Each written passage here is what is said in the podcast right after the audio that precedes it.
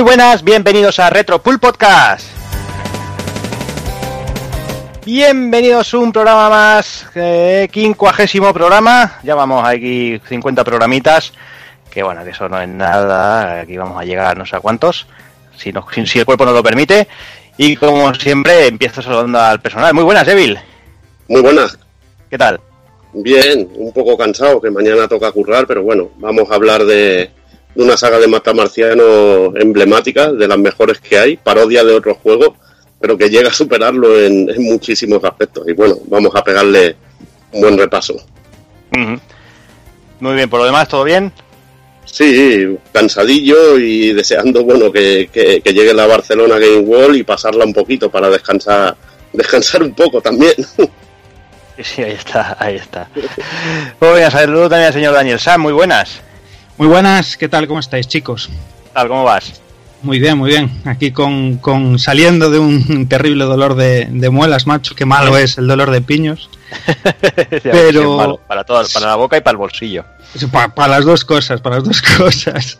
Pero nada, aquí con muchas ganas de, de entrarle duramente a, a, esta saga, tío, que, que, a mí personalmente me encanta, macho, y que, y que tiene pulpada, ¿eh? Mucha pulpada ahí por aquí en medio. Sí, sí, hay mucho, y, hay mucho pulpo ahí. Sí, sí. Y yo, bueno, sabido por todo el mundo que el pulpo gallego es, es lo mejor Hombre, que hay. Ahí está. Pues, Se lo digan a mi suegro. que está obsesionado. pues vamos a intentar poner aquí el, el toque gallego, entonces. Claro que sí. Pues seguimos con el señor Doki Panic, muy buenas. ¿Cómo estamos? Aquí, pues aquí de, de, estos días dándole mucho a los juegos de navecitas de, de todas las maneras que hemos podido, entre emuladores, juegos originales, que sí, en la recreativa y eso, y joder, disfrutando como un loco sobre todo un juego que aunque suene mal y me puedan tirar piedras, que yo conocí directamente la Super Nintendo y que para mí era el, el, primero, el de Super Nintendo, el, el, original durante mucho tiempo. Después ya, mucho tiempo después ya, porque yo no conocía nada más de este juego, ni conocí ni... Nunca lo he podido ver en recreativas, ni la, la segunda parte, no he visto nunca nada en el original y, realmente es un juego que yo tenía como que fuera original de Super Nintendo en su momento y era un juego que me encantaba desde su portada. Ya solo la portada del de Super Nintendo ya me tenía loco y era un juego que me, que me enganchó muchísimo durante un montón de tardes porque combinaba varias cosas, que era el sentido del humor con las, los juegos de disparitos y de, y de matamarcianos que me volvían loco y eso sí, no pillaba ni una sola referencia. Ahora cuando juegas a día de hoy y todo eso y pillas un montón de referencias, pues es simplemente maravilloso y muchísima ilusión con este programa porque es de los que más ganas tenía. Por lo demás, ¿todo bien, Doki? Todo bien, mucho curro, o sea que muy bien. Y bueno, aguantando a veces los golpes de la gente en el gimnasio, que les grito mucho y a veces cuando algunos se les escapa con un puñetazo a la cara, que ya llevo dos. Pero bueno, Joder. pues no tengo la... Ya llevo dos, ya llevo dos. Esto de sujeta el saco, pega más fuerte, pega más fuerte y hostia la boca. Pero bueno, al final eh, no deja de ser trabajo. Sí, ¿qué le vamos a hacer? Pues venga, vamos a saludar también a un invitado sorpresa que tenemos por aquí, señor Hazard, muy buenas. Pues muy buenas, estoy por aquí porque me dijisteis que había un juego de naves con tetas para hablar de él y digo, pues me voy a por aquí. Ahí y está. nada, aquí estoy para hablar de pues de Otomedius Gorgios y Otomedius eh, Excellent, que me parece que debo ser el, el, único que lo ha jugado de aquí, supongo. No, eh, te equivocas, no. que yo los tengo, oh, amigo mira. mío. Yo también. Yo los tengo y tengo la vale, consola vale. japonesa. Oye, pues o sea, entonces me puedo ir, joder. No, hombre, no. Quédate y habla, hombre, quédate y habla. Ah, bueno, vale, vale. Pues Yo te, veía, te veía más hablando de Choaniki, pero bueno. Sí, hombre. Eso te lo dejo a ti, que, que estás rodeado de, de, de, musculosos en el gimnasio. y te gustará más cosas de esas. Oye, pues tengo que, tengo, tengo, que, eh, tengo que confesar que me he divertido mucho con esos juegos y me he reído muchísimo. Me parecen súper cachondos y súper divertidos, ¿eh? Súper homosexuales también. Sí, sí, sí. pocas cosas más bizarras que esas he visto, ¿eh? Ahí disparando con los bíceps y con los glúteos y esas cosas. Maravilloso. En fin, ¿todo bien, Hazard? Sí, todo bien. Pues aquí esperando a que se acabe esto para jugar a Overwatch y nada. Y mañana a trabajar. que no, no. No toca luego. No toca Overwatch, no. ¿No toca Overwatch? ¿Ya lo no, estáis abandonando, no? No, no, estamos abandonando y... Pero, joder. Hay que, hay que esperar un poquito más, dejarle descansar ya que con los 244 de nivel que tengo, pues a ver si llego a los 300. Madre y, yo, yo, y yo en el 12. ¿eh? y bueno, déjame también que salga el señor Takoku, muy buenas. Muy buenas muchachada, ¿cómo estás? ¿Qué tal? Bien, aquí acelerado, con muchas ganas de arrancar con este podcast. y sobre todo para poder terminar rápido y descansar y coger un poco el fin de semana, que la verdad es que está siendo toda una locura. Pero bueno, y con muchas ganas de afrontar ya la semana que viene todo el tema que se viene encima. Así que muy bien, con muchas ganas para todo. Y nada, este mes en la actualización de Street Fighter V. ¿Que te tiren piedras o qué? nada, chicos, que muy bien. Dejarme un momentito antes de empezar, déjame que haga aquí un breve paréntesis. Vamos, vamos, como todos sabréis, estamos en vísperas de, de Retro Barcelona. Y bueno, como siempre, tenemos que informaros eh, de, de, lo que allí se va a acontecer y todo eso. Y quién mejor para ello que, que la, los organizadores, que son Carlas y, y, Pablo Avilés. Muy buenas. Muy buenas. ¿Qué tal? ¿Qué tal? ¿Cómo estamos? ¿Qué tal, Carlas? Eh, Hola, no sé. Pablo, guapetón. ¿Cómo estás, tío? Hola, hermoso. Pues nada, aquí de relax. Como estás currando tú, pues ya está, ah. no hay problema. Ah, venga, hombre. Bueno, dime, amigo Jordi.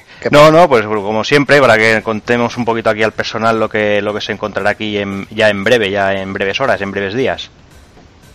Pues bueno, eh, la verdad es que este año, como ya sabéis, vamos eh, de la mano de, de, la Barcelona Games World, de Fira Barcelona, digamos, entonces nos han prestado pues un pabellón bien bien grandecito y hemos, triplicamos en espacio al año pasado que estuvimos en la un poquito ajustaditos en, en las trazanas, ¿no? Uh -huh. eh, bueno, entonces más espacio, pues, pues, pondremos más zonas de juego, pondremos, haremos más actividades, también son cuatro días, aunque el primer día ya sabéis que es solo para prensa y, y VIPs, que son estos que, que, paguen un poco más de la entrada y les permitirá ver el recinto pues, pues de una forma más, más, más tranquila con menos gente. Y bueno, pues un poquito con la ayuda de nuestros amigos, como siempre, Valdemordor, que nos traen un, un regimiento de, gente y de consolas y de máquinas y demás, y demás asociaciones como Arcade Cat, eh, Arcade Vintage, que también vienen, eh, esta nueva asociación que han, que han abierto ahora en, en, en Zaragoza, ARPA. Uh -huh. Y bueno, pues, pues, un montón de máquinas para, para, jugar. Lo que, lo que queremos es que nadie se quede sin, sin poder jugar una partida. Y todo ello, pues bueno, como siempre, ¿no? Ahí lleno de gente, con buena, buena gente, buena amistad, pero cositas que, que, deba de saber los que los que van a, venir. Eh, creo que, que, que, a través de la organización del Barcelona Games World, la entrada, eh, si no recuerdo mal, Carlas, eh, una vez dentro no se puede salir y volver a entrar, ¿verdad? No, con la entrada, digamos, normal, uh -huh. que es la que vale 12 euros, eh, te da acceso a, digamos, todo lo que es el, el, el evento de Barcelona Games World, que son los, eh, los seis, creo que son seis pabellones que hay. Eh, no se puede salir a lo que es la, la calle, a la acera, uh -huh. pero como sabéis, en, ahí en Fira Barcelona hay lo que es la Plaza Univers, que es, digamos está al aire libre, uh -huh. Y ahí es donde se van a ubicar las, las, las track foods y lo que son los restaurantes, y van a poner una carpa para ambientar un poco, pero lo que es fuera del, del macroevento, a la calle no se podrá salir, porque si sales no vuelves a entrar. Ah. Estos son unas cosas de, bueno, de, bueno, de, la organización de, de, de, Fira de Barcelona. Sí, sí, no, yo más que nada porque sé que gente lo ha preguntado y era para, bueno, para desde aquí que sí. se avisado, vaya. Sí, sí, sí, también que parece que no, no ha terminado de, de, quedar claro, ¿no? Que con la entrada eh, tú puedes acceder a todos los uh -huh. pabellones y a todas las, eh, las, actividades, incluida la Retro Barcelona. La Retro Barcelona es, bueno, es un pabellón dentro que forma parte de la oferta temática de Barcelona Games World junto con la Games Arena, que son las, eh, los campeonatos de Call of Duty y LOLs y demás, y junto con toda la, la los, eh, los, otros pabellones donde están Sony, Nintendo, es decir, da acceso a todo, uh -huh. ¿vale? no solo a la Barcelona, o sea, que es que no sé por qué no, esto no ha quedado muy claro. Sí, sí, sí, sí. Y a aparte, ver. bueno, lo de siempre, ¿no? Conferencias, talleres, podcasts, eh, torneos. Sí, así es. Este año, pues al ser, digamos, tres días, porque el jueves no, no hemos, hemos intentado no poner nada, porque como no va a haber prácticamente mucha gente, uh -huh. es absurdo poner, poner este tipo de contenido, ¿no? Pero bueno, son tres, son tres días, viernes, sábado y domingo. Uh -huh. Y pues bueno, pues eh, los podcasts habituales, ¿no? Como Club Vintage, como una gente llamada, llamada Pulpo Frito. Eh, sí, los tíos raros, no los haya, gentuza. Eh, y también, pues bueno, hago un taller. Eh, sobre todo también este año hemos, eh, hemos traído eh, public- eh, o sea, editoriales que vienen a presentar pues libros, interesantes libros, la verdad. Eh, como por ejemplo un, un tal Mega Drive Legends, que no sé si os sonará. Me suena un poco, me suena. ¿Te ¿Suena un poco, Evil? Sí, me suena un poquito. Bueno, pues este, este estará, ahí. estará allí. Por ejemplo, también tendremos el famoso, la gran historia del- de los videojuegos que- del Stephen L. Kent, que esta traducción que han cogido ediciones B y la han traducido. Eh, Pues lo tendremos ahí, por ejemplo, a, a la venta. Vienen nuestros amigos sevillanos de Héroes de Papel a presentar su bueno, novedades y alguna cosa que me han dicho que se han, se han guardado para presentarla de forma exclusiva. Eh, y bueno, también, por ejemplo, un, un- un señor que se llama Guillermo Tato, que ha escrito un libro que se llama eh, Una partida más y me acuesto, si no recuerdo mal. Yo lo estoy leyendo eh, y está muy chulo, la verdad. También, pues también lo tenemos allí, es un, es un autor de estos. Bueno, es decir, que le vamos a dar un poco más importancia al tema de editorial. Ajá, perfecto. Y después también, pues el tema de torneos, Smash Bros. Billy, King of Fighter 2002, Sí. Last Blade 2, Sí. Football Bobble, Super Mario Kart, Tekken 3, Street. Street Fighter Alpha 3, Windjammers y Super Street Fighter 2 Turbo. Así es, algunos son habituales, como Windjammer, Street. Fighter, Super Mario Kart, que este año volvemos a hacer el de Super Nintendo. Y otros hemos escuchado a la gente que nos pedía gritos un Smash Bros. Pues venga, pues aquí lo tenéis. Luego también tampoco va a faltar, eh, por supuesto, un habitual ya desde la primera edición, el, nuestro trivial musical, eh, que hacemos, bueno, que escogemos las canciones el maestro Evil y aquí el señor Pablo, que según ya nos ha informado, eh, se va a pasar Va a un ser muy malo. Sí, Va a ser muy, muy muy malo. malo. Muy malo. Hombre, qui- quiero recordar que, que el año pasado mm, no hizo pleno por una canción que puse Ya yo. estamos, ya estamos. O sea, no ¿no? O sea, que es que vosotros mucho no sé qué, pero lo ponéis todo al final que lo conocen. Entonces tiene que venir el, el viejo, el abuelo, para ponerlo. Abuelete, ¿eh? dame el abuelo. Ay, ay, hijo mío. Bueno, pues sí, pues eh, los torneos yo creo que son interesantes.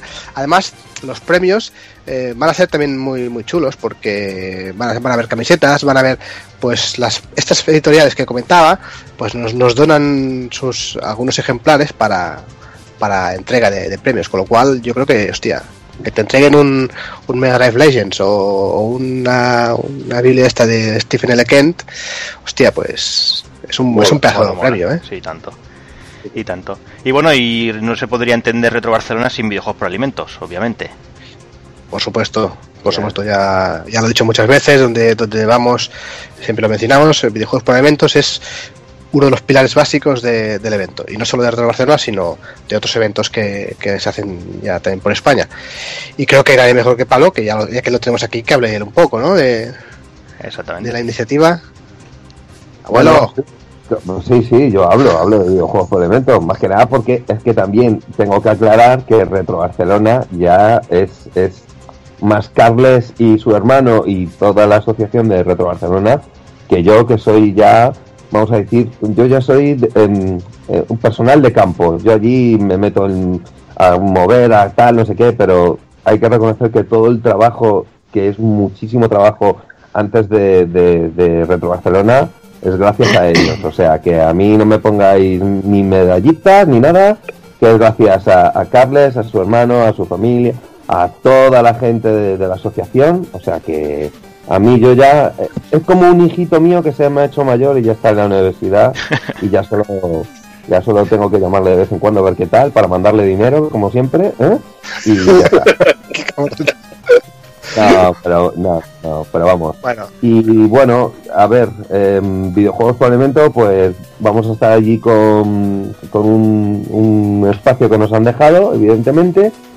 Em, este año yo espero que volvamos a batir el récord de los 6.000 y pico kilos de, de la edición an- anterior. Em, yo espero, eh, luego ya veremos. eh, tampoco, a ver, si son menos kilos tampoco pasa nada. Eh, hay que ser también un poco coherentes y, y saber que, bueno, estamos dentro de la Barcelona Games World y, y vais más gente, también nos va a conocer más, pero, pero bueno, oye, mm, los, los kilos que consigamos buenos son. Y mm, también tengo que dar las gracias públicamente, que siempre lo hago, aparte de, de, evidentemente a Carles y a, Reto Barcelona, pues al, señor TH y su y su asociación eh, Valdemordo, porque sin ellos difícil, difícil, difícil sería que Videojuegos por Elementos estuviera en Barcelona. Entonces, al, al, a lo que es del rey hay que decirlo y, y hay que decir también que, gracias a ellos, pues Videojuegos por Elementos, pues dentro de muy poquito vamos a hacer ya tres años desde que empezó el, event, el proyecto y llevamos ya 62 toneladas, 62.000 kilos yo espero que Barcelona pues sea un punto de inflexión por la cantidad de gente que nos conozca y, y, que podamos llegar a ayudar a más gente. Eso es lo que espero, vamos, y seguro que lo vamos a, a conseguir. Segurísimo. Pero ya el año pasado fue, fue una pasada. La verdad, yo, yo flipaba con, con la cantidad de familias que venían con juegos, que por cierto necesitamos juegos y necesitamos eh, material para el mercadillo, porque, bueno, aparte de esta feria, luego vienen otras ferias, como la de Madrid y tal, y el proyecto necesita de donaciones, de, aparte de comida, por supuesto, de, de, material, que, claro, hace falta. Sí, y ya que mencionábamos a, a TH, que, que, bueno, que saludarlo también a TH y que nos cuente también, aparte de Barcelona, lo que, lo que se cuece ahí en breve. Oh, hola, buenas. Muy buenas, en la vida me habéis visto tanto tiempo callado. bueno, bueno, yo por la parte que me toca, muchas gracias Pablo, pero ya sabes tú, esto lo iniciaste tú y realmente al final casi todas las gestiones y, y todas las cosas las sigue haciendo Pablo. O sea, nosotros lo único que hacemos es aliviar un poquillo pues la carga más dura prácticamente, que es, bueno, pues al final es salir, porque hay un montón de ferias últimamente, parece que tenemos que estar en todas, estamos en todas las que podemos, pero, pero claro, se hace demasiado continuado, ¿no? y también como parte joven y activa de la asociación, Pablo sería el señor mayor. Eh, yo digo que no, que en Barcelona hay que, batir récord, o sea, mmm, hay que intentar aprovechar ¿no? la situación. Eh, todos sabemos que es algo, algo distinto a lo que estamos acostumbrados, ¿no? Esto de que, aunque se dice mucho que es algo distinto, realmente es lo que siempre ha pasado, ¿no? Siempre ha habido eventos retro dentro de eventos actuales y yo creo que habrá muchas cosas negativas, ¿no? como, como, lo típico que se dice pérdida de identidad, bueno, yo no lo creo, pero entre las cosas positivas es la masificación ¿no? de, personas y justo para los stands de venta y por ejemplo videojuegos por alimento, esto es genial. O sea, si conseguimos simplemente llegar a, a un núcleo, aunque sea mínimo, ¿no? De, gente que va a llegar a Barcelona, eh, si consiguen saber ¿no? que, que, estamos ahí, cómo funcionamos y que, que, bueno, pueden traer comida, pueden traer videojuegos para donar o bueno, cualquier cacharro ¿no? que, que sea de este mundillo friki o geek, eh, al final son muchos visitantes. Yo sé que en las ferias se estima unos 100.000 en cada una, veremos a ver si llegan, ¿no? Madrid y Barcelona al final son dentro de un baremo de un mes y habrá gente que tenga que decidir dónde va, ¿no? Entonces, bueno, si va mucha gente, pues hay posibilidad de coger muchos alimentos. Esto se testeó en IFEMA, que me encargué el año pasado, y con una promoción, bueno, adecuada, pero solo llegábamos a los medios retro, ¿vale? Yo estuve en varios podcasts y, bueno, un poquillo mandé una nota de prensa, se nos publicó algo por ahí, y conseguimos dos toneladas, que, que está muy bien, sobre todo para ser IFEMA, ¿sabes? sobre todo recordar también que en Barcelona y en, y en, IFEMA, pues al no poder salir, tienes que traerte el alimento de casa. Entonces, bueno, el que repite varios días no tiene problemas. Ese, bueno, el primer día mejor va a ver un poco el percal y el segundo día decía, me voy a llevar la bolsa de comida hoy. Pero claro, que va a ir un solo día, pues bueno, recordarle eso, que traiga comida y que no se olvide de que también los niños pequeñitos, pues comen, ¿no? Que los postitos, eh, papillas, eh, leche en polvo, pues que también es una cosa muy necesaria en estos tiempos. Muy bien, pues sí. aparte, bueno, comenta también Alex el tema de, bueno, que también estás en, en Madrid, ¿no? También, ¿qué, ¿qué, fechas son? ¿Que es ya mismo también? Sí, Madrid es del 28 de octubre al, al 1 de noviembre, uh -huh. pasando el viernes, que ayer tuve una reunión allí en IFEMA y bueno, pretenden hacer una, una buena inauguración, ya veremos a ver cómo queda. Eh, yo en la parte de que me toca la inauguración, pues voy a llevar a un, a un grafitero internacional, C. Carrión, esa Carrión, vaya, eh, ha estado por Francia, Inglaterra, Alemania pintando, tiene un estilo bastante característico, ¿no? Que pinta como si fueran, eh, como si fuera brocha, golpes de brocha, pero con spray. Y es un fanático del mundo del videojuego, de hecho, no sé el motivo de la obra, seguramente sea algún juego, un FPS típico, bueno, Battlefield, Call of Duty no está por determinar, pero bueno, durante la feria irá, haciendo varias cosas. Y ahí en la feria eh, hemos, hemos creado, bueno, han creado Adonías una marca llamada Retro World, eh, donde en principio nos hemos adherido también, ¿vale? A UMAP y Valdemordor también ha creado una pequeña unión y hemos creado una zona de juego, ¿no? Y tanto Retro World, que es la zona no la típica de cualquier feria podemos encontrar, ¿no? Pues sus stands de venta, sus asociaciones, entre las que vienen, por cierto, perdonadme, eh, supercalifragil, no, este no más mastoideo, palabra clave, un saludo para lo de arcade. Y, y bueno, pues aparte de los stands ¿no? comerciales que hay, que hay allí, pues van a ir varias asociaciones, como son Retro Alba, Retro Sevilla, Valdemordo, eh, alguna más que me dejo ahora mismo, pues funciona de cabeza. Y un escenario para hacer actividades, ¿no? Vamos a procurar hacer bueno, vienen a presentar Mega Drive Legend. Sé que tú no, Evil, pero, pero alguien, alguien del libro viene a presentarlo. Aún no lo sé, eh, Igual, te sorprendo, no lo sé. Ah, bueno, pues bienvenido sea. Hemos montado unas casas de Holgorio cerca del IFEMA. Ah, hidromiel y, y caramelitos de azúcar. Muy rico, muy Vale, vale. Y, bueno, lo, sobre todo la parte un poco que, es diferente, ¿no? Carles, bueno, Carles sabe, Barcelona al final es, más unitario todo, el resto de Barcelona, ¿no? Pero la parte que es un poquito diferente es una zona jugable donde mm, hemos puesto unos 120, 130, está por determinar, quizá un pelín más, eh, cacharros para jugar, entre los que se encuentran, bueno, 33 pinball, más de 45 arcades y unas 40 consolas. Y bueno, realmente pues, la feria que todos conocemos, pero desde un poquito de ayuda. Yo lo que he de agradecer en esta feria, porque mi FEMA llevo años, es que, bueno, organiza Game y la verdad que un agradecimiento a, bueno, a Pablo Crespo y a Miguel Ángel y a Javier Dicena, porque este año sí que están poniendo mucho de su parte, sobre todo con videojuegos por alimentos. Eh, por ahora las peticiones y ruegos que les hemos ido haciendo, eh, pues están intentando en toda medida no pues, llegar a una solución. Por ejemplo, el problema de estas ferias es la promoción, como he dicho antes, y sobre todo llegar a la gente, pues que lo mismo hasta le da igual esto, ¿no? Pero que a lo mejor lo ve su padre, se entera que viene y le da hasta varios kilos que tenga la nevera de algo para, ayudarnos. Y en las entradas, cuando tú compras online, eh, bueno, te viene un pequeño cartelito de, de, viejos por alimentos y, y, te anima un poquito a colaborar. Y imagino que ahora ya el último mes y durante la feria pues estarán dando caña desde Gain y desde IFEMA y desde las páginas oficiales de la feria para, animar a la gente a venir con videojuegos alimentos. Aparte de que nos van a localizar en principio en lo que es la puerta de entrada de la feria, que insisto es de agradecer, incluso con material que nos va a traer Game. Se están portando muy bien. Lo que pasa es que, bueno, esto es un ánimo también para Carles, porque estas cosas son complicadas. Yo con IFEMA hemos tenido muchas, para buenas y para malas, ¿eh? Y es que al final son estamentos tan grandes, igual que la fila de Barcelona, que tratar con ellos es complicado. Es muy complicado. Creo que provechoso, pero es lento y complicado. Entonces, bueno, yo después de tres años de tratar con ellos, parece que este año se han tomado en serio. Y también un poquito por la, la, la ¿no? de, de las ferias que ha habido este año, que se han ido a Barcelona. Que para mí creo que es una cosa positiva, pero bueno, al final siempre hay un pique entre ellos, porque entre nosotros aquí nos tienes, a y a mí, y seguimos así de amigos toda la vida. Pero sí es verdad que hay cierto pique, cierto pique entre ellos, cuando realmente son los mismos.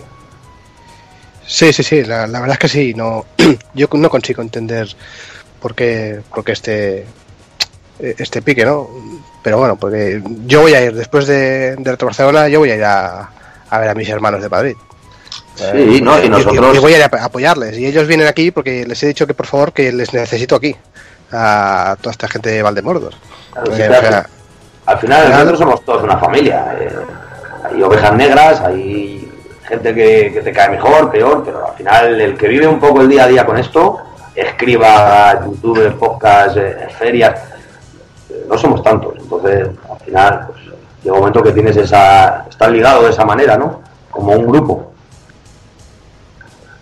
Y bueno, eso debería entenderlo al final las grandes empresas, que lo entiendan a la hora de poner precios y de pactar esas cosas, pero a la hora de hacer cierto tipo de cosas no. Porque, bueno, aquí en Madrid no tengo ningún problema de hablarlo, de toda la información que yo tengo, pero realmente han levantado un poquito la mano pues, por el mero hecho este, ¿no? De, de en vez de quedar una feria, ahora haber dos.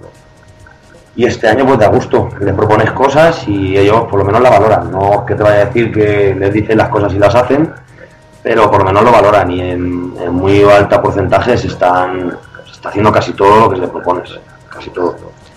Sí, sí, sí que es cierto, yo estoy de acuerdo que mm, es, yo creo que es muy positivo, ¿no? Que tener dos ferias así importantes eh, en, el, en el territorio español, hostia, esto nos, nos beneficia a todos. Quizá se hubiese podido hacer eh, en dos meses distintos, eh, y estamos todos de acuerdo, creo, ¿vale? sí. O, o- o- o poner un poco más de margen, ¿no? Pero sí es cierto, y eso lo sabe todo el mundo, que cuando se anunció la de Barcelona, al día siguiente sale IFEMA y anuncia la suya un poquito por, por- por rabieta, ¿no? Coño, pues piensa un poco las cosas, ¿no? Y, y- y espera un mes o, dos meses, yo qué sé. No lo hagas tan junto. Es un poquito por esto, por lo que ha dicho Alejandro. Es un poco el pique que tenían, estaban rebotados porque venían hacia... Eh, chicos, y al final esto nos beneficia a todos. Joder, es que no, Sí, yo- no yo hay que que ser sí. así. De hecho, entre los usuarios ven los piques, ¿no? Yo entiendo que la gente de Barcelona, joder, pues, es una noticia grande, ¿no? Todo el mundo le encanta tener cerca cerca una feria grande y además el orgullo que cada uno tiene de su comunidad, ya fuera de tonterías de discusiones, sino que, bueno, yo soy de Toledo, yo no soy de Madrid, ¿vale? Yo orgulloso de tener cabras en mi pueblo, encantado. Entonces, pero todo el mundo tiene derecho a sentirse orgulloso de donde es y mientras más cosas hay y sobre todo si son de su hobby, pues yo entiendo que, que es maravilloso, pero mm, salvando las distancias que tú dices de, de las fechas, que en verdad que, que es una putada, porque nos van a echar a todas las mujeres de casa, Sí, sí, sí. eh, yo creo que es muy positivo. Además, en Madrid se ha intentado enmarcar porque el motivo de la feria es distinto. ¿vale? En Barcelona es la feria de toda la vida, donde van a presentar las novedades. Eh, por otro lado, y, no es para nada en contra de Barcelona, pero en, España es verdad que novedades, novedades para nosotros. Porque el problema que tenemos aquí es que la Game de Francia o la Game Con de Alemania sí son fuertes, pero en España siempre nos dejan las cosas eh, ya presentadas, pero bueno, sé que este año sí es verdad que con eso también se han puesto un poco las pilas, ¿no? Y van a presentar cosillas. Y Madrid se ha querido desmarcar con eso porque, a ver, tampoco le queda otra. Eh, yo lo que van a hacer, por ejemplo, van a apostar mucho por la VR, van a montar más de 1000 metros, 1200 o 1400 metros creo, para que la gente pueda probar la realidad virtual, que al final es lo que quiere. Y lo que han intentado apostar es por los puestos de juego. Eh, al final, cuando presentas un juego, necesitas toda la parafernalia que con ello, no sé, yo juego al The Order, esperé mi hora y media de cola, no lo vuelvo a hacer, ya te lo digo. Eh, y bueno, pues tenían su caseta oscura, tenían, tenían su parafernalia y todo se ocupa lugar. En Madrid yo entiendo que también va a haber parafernalia, porque si no pasa de ser una feria visualmente bonita y agradable a otra cosa, ¿no? Más un día, un día en rebajas. Pero sí es verdad que están apostando mucho por intentar poner muchos y muchos y muchos y muchos puestos de juego, tanto en el retro como en lo actual. Y porque es que tampoco les queda otra, y o buscan otro tipo de, de movimiento, porque presentar cosas no la van a presentar, claro, van a presentar. Si lo van a hacer, eh, a Evi está entera allí, o sea, aquí lo único que ha quedado es Game.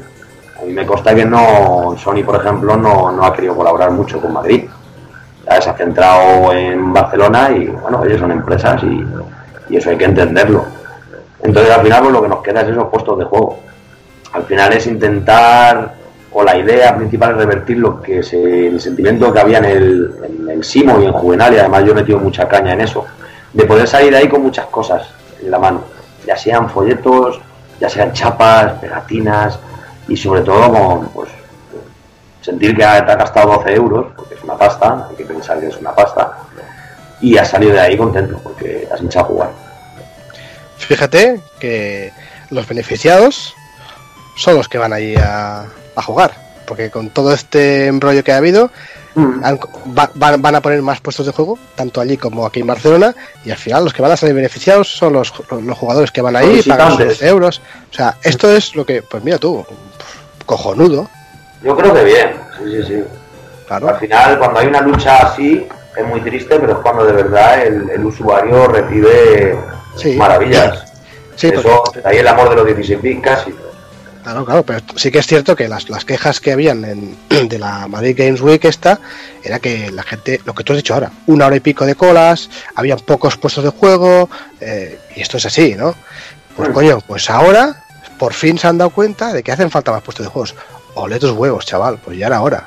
Pues eh, cojonudo que hayan tantos puestos de juego, porque así la gente, coño, pues, pues tiene más que para jugar. Y si una está ocupada, pues se va a la otra.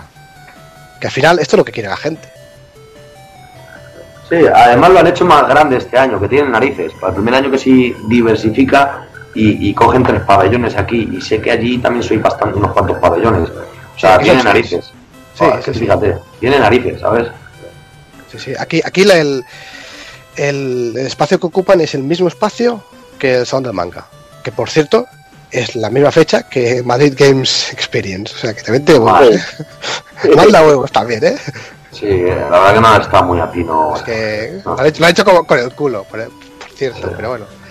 Pero bueno, a ver, es igual, es una anécdota. eh. Yo al final, mientras, oye, mientras funcionen y espero que funcionen los dos y que funcionen muy bien y que se arraiguen y, y que nos duren muchos años.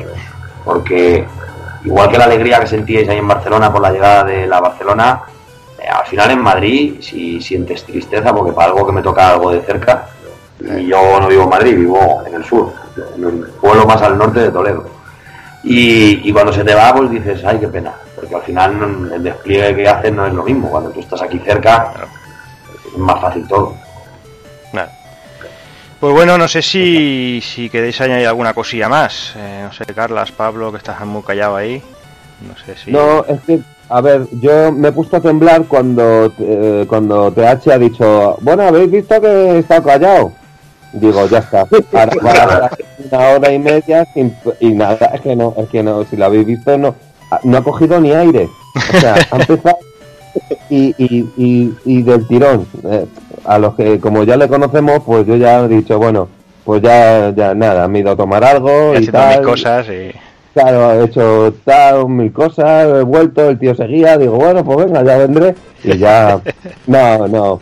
Eh, hombre, Pu- Puso apnea para respirar yo. Según hablo voy respirando, eh, bueno, en referencia a que están hablando de, bueno, eh, a veces las cosas vienen como vienen y, y bueno, eh, ya se verá si dos ferias tan potentes en el mismo mes, pues ha sido bueno o malo. Yo, yo creo que no, tan cerca en el tiempo no es bueno, pero Claro. eh, bueno, es Es lo el- que hay, eso es lo que comentábamos eh, en el último programa, creo que fue, que hablábamos que ya a nivel internacional, ¿no? Que se juntan la Gamescom con el, con el E3, con el Tokyo Game Show, y después a principio de año no hay nada, ¿no? O sea, lo raro es que nadie aproveche ese hueco febrero, marzo, abril para hacer un evento. Oye, ¿y por qué no podía haber sido aquí, sabes? Mira, quizás de esa manera hubiera Mm. podría tener algo más de, de- de- de novedad. Oye, Pablo, Sí, Ret- sí. Retro Barcelona a principios de año, ¿qué te parece? el 1 de enero, muy... Todo vaya a pie de la letra, ¿eh? A, a nuestros amigos de Retroalba le está temblando el corazón ahora mismo. Ah, no. espera, que verdad. No, por cierto, Hombre, Retro Alba pues- también vienen, ¿eh? Aquí a Retro Barcelona, Sí. los traemos, ¿eh? Hombre, hombre, menudos son. Sí, sí, Menudos unos, son. unos cracks. Hombre, Los que pues sí que nos... Los que, per- perdona, ¿eh? los que sí no- nos han fallado son los amigos de Rejugando, que este año, Sí. por motivos eh, personales y demás, mm, por desgracia no pueden venir. Mira que han estado desde la primera edición y ya se lo dije yo a Rafa y les vamos a echar de menos, porque coño, alguien que ha estado con nosotros desde la primera edición, coño, no, Pues no sí, mola, ¿no? Ahí, Que se ahí se nota cuando ha funcionado mi soborno. Me he traído, y me lo he traído para Madrid, ¿sabes? Que esas son las técnicas sucias de... Ah, de- vale. vale. Ha sacado la chequera. Claro. ¿Qué va? Pues ha sido facilón, una muñeca chochona para... Para... Para el... Uh, La Rafa. para Palice y a Rafa le hemos comprado un flotador de eso para sentarse bonito y una cremita reconstructora de la cara. ¿Pero qué pasa? ¿Tiene morranas o qué? Sí, aparte que parece que está viejete, macho. Y otros años era el jovencito del retro, pero se ha echado a perder, ¿eh? Con el segundo hijo. Pues no hables tú mucho. No, no, yo tener cuidado conmigo porque voy con balas de fogueo este año. Así. Sí, como, como muchos estáis viendo, ya le está cambiando la voz, entonces, bueno, no os preocupéis. Estoy casi recuperado. Y voy a dormir con Pablo, o sea que. Madre mía, ahora sí que la hemos liado. Qué peligro. Pablo, os propongo, os propongo una cosa para que hagáis, si en caso de batir el récord. Eh, hacer, que, hacer que TH haga, haga un discurso tras haber pillado un globo de helio de estos. Me encantaría Oh, qué oír la voz. bueno. ¡Hola, chaval! Hola. Oye, Me, mola, me mola hasta a mí, tú. Pero no va, a hacer, no va a hacer falta, no va a hacer falta. Sí, Qué en bueno. 15 días va a hablar como el- lo del helio. Hacemos lo de, lo de la que se avecina, lo de los payasos justicieros, esos machos. Ponemos cascos, el Power de helio, tío. Y ya No, no. sería la bomba. Mucho mejor. ¿No habéis visto el vídeo ese de unos alemanes que tienen una cerveza Sí, Es- sí, buenísimo. Es buenísimo, tío. que no se puede hacer, pero bueno, que está... Eso, eso sería lo mejor. Un vídeo así, pero bueno, no, no... Pablo A de TH. Sí, sí, sí. Ahí, ahí, los dos, los dos, sí, sí, sí, sí, sí, sí, una charla. Pero vamos, y a mí me gustaría decir que también, eh, aparte de estar en Barcelona y en, y en Madrid, eh, pues Videojuegos por Elemento también estará en Retro Sevilla. Eh, Y- Antes un poquito en este fin de semana en Ciudad Real. Sí, este, este fin de semana en Ciudad Real, eh, que va a estar allí eh, Paco Paco Trujillo. Trujillo. Sí, sí, un crack, un crack, o sea, eh, no tengo palabras para... A él sí me gustaría escucharle con Helio. Porque ya tiene una voz graciosa. Te quiero mucho, Paco. Pero ya con el Helio, macho, sí que tiene que ser una risa. También, también. Y luego, pues eso, eh, luego estaremos Sevilla. también, después de Barcelona estaremos en Sevilla, después en, en Madrid, después nada más Ah, acabar sí. Madrid, nos vamos a, estaremos en Alicante, en Retroconsolas Alicante y en Parlabait también, o sea que va a ser un, un final de, de año Eh, a tope. Sí, luego también ya nos han dicho, bueno, como evidentemente estaremos en Retro Alba, también nos han confirmado las fechas, lo que pasa es que voy a esperar a que lo digan ellos, la gente de, de Retro Alcoy. Y bueno, también deciros que mm, gracias a, retro alcohol, tío. Sí, gracias a la, a la gestión de, de Santi, eh, pues Electronic Arts va a colaborar con Videojuegos por Alimento, además de una manera importante, con bastante donación de material. Genial. Eh, eso es casi exclusiva, ¿eh? no, no, no lo hemos puesto ni en la web todavía. Y, mm, y luego también, ante- ma- bueno, más que nada también eh, me gustaría dar las gracias, igual que se las he dado a Carles y a TH, a, a- tanto a Santi como a Ginés, que son dos, dos, iba a decir palos, pero si digo palos, no, no, eh, son... eh, sí, Dos pilares. Dos palos fundamentales, sí, dos pilones. No, es que lo de los pilones luego, ¿sabes? Me lo van a recordar en Barcelona y no me apetece.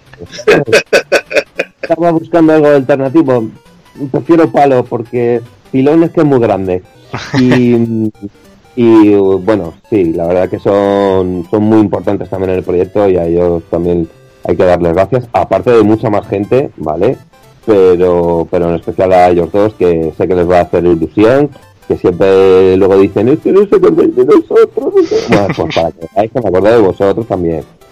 Y, y nada, realmente lo que ha dicho Carles también, eh, que, que aparte de que la gente lleve alimentos, que es súper importante, el tema de la donación va a ser fundamental porque si no, con que mm, si vienen, pasan por allí 10.000 personas a donar o a llevar alimentos, pues, se puede liar parda, parda, parda, parda.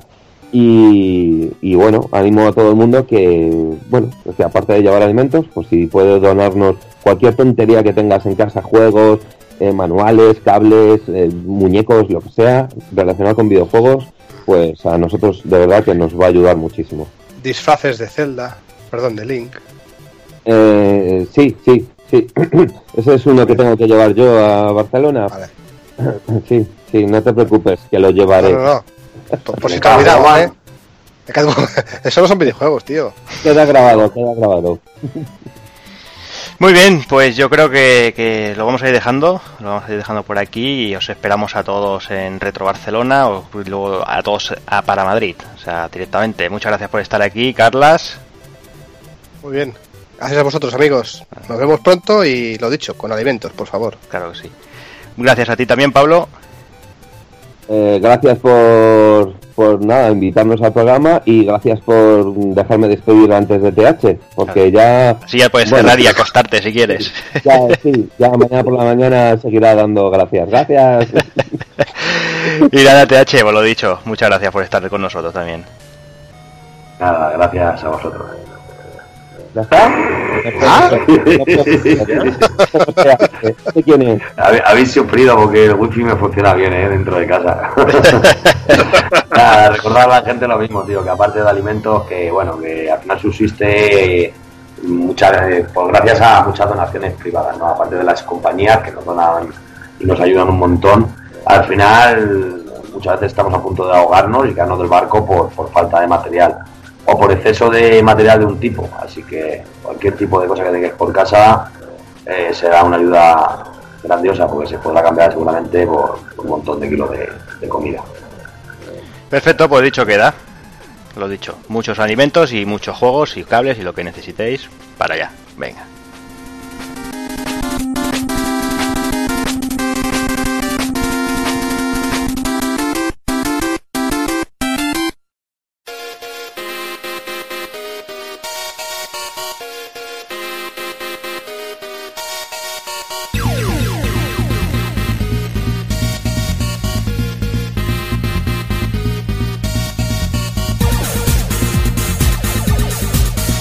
Y el quincuagésimo programa de Retropool Podcast, o como nos gusta llamar a nosotros, 10 relojes, comenzaremos haciendo el indie con los amigos de Retromaniac, repasaremos la saga Parodius y remataremos con el ending.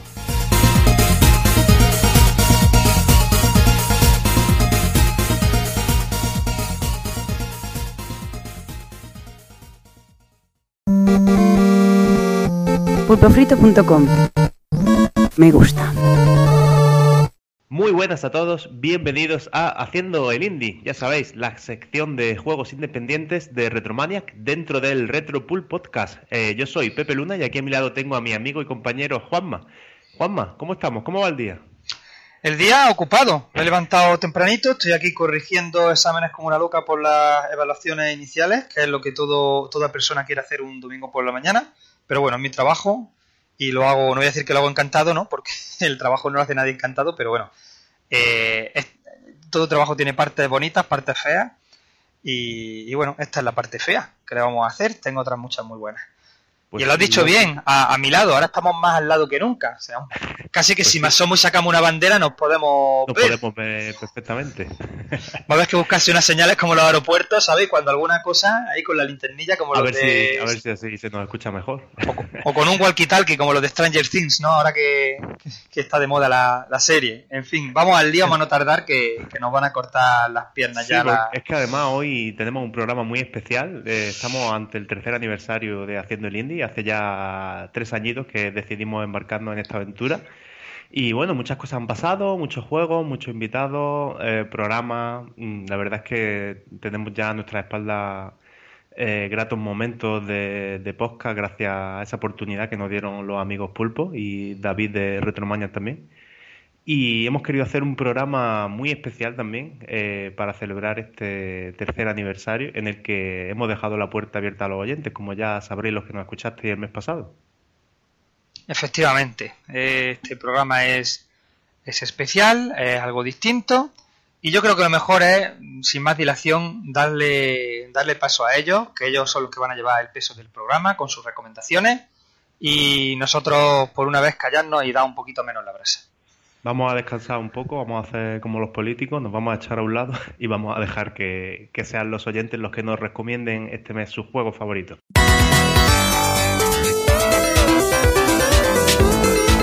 Retromaniac y Pulpo Frito presentan Haciendo con Juanma y Pepe Luna.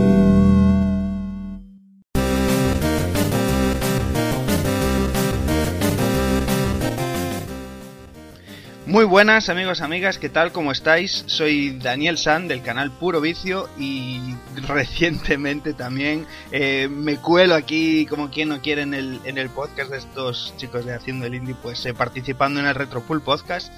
Y nada, pues por supuesto, antes de nada darles aquí la enorme enhorabuena eh, por estos tres años ya de trayectoria, pues tanto a Pepe como a Juanma y demás, y, y que es increíble la labor que hacen, que se nota el trabajo y el, y el cariño que hay por hacer las cosas bien detrás de, de todos estos programas de Haciendo el Indie, y que es un gustazo eh, que nos den el coñazo así de esta manera.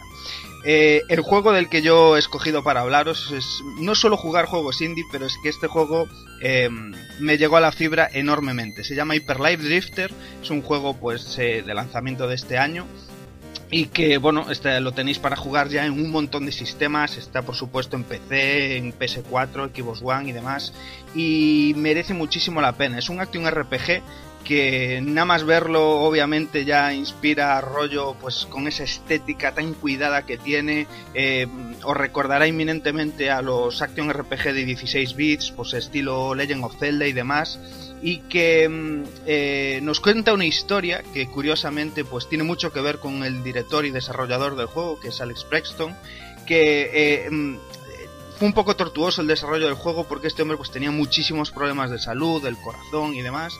Y todo esto pues viene reflejado en, en este juego, ¿no? Que se, se, se, el protagonista que llevamos, pues necesita buscar eh, una civilización antigua, ¿no? Para encontrar una cura a una enfermedad que tiene, ¿no? Lo vemos que está enfermo a lo largo del, de la aventura y del viaje y, debemos llegar ahí. O sea, es una pasada también el desarrollo del juego, que es que no tiene ni un solo cuadro de texto. Todos la, lo que es la narrativa nos lo cuentan con ilustraciones o con las propias animaciones que vemos eh, con el motor del, del juego y eso es una auténtica pasada y que, que, que, decir, o sea, un juego un poquillo exigente de alguna manera, pero que eh, merece mucho la pena y que a, a, a, pocos minutos que llevas jugando, pues ya te haces a las mecánicas del juego.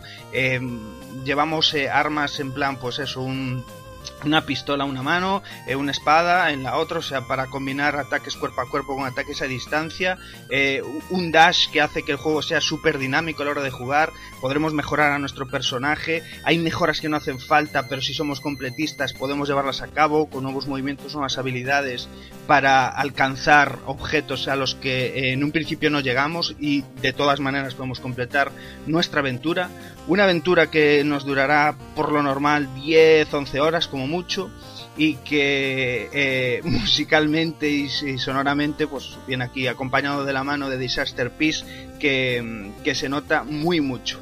Y es que es esto, o sea, cuando los juegos eh, notas que quien los diseña, los desarrolla, ha mamado videojuegos y demás, eh, eso se nota en este mimo extra que tienen los juegos y que pues, no solo pretenden quitarte el dinero, pretenden divertirte y, y, sobre todo pues transportarte a aquel pasado que merece muchísimo la pena. Y sin nada más que decir, porque un juego que eh, pretendía eh, conseguir la humilde cantidad de 27 mil dólares en, en, su financiación Kickstarter y acabó con 640 y pico mil, pues yo creo que dice mucho de ello. Así que nada, hasta aquí no doy más la turra porque si no me paso del tiempo estipulado. Y eso, darles un fuerte abrazo y un saludo y, animar a, tanto a Juanma como a Pepe a que siguen ahí dando el callo, que, que nos molesten mucho más a lo largo de muchos años. Venga, un abrazo a todos. Chao, chao.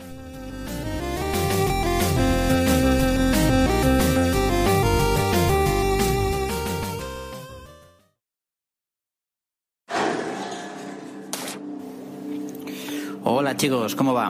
Soy Ferlescom780, que es un nick tremendamente largo, así que todo el mundo me conoce con, como F0. Y nada, y os escribo aquí desde, desde con F de Freak, un bloguete que tenemos en el que hablamos de, de nuestras cosas frikis y demás. Estáis invitados a visitar si os apetece. Y nada, y cuando yo me puse en contacto con Pepe para decirle que me gustaría hablar de Insight en, en Retromaniacs, pues nada, pues de golpe me sorprendió con esta iniciativa. Así que encantado. Y para no cambiar de juego, pues nada, pues a Inside que nos vamos. Inside es un juego tremendamente especial, no por lo que cuenta de forma explícita sino por lo que cuenta de forma implícita. ¿no? Los primeros compases son casi un homenaje a Limbo, ¿no? en, en lo que se siente casi como un déjà vu, ¿no? tomando el control de un niño del cual solo sabemos que está escapando de algo a la desesperada en lo que parece una especie de huida hacia adelante. ¿no? En la carrera en la que, en la que nos encontramos eh, visitaremos muchas zonas diferentes, zonas rurales, instalaciones industriales, complejos de oficinas, laboratorios ¿no? y muchas otras que prefiero no describir porque, porque básicamente es mucho mejor que os lo encontréis directamente. ¿no? Sin embargo, Insight tiene una característica y es que hay cierto momento en que como si te tocasen un gatillo, ¿no? Taca, ¿no? Algo cambia y de, de repente uno se empieza a plantear si realmente está oyendo o si está avanzando hacia algo, ¿no? Hacia un destino que aún el juego no nos ha revelado. Es un misterio eh, que, que, es lo que nos impulsa al final a avanzar con determinación ¿no? y a superar todas las, todas las barreras que nos vayamos encontrando. El argumento y sucesos que se desarrollan en Sites, igual que en Limbo, dan bastante lugar a la libre interpretación. ¿no? Nada es evidente, todo se debe interpretar lo que sí a mí me parece obvio es que el juego de Playete esconde en su ADN una feroz crítica social, ¿no? Masas de personas sin rostro, que se mueven como muertos vivientes y son esclavizadas y sometidas por otras que llevan máscaras, obedeciendo mm, órdenes que no tienen sentido, ¿no? Es como, como unos pocos dominando a muchos en una masa casi borrega que, que se deja hacer. Incluso hay aparatos de control mental, que para mí son una metáfora de, de, de cosas que nos encontramos en nuestro día a día, y personas enjauladas como si fuesen animales animales, eh, todo llega a ser bastante tétrico hasta el punto de la deshumanización ¿no? de las masas sociales, que se expresa en el, en el juego con un giro sorprendente que, que, nos encontramos justo al final, que tampoco voy a desvelar porque es un spoiler como, como la copa de un pino. Inside a mí me parece un juego perturbador, ¿no? Es un juego muy emocional, psicológicamente exigente, acabas agotado, ¿no? De jugarlo si, si te metes en profundidad. Si no, para ti será, pues nada, pues un, un plataformas 2D con algún que otro puzzlecillo y ya está. Pero si te dejas, si te dejas absorber por Inside, os aseguro que es de esos juegos que te deja el cerebro tiritando, ¿no? Es un impacto bastante bastante gordo. Este, en este aspecto está al nivel de otro juego que me encanta, que es Soma, que era el otro que a lo mejor estaba pensando en hablar sobre él, pero nada, me, me decanto por Inside la narrativa de Inside lo guay que tiene es que es que mmm, se hace jugando, ¿no? Es decir, aprendes, o sea, el juego es súper intuitivo, vas avanzando en el juego y desarrollas tus capacidades, capacidades como jugador, ¿eh? No el personaje, porque rápidamente justo entras, ves que te persiguen, entonces sabes que tienes que correr, ves que te enfocan con linternas y hay una roca y sabes que te tienes que esconder. Ese nivel de intuición de Inside, después, no, sinergia con, con lo que se puede ver en el final alternativo, que tampoco diré nada sobre él, en lo que hay un momento en que te planteas si tú estás jugando como el juego o es el juego que está jugando contigo. No sé, Playdead en este caso se, se ha superado, ¿no? Es, para mí es un juego absolutamente sorprendente, es un juego brutal y, y como dice un amigo mío, te quedas loco de la pelota con, con Inside. Es un juegazo que, todo el mundo debería jugar. Y más ahora que también ¿no? ha dado el salto a PlayStation 4, con lo cual ya no hay excusa. Y nada, creo que me pasa un poco de tiempo, un poco mi reseña rapidita sobre Inside, pero creo que un juego así merece, merece la pena, aunque sea un minutito más. Muchas gracias, felicidades por, por todo, por el Retromaniacs, por web, por podcast y demás. Tenéis aquí un fiel seguidor y cualquier cosa que queráis con F Freak está a vuestra disposición. Saludos.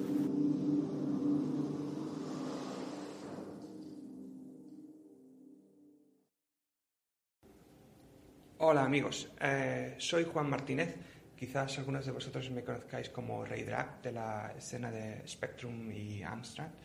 Eh, y me gustaría recomendaros un estudio indie que se llama Widget Eye Games um, que se dedica a publicar, producir y desarrollar nuevas aventuras gráficas eh, de corte clásico. Tienen una serie muy buena que se llama Blackwell, um, que ahora mismo está de, oferta en, Steam, que tiene cuatro o cinco episodios ya. Son juegos que puedes completar en un par de tardes, no son demasiado largos. Um, tiene también juegos que han publicado ellos, que, ha desarrollado un tercero, como Resonance y Primordia, Está muy bien, eh, unos gráficos muy chulos de corte clásico. eh, tienen voces y los guiones están muy bien, los puzzles son bien, no, demasiado difíciles. Vamos, lo puedes completar con, con- un poco de lógica. Eh, la única pega quizás es que los juegos no los publican ellos traducidos al español, pero vamos, buscando un poco, eh, los fans han publicado parches que se puede jugar a estos juegos en, en español. Así que esa es mi recomendación, que miréis a los juegos de Widget Eye eh, Games. Venga, hasta luego. Hola, aquí Mangouras. Eh, hoy quería recomendar el juego Pixel Cup Soccer 17 de Batobi Games Studios. Eh, bueno, el juego está a 10 euros en acceso anticipado en Steam, salió el 4 de agosto. Y bueno, es un juego de fútbol arcade a antigua usanza, directo, rápido y sobre todo muy divertido. Eh, tiene una, juga- una jugabilidad muy sencilla, muy al estilo Super Side Kids, dos botones de ataque y dos de defensa, eh, y un tiro especial en el que podremos emular un poco a Oliver Atom, y son partidos eh, muy muy divertidos. Gráficamente es un juego entre 8 y 16 bits, está ahí en la frontera, ya que bueno, los, los jugadores son un poco cabezones y no tienen una un tamaño excesivamente grande, pero están muy bien realizados. Y luego el juego tiene bastantes detalles muy, muy interesantes. El juego tiene también modos, eh, puedes jugar en días soleados o lluviosos o con viento que afectan mucho al juego. Y luego tiene varios mm, niveles de dificultad y sobre todo de velocidad. Esto es muy importante porque el juego se puede, eh, en niveles altos de velocidad, se puede convertir en una auténtica locura. En cuanto a modos, el juego está muy muy nutrido, ya que podremos emular eh, los anteriores eh, campeonatos disputados como las Olimpiadas de Río, eh, Copa América Centenario, Mundial o, Eurocopa. Entonces, si elegimos España, pues jugaremos en la Eurocopa pues con los equipos que nos tocó por sorteo en la fase de grupos. Eso le da al juego una, o sea, una durabilidad muy, muy, muy buena. Entonces, mm, es, un juego que yo ahora mismo está muy bien acabado, mm, prácticamente no he encontrado bugs eh, y el juego está muy, muy completo. Eh, faltaría la implementación del juego online, que han prometido que en el futuro, con el apoyo de toda la gente, pues que, que lo van a hacer. Entonces ya el juego puede quedar muy redondo. Comentar como, como detalle que también hay eh, equipos femeninos y que los jugadores, eh, pues por ejemplo Andrés Iniesta, pues eh, nos saldrá como Andrés, eh, pues su nombre es de pila. Eh, tiene efectos FX bastante curiosos y mm, para la gente que le interese, pues tiene 85 logros en Steam para poder sacar, bastante asequibles y 100% ahora mismo de positivos. Hay unas versiones también para iOS y Android eh, que la verdad que son muy muy son casi un calco.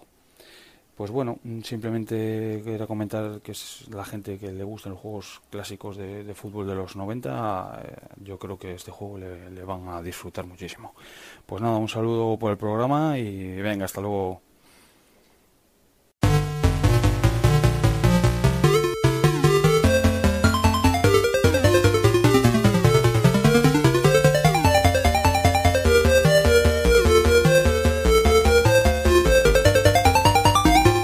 Recuerda, pásate por el blog de Retromania.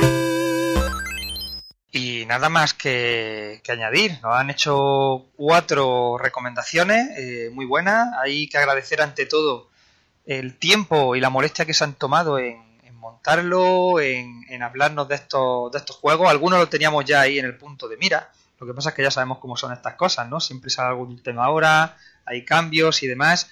Lo que sí quisiera comentar es sobre Widget Eye Games, si hemos hablado en alguna ocasión.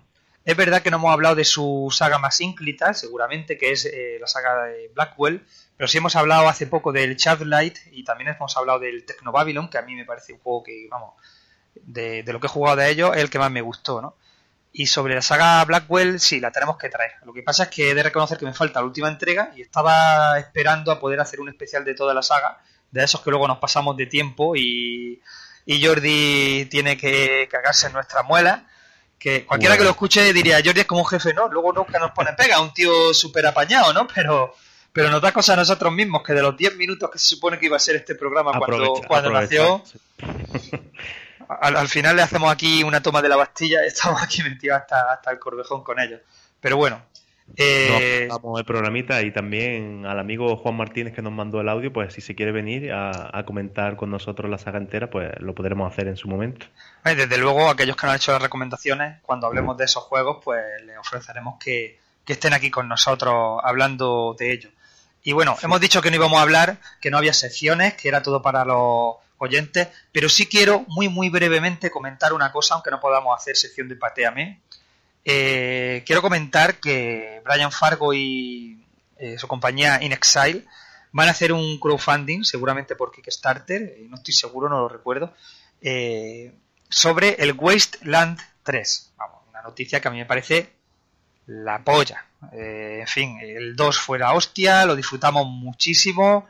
Y, bueno, el día 5 de octubre empieza el crowdfunding, así que todavía no tenemos detalles más allá de que pretenden recaudar 2,75 millones de euros, que algunos dicen que una barbaridad, pero yo creo que lo van a conseguir sin ningún género de duda eh, y que bueno, el mes que viene seguramente todavía le quedarán unos días para terminar el crowdfunding y podremos ya sí daros detalle en profundidad de, de- de, bueno de las metas, todas estas cosas que nos gustan siempre hablar de ellas.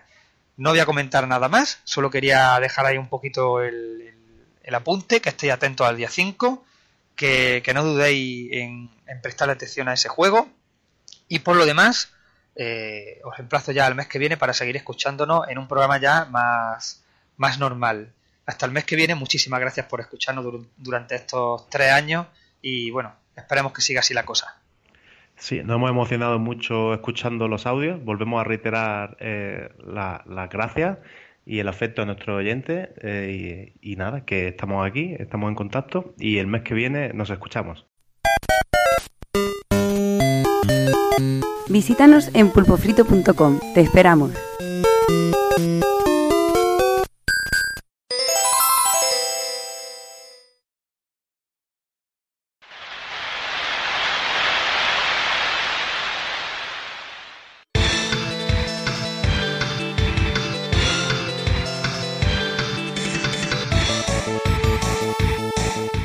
Antes de, liarnos con el tema Parodius, eh, me gustaría hacer un, pequeño punto, eh, porque bueno, eh, como, todos sabéis, Parodius es, no es más que un, un juego, un plan cachondeo, una especie de crossover, y los crossovers la verdad es que son, es un género que desde siempre pues, ha, ha tenido interés, siempre nos ha molado. Todos hemos soñado con muchos crossovers. Es más, el, el mundo así un poco más friki, eh, Dagogun, está lleno de crossovers a lo largo y ancho de, de la historia. O sea, desde Marvel con DC y todo eso. Y la, y la- y la propia Marvel se dedica a hacer crossovers a, a- a saco. Sí, sí, bueno, yo creo que el más bizarro que puedo haber visto en mi vida es el de Superman con Muhammad Ali, por ejemplo. Sí, por ejemplo. por ejemplo. Hay, hay cosas muy, muy bestias, pero bueno, sí, el, el rollo del, del crossover llama mucho. Eso hay que ver qué, qué- qué nos gusta de King of Fighters, sí, Marvel vs. Capcom, encantados. Ahí está. Ah, Creo que el, el batiburrillo es como la selección, ¿no? Como cuando, yo qué sé, compras eh, las gambas y les quitas la cabeza y te quedas solo con, con, con la chicha rica. Pues aquí es lo mismo, los personajes que sobran los quitas y te quedas solo con lo mejor de cada casa. Sí, sí, hombre, es eso. A lo largo de, de la historia, pues ha habido infinidad y, y muchos, bueno, que, que- los hemos estado deseando durante años y años, que, que se han acabado cumpliendo, ¿no? Como que comentabas, ¿no? Ese Marvel vs. Capcom, digo, ese SNK vs. Capcom, perdón, que, que bueno, que se nos volvía locos. Eh, nada más de pensarlo, ya más de uno mojaba, mojaba los gallumbos. Y, y, bueno, y también, pues lo que he dicho, ¿no? Marvel vs. Capcom, tenemos Mortal Kombat contra el Death Universe, ¿qué más? Tenemos los propios Kingdom Hearts, ¿no? El universo Disney con el universo de Square y mil cosas más, ¿no? Tenemos cosas, yo qué sé, Ali- Alien vs Predator, ¿no? De- por, por otro lado, no sé, es que se me ocurren millones, ¿no? Los Mario All Stars y, bueno, cualquier Mario de estos. Sí, sí, Y los, incluso en el cine el rollo Freddy, con, Freddy contra Jason, ¿no? Que dices tú. También. qué cosa- y, si ya te vas a, y si ya te vas a los cómics y te, que, y te vas a Freddy contra Jason y, con- y contra Ash de Evil Dead, pues ya te mueres. Que, que realmente si la película si hubiera salido bien como hubiera salido, la, la idea era continuar metiendo a Ash de, del ejército de las tinieblas y Evil Dead y todo esto la historia. Que si lees los cómics está está súper chula la idea, la, la idea y sobre todo el- toda la historia es súper guapa. Y sobre todo de la época, yo también, yo que tenía mi, mi consola ni de Nintendo y me encan- y te- estaba llorando por tener una Mega Drive, yo hubiera dado lo que fuera por ver a, a Mario y a Sonic en, en un juego juntos. No, no me refiero juntos como ahora en Mario y Sonic en los Juegos Olímpicos, ¿eh? Me, me refiero juntos pues en un juego de plataformas. Es algo que, que en aquel momento que hubiera dado mi, mi mano derecha para poder jugar a eso. Bueno, mi mano derecha no, porque si no, no podría jugar, pero bueno. Eh, Y en el- vamos y en- ahí Robocop contra Terminator. Sí. Y en los animes eh, también tenemos eh, todo el tema este de Jump Superstars, ¿no? Eh, Mm. a- ver a galletas ahí entre, entre Goku, Naruto, Luffy de One Piece y, y, bueno, luego se fueron sumando toda esta gente de Bleach y demás, pues joder. También mola, mola un cacho, ¿no? ¿El que dice Tabokun? Que digo que todo el mundo sabe que Luffy se los folla a todos. O sea, ahí no hay, vuelta de hoja. Puede ser, puede ser. Pero bueno, volviendo, volviendo ya a la saga Parodius, eh, a lo que nos ocupa hoy, yo creo que, que, bueno, que es lo que decíamos, un claro ejemplo de crossover. Pero es que sin duda alguna, pues no podemos afirmar que, que una compañía alcanza la categoría de leyenda, aunque la acabe perdiendo por, por, por méritos propios, cuando llega a ese punto, ¿no? La trayectoria y decide crear un juego, pues partiéndose de ellos mismos, ¿no? Agachondeándose de sus propias, de sus propias licencias, aunque ahora están haciendo lo mismo, pero de forma diferente. Y bueno, eso, eh, cogiendo personajes eh, originales y mezclarlos todos y bueno, y, ponerle mucha parte de, de cachondeo. Y es que bueno, la saga Parodius pues es eso, eso mismo, como todos sabéis, ¿no? Una parodia dentro de la regla, que en este caso, pues en, en forma de matamarcianos, ¿no? Bueno, fusilando directamente a una de sus grandes sagas Gradius, que es la que, la que está 90% reflejada en Parodius, podríamos llamar. De hecho, bueno, como veremos más adelante, prácticamente todo el sistema de juego está heredado de, este, de este Gradius. Aunque bueno, no será, como decíamos, no será el único, ya que bueno, también veremos infinidad de características de otros shoot'em ups y cosas como Salamander, como de Twin Bee, veremos, veremos a lo largo de toda la saga. Pero como habíamos dicho, si algo define la saga es, es el humor, eh, sobre todo la manera en la, que, en la que mejor Konami supo dejar volar la imaginación hasta límites insospechados, creando pues nada, un universo muy original y sobre todo surrealista, porque es que hay cosas muy, muy, muy, muy locas.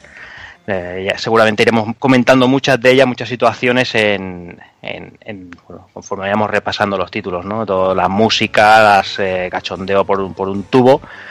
Pero bueno, así era la mejor Konami, que veremos reflejado una de las mejores compañías de la historia en, en un momento álgido, ¿no? Y, hablaremos un poquito de parodios, pero antes empezaremos hablando con el que quizás es, el, es la primera piedra, ¿no? De ese, de ese parodios, podríamos llamarlo, Dani.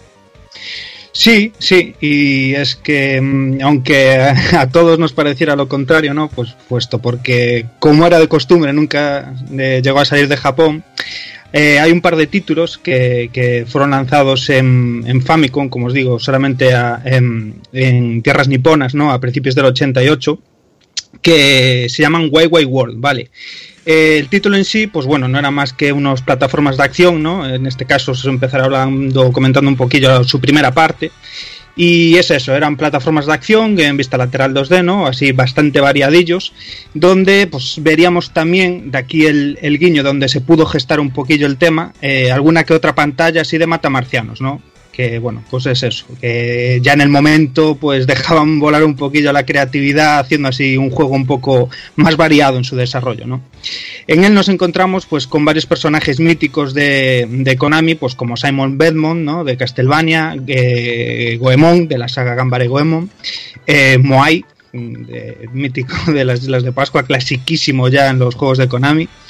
Y, por el entonces, pues como Konami desarrollaba y tenía em, licencias en el momento de, de, algunas pelis, de algunas series y tal, pues eh, teníamos a Mickey, ¿no? De los Goonies y, a King Kong, ¿no? Y bueno, también, pues como era de esperar, se daban cita eh, aquí en este juego, pues eh, Big Viper de la nave de Gradius o, o- o la nave de Twinbee, ¿no?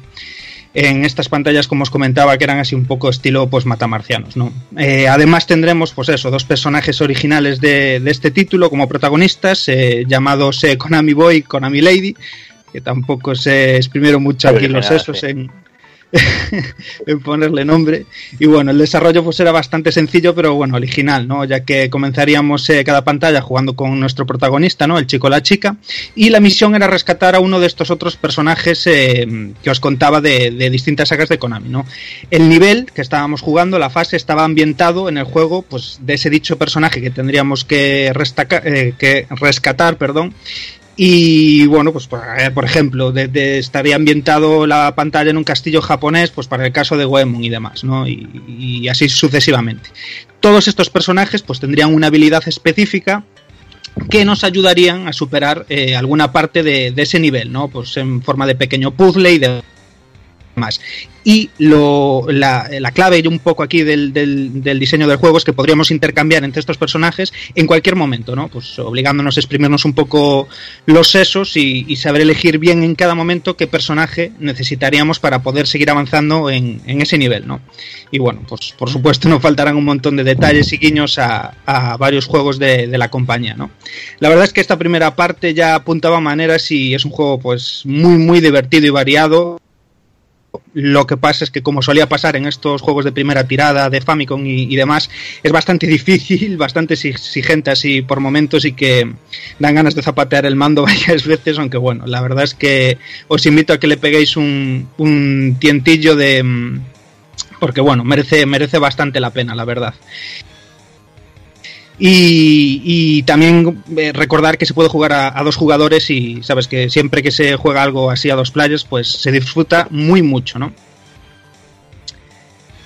Eh, a principios del 91, pues eh, fue publicada en Japón la segunda parte de este título, ¿no? Que al igual que la primera, pues nunca salió del país nipón y que se le conoce como Wai Wai World 2, eh, eso es Passeiri Jou, que le viene siendo pues el castillo del perejil.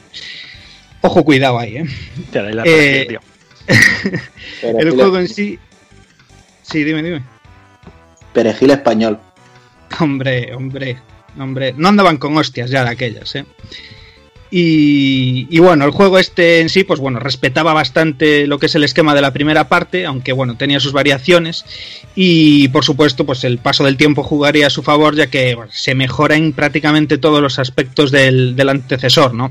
En esta ocasión, pues bueno, eh, no esconde el mismo sistema de habilidades para avanzar en el, en el desarrollo de lo que son las, los niveles, pues sino que simplemente debemos avanzar y llegar hasta el final de cada nivel, eh, como si fuera un juego de plataformas al uso, normal y corriente. Pero eso sí, bastante más variado porque combinaba, pues, eh, al igual que el primero, flashes, eh, pantallas de plataformeo, pantallas de mm, con sus toques de acción y demás, con fases de matamarcianos, incluso fases de carreras o pantallas de, de puzzle completamente. Y que bueno, todo eso pues eh, con un componente arcade brutal y que bueno, se enamora desde el segundo uno. El diseño artístico eh, también es diferente. eh, pues bueno, ahora ya nos encontramos em, con personajes y enemigos con estética chibi, así, rollo SD, super deformed, que bueno, a este rollo desenfadado y, de humor y demás, pues eh, la verdad es que le queda fetén. Y bueno, aparte del, del personaje protagonista, que, que en este caso, en esta segunda parte, cambia, ¿no? Y nos encontramos con un adorable ahí mecha roboto muy chulo. eh, algunos de los personajes de la anterior em, entrega desaparecen y se unen, eh, por ejemplo, Bill de la saga Contra o Upa de, de, de Biomiracle Boku, por ejemplo. Eh, y como, bueno, como os decíamos, el título en sí, pues eso, mejora en todo a su, a su predecesor y bueno, pues es eso, siempre el, paso del tiempo en este caso pues juega a su favor y es más largo, más variado, mejor técnicamente y bueno, tanto en el apartado gráfico como en el sonoro y por supuesto como os cuento en el jugable, eh, mejora y, se disfruta más, sobre todo, pues eso, porque tampoco tiene esa dificultad endiablada del primero, ¿no? Y- y, bueno, se acerca de esa manera un poco más a lo que es el gran público, ¿no? Añadir que existe un parche de traducción a, esta ROM, si lo queréis echar un ojo por ahí al inglés, para que, bueno, si no, no, no pongáis excusas para, para poder disfrutar esta joyita, que, bueno, como muchas otras se quedó en el catálogo Japo de la, de la 8 bits de Nintendo. Y antes de, empezar con, con Parodius, vamos con otro con otro crossover. Esta vez eh, Konami Crazy Races, como lo conocimos por aquí, o Konami YY Racing Advance, ¿no? Un juego sacado en el 2001 para, obviamente, para Game Boy Advance. Pues nada, un juego de cars, eh, aprovechando el tirón de Super Mario Kart y esas cosas. Pues una vez más con bueno con personajes de, de toda la saga de, de- más famosa de Konami del momento. Teníamos por ahí pues gente como Goemon, el Pawakuro Kun de- del juego de béisbol de los Jikiri Powerful Basket, digo béisbol. Teníamos a, a Pastel de, Twinville, a Piloto, teníamos a Ñami de, Pop Up Music, a Takosuke, al Cyborg Ninja de Metal Gear, teníamos a, Drácula por ahí también conduciendo conduciendo un car y teníamos al Moai de, de al Moai típico de toda la vida de, de Konami que después teníamos unos cuantos secretos que teníamos por ahí a, a Beer Tank del Rakuga Kids también teníamos a Ebi Sumaru, a King de Pop Up Music y, y, como no Big Beeper que me das tú Big Beeper ahí conduciendo conduciendo un car ¿eh? Muy muy bizarro todo muy bizarro pero bueno, yo creo que vamos vamos a ir empezando ya con la chicha. Vamos a empezar con, con Parodius, Takokun. Venga, pues arrancamos con el primero. Eh, su título en japonés es Tako wa Chikyu o Suku. Y básicamente vendría a ser en inglés eh, Octopus Will Save the World o El pulpo que tiene que salvar el mundo. Eh, decir sobre todo que es bastante posible que la idea y la creación de, de esta saga venga de, bueno, si los más viejunos del lugar que tuvieran MSX recordarán que tenía dos ranuras de cartucho y entonces lo que pasaba era que si en el, en el slot del segundo cartucho metíamos el, el Penguin Adventure y teníamos el- en el slot 1 el, el- el Gradius 2, el Nemesis 2, entonces podíamos utilizar a Pentaro como, como personaje. Entonces parece que un poquito de aquí es de donde salió la, la cosa de llevarlo a lo, a lo ridículo a lo, o a lo parodia. Porque de hecho, bueno, es lo que comentábamos antes, ¿no? Todo el sistema de juego está calcado de, de Gradius, incluso el desarrollo de niveles. Y tenemos, pues, por ejemplo, todo el tema de los power-ups, que en este Parodius hay que decir que es eh, automático ah, durante toda la primera customización bestia de, de- la nave. Entonces siempre intentará pues primero cogernos un- una de velocidad, luego tenemos los misiles, el láser vertical, que eso ni es láser ni es nada, creo que es el arma más asquerosa que me he cruzado en la vida. Bueno, más que vertical es rollo diagonal el disparo. Y luego ya tenemos pues los, los options, que más adelante aquí son como si fueran unas sombras, más adelante sí que ya serán otros personajes. Y el, láser, que es el arma pepino, y una barrera. Aunque también hay que decir que hay un, power-up que es random, que a veces hará que tengamos como una ruleta y podamos quedarnos sin nada o, conseguir eh, los mejores power-ups de esta manera también. Se me lo cojonudo es cuando que- que se pone, me parece que es en la parte de las options y pone O. Sí, exacto. Hostia, cabrones. Exacto, es, es una gran putada, pero bueno. Y nada, dentro de lo que es la selección de personajes, pues tenemos a Taco, que es el gran protagonista de nuestra aventura. Este es su juego de debut. Y bueno, Taco es un pulpo frito cualquiera que vive como, como humorista y comediante eh, bastante malo. Imaginaos una especie de Jim Carrey en, en su planeta, en la Tierra, entendemos. Y nada, después de protagonizar varias películas como Octopus Sea o, Monster Inc., pues tuvo una serie de problemas con, con los críticos que básicamente dijeron que era bastante malo y, y él pues se dedicó a llenarlos de tinta, perdiendo el control y estas cosas. Entonces, pues bueno, como si fuera un plato del Sálvame Deluxe, eh, acabó todo muy mal, nadie le llamaba, se deprimió, nadie quería darle trabajo, entonces decidió marcharse de la Tierra y comenzó a vagar por planetas hasta que encontró un, un nuevo trabajo que, que empezó a gustarle, que era programar los sueños de la gente. Y nada, entonces mientras estaba trabajando haciendo la programación de los sueños de, de la gente del planeta Tierra, pues descubrió que el malvado Book se estaba alimentando de, de los sueños de, de esta gente. Entonces que ya no tenían ni ganas de vivir, ni historias, y entonces ¡Oh, tragedia! Aún después de casi ser desterrado de su planeta natal, pues nuestro valeroso Taco decidió volver para enfrentarse con el monstruo y liberar a la humanidad. Y para ello formó a su supergrupo. Y no eran los Vengadores de Marvel, no. O quizá no era así, no sé. En caso es que el supergrupo que formó eran los Paro. Grandes héroes salidos de los microchips de Konami con el objetivo de hacer frente a un mal común. Mientras de paso se ha dicho, pues nos hacíamos unas risas. Y eso, entre ellos pues encontrábamos también a Penta, que es el simpático pingüino de, de nuestra saga Parodius. Lo que que mucha gente lo conoce como Pentaro y, lo que pasa es que Pentaro es la encarnación que vemos a partir de Parodius Da. En, en este primer Parodius tenemos al, al, pingüino original que es Penta y bueno, es protagonista de Antarctic Adventure y de Penguin Adventure, que son dos pedazos de juegazos impresionantes. Y de hecho en, en Penguin Adventure ya veíamos al, al pingüino en, en, el espacio, en alguno de los niveles. Así que no, no tuvo ningún problema para unirse a Taco en, en, su gesta por salvar el planeta. Lo gracioso es que cuando llevamos a, Penta sus power-ups tienen, tienen forma de cabezas de pescado. Luego tenemos a Big Viper, que es la nave protagonista de Gradius, de la que ya hemos hablado antes también. Y bueno, después de sus aventuras derrotando al Imperio de Venom, pues acude a, a la llamada de Taco para, para, poder liberar a los sueños de las personas. Tenemos también a Goemon, protagonista de la saga Gambare Goemon, que bueno, en esta ocasión llega solo, sin su inseparable Bisumaru, pero bueno, viene dispuesto a impartir justicia y dispara monedas. Y lo gracioso es que, bueno, sus, bueno, más que monedas parecen como, como chinas, ¿no? De, de la pipa o algo así, no sé. son, son, bolitas y parecen doradas. Entonces, Correcto. Podemos considerar que son chinotes de, de la pipa o monedas. Y luego, bueno, sus power-ups sí que sí que tienen la forma de los ríos antiguos de, la moneda japonesa. Y luego, para finalizar, pues tenemos a Popolón, que es el protagonista de Nightmare y el protagonista masculino de Maze of Talios, que, bueno, aunque sale en este primer Parodius, luego no, no se le ha vuelto a ver en la saga y, bueno, eso no impide que después de que acabara en sus aventuras con Hudnos y Galius, pues no dudase en, en, aliarse con Taco. Su disparo normal también cambia, es una flecha, y los power-ups que recoge eh, tienen los, la misma forma que los blasones que veíamos en, en, su juego. Luego, aparte del tema de los power-ups, que era marca de la casa de Gradius, sí que tenemos una marca de la casa, valga la redundancia, de, de Parodius, que eran las campanas. Twin Bee, estos de Twin Bee.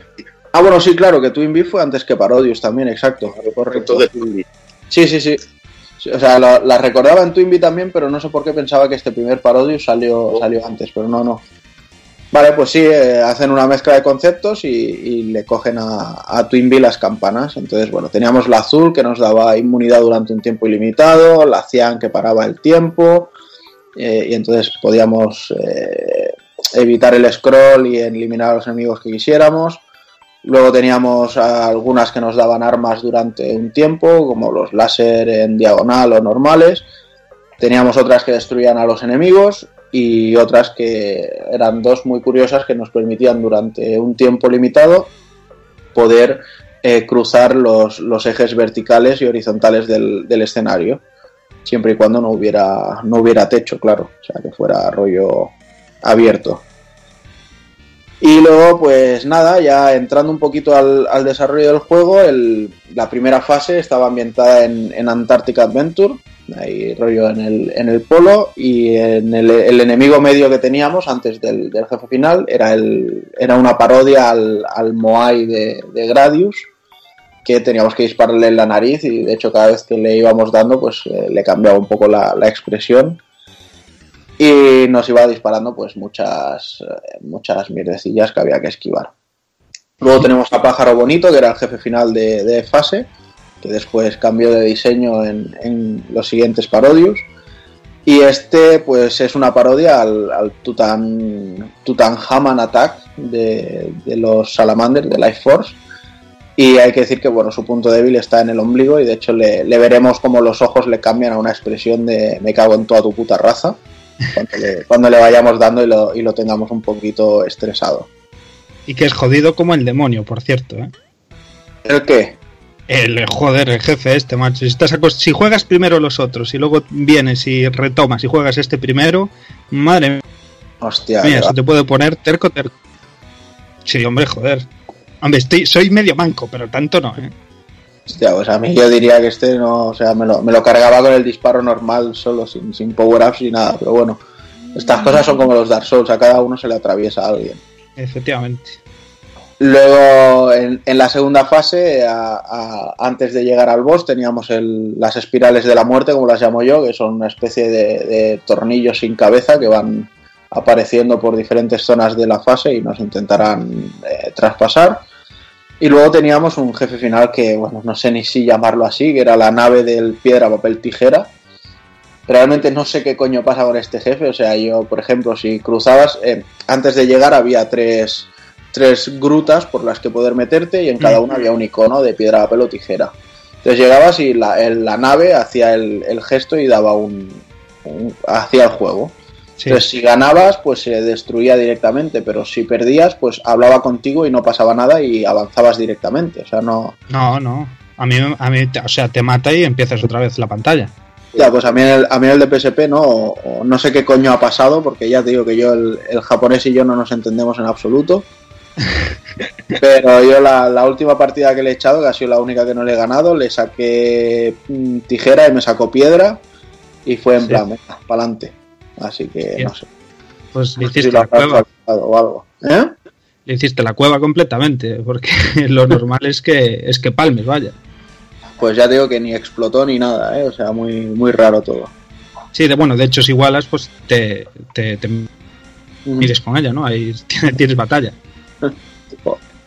Pues eso que me he saltado yo. Eh, nada, luego avanzamos y tenemos la, la tercera fase, que aquí tenemos los topos cabrones. Que no veas lo por saco que llegan a dar y aquí ya se nota el... O sea, si, si vamos muy cebado de, de power-ups y morimos a mitad de nivel, aquí ya se nota y, y sufrimos bastante para, para conseguir avanzar hasta el final. Pero bueno, lo, lo guay es que ni el, ni el jefe, por llamarlo así, porque no es un combate que tenemos antes de, de la batalla final, es muy difícil, simplemente es un desplome de tierra que se van cayendo eh, trocitos y tenemos que ir esquivándolos. Y luego el, el jefe final es, es otra cosa de estas típicas japonesa 100%, que es un Tenuki Tenoki Bozu, que es un, un muñeco que se hace con una bolsa o con trapo y cosas así, le dibujan la cara. Y entonces, bueno, el punto débil que tiene es la, la cuerda. Este, este muñeco lo usan los, los niños en Japón, es mítico de, de lo pegan en las ventanas para, para llamar al buen tiempo. Ajá. No sé, yo sabía que hacían, eh, que era rollo hacer el muñeco, pero no sabía el, Sí, el funcionamiento exacto. sí, sí.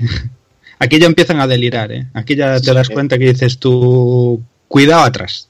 Sí, sí, exacto, porque la, la siguiente fan, la siguiente fase ya tiene tela. Sí. Y ya el, el jefe que nos sale antes de- del combate final se llama Hot Lips y son unas cuantas bocas, me parece que eran, no sé si eran 10 o 8, ¿vale? que se van cruzando como, como si fueran unas bocas rollo el logo de los Rolling Stones, que van tirando besitos. Entonces los besitos los tenemos, o dientes, y nos los tenemos... Sí, sí, dientes, son mandibulitas. De la pantoja, dientes, dientes. y nos los tenemos que ir quitando de encima porque si no se llena bastante la pantalla. Y claro, por, eh, por como no podemos movernos hacia atrás, pues eh, primero nos- al menos yo me cargo toda la fila de adelante y entonces ya empiezan a moverse los, los que estaban atrás y ahí ya tienes que ir esquivando el movimiento y luego disparándoles. Tiene, es más paciencia que, que dificultad lo que tiene este jefe, pero bueno. Y luego ya después de él tenemos las, las Plum Mates, que son también conocidas como las chachas de la muerte, que parecen salidas del anuncio del negrito del colacao. Ah, por, por lo que suene. Pero parecen, Señora parecen- Escarlata. parecen- parecen una señora escarlata. Y nada, estas también nos salen como los hot lips, una en cada lado de la pantalla y cada vez que fruncen el ceño pues se chocan entre ellas y además nos van tirando unos misiles y nada, y una vez que nos cargamos a la primera pues también la otra se, se pasa de posición y, y lista. Luego la, siguiente fase, la quinta, no tiene jefe medio. Sin embargo, el, jefe final es eh, GGG Aunt, que bueno, es una, una mujer que pretende ser sexy con unas medias así guays y luego tiene un ultra cabezón con un solo ojo. Entonces cuando le vamos disparando en el ojo, pues poco a poco irá soltando una lagrimilla que es señal de que le estamos haciendo mucho daño. Y luego ya para finalizar las fases normales, pues eh, tenemos la última de todas, donde nos enfrentaremos al, al, enemigo medio War Organ, que también es una, una, parodia bastante conocida de la saga de Gradius. Y luego tenemos el, jefe final que es Bug, que es el, el, oso hormiguero, que de hecho también en, en, Japón una de las cosas así tradicionales es que los los, no sé los osos hormigueros o los fantasmas con forma de oso hormiguero absorben los, los sueños de, de, las personas y de ahí sale el, el que este bicho sea el, el malo del juego. Mm. Eh, técnicamente hay que decir que, a ver, para la época en la que era, lógicamente, Gradius es una pasada, o sea, Gradius, perdón, Parodius es una pasada. Eh, yo lo disfruté, y digo disfruté en mayúsculas en MSX, pero bueno, esta vez rejugándolos eh, he tocado la versión de, de PSP, que es simplemente una delicia. Sea, le han, le han, tocado lo justo para simplemente hacerlo un poquito más bonito. Pero, el pero, scroll, han tocado el scroll. Y sobre el, el scroll, exacto. Y sobre todo el scroll, que ya sabíamos que en MSX iba en plan avanzo un poquito y, y, era entrecortado y luego ya en este PSP es un scroll continuo fino. A mí hay un detalle que me mola mucho en el de MSX original, que es uh -huh. cuando matas a los enemigos sale como una letra en japonés. Sí. Me hace mucha gracia. Un kanji, no sé si es un kanji, un, un, un mm. símbolo y, y, queda cachondísimo. Sí, en el, en el de PSP sale, pero cuando mueres. Sí. Y nada, la verdad es que es lo que decía, tenía un montón de color, las fases, aunque realmente eran detallitos lo que tenían, pues estaban bastante diferenciadas. O sea, sabías que la primera era la del hielo, la segunda la de las granjas de abejas, la tercera la de los topos, etcétera, etcétera, ¿sabes? Y todas tenían un, un reconocimiento de, saber en dónde estás en cada momento. La música también es increíble, o sea, no sé, o sea, para mí son, son muchas cosas lo que, lo que ha sido Parodius y, y creo que aquí Konami se, se sacaba la chorra como quería. No, no tuve la oportunidad de, probarla en el arcade realmente, pero ya te digo, basándome en lo que yo he jugado, es que a día de hoy incluso la música sonando directamente sobre el MSX, te digo que era maravillosa. Pero te lo digo con este, te lo digo con el Penguin Adventure y te lo digo con el Nightmare, o sea que... Igualmente, Juanan, este Parodius es una versión única. El de arcade es otra cosa distinta. Ajá, este es vale. exclusivo, exclusivo MSX. MSX. Ah, vale, vale. No tienen nada, nada, nada que ver, o sea, que es lo que mola también de esta mm. versión. Que Ajá. es absolutamente original y pensada para el ordenador y aprovechando sus capacidades. Que era lo, lo, que hacía Konami, bueno, lo que hacía Konami en MSX era espectacular. Y yo, y yo eso que no lo he tenido, pero es que te quedaba flipando. Yo lo comparaba estos juegos con los que había en Spectrum y, y en los otros ordenadores y te reías un poco, ¿no? Decías, joder, vaya sí. tela. Sí, no, era, era impresionante.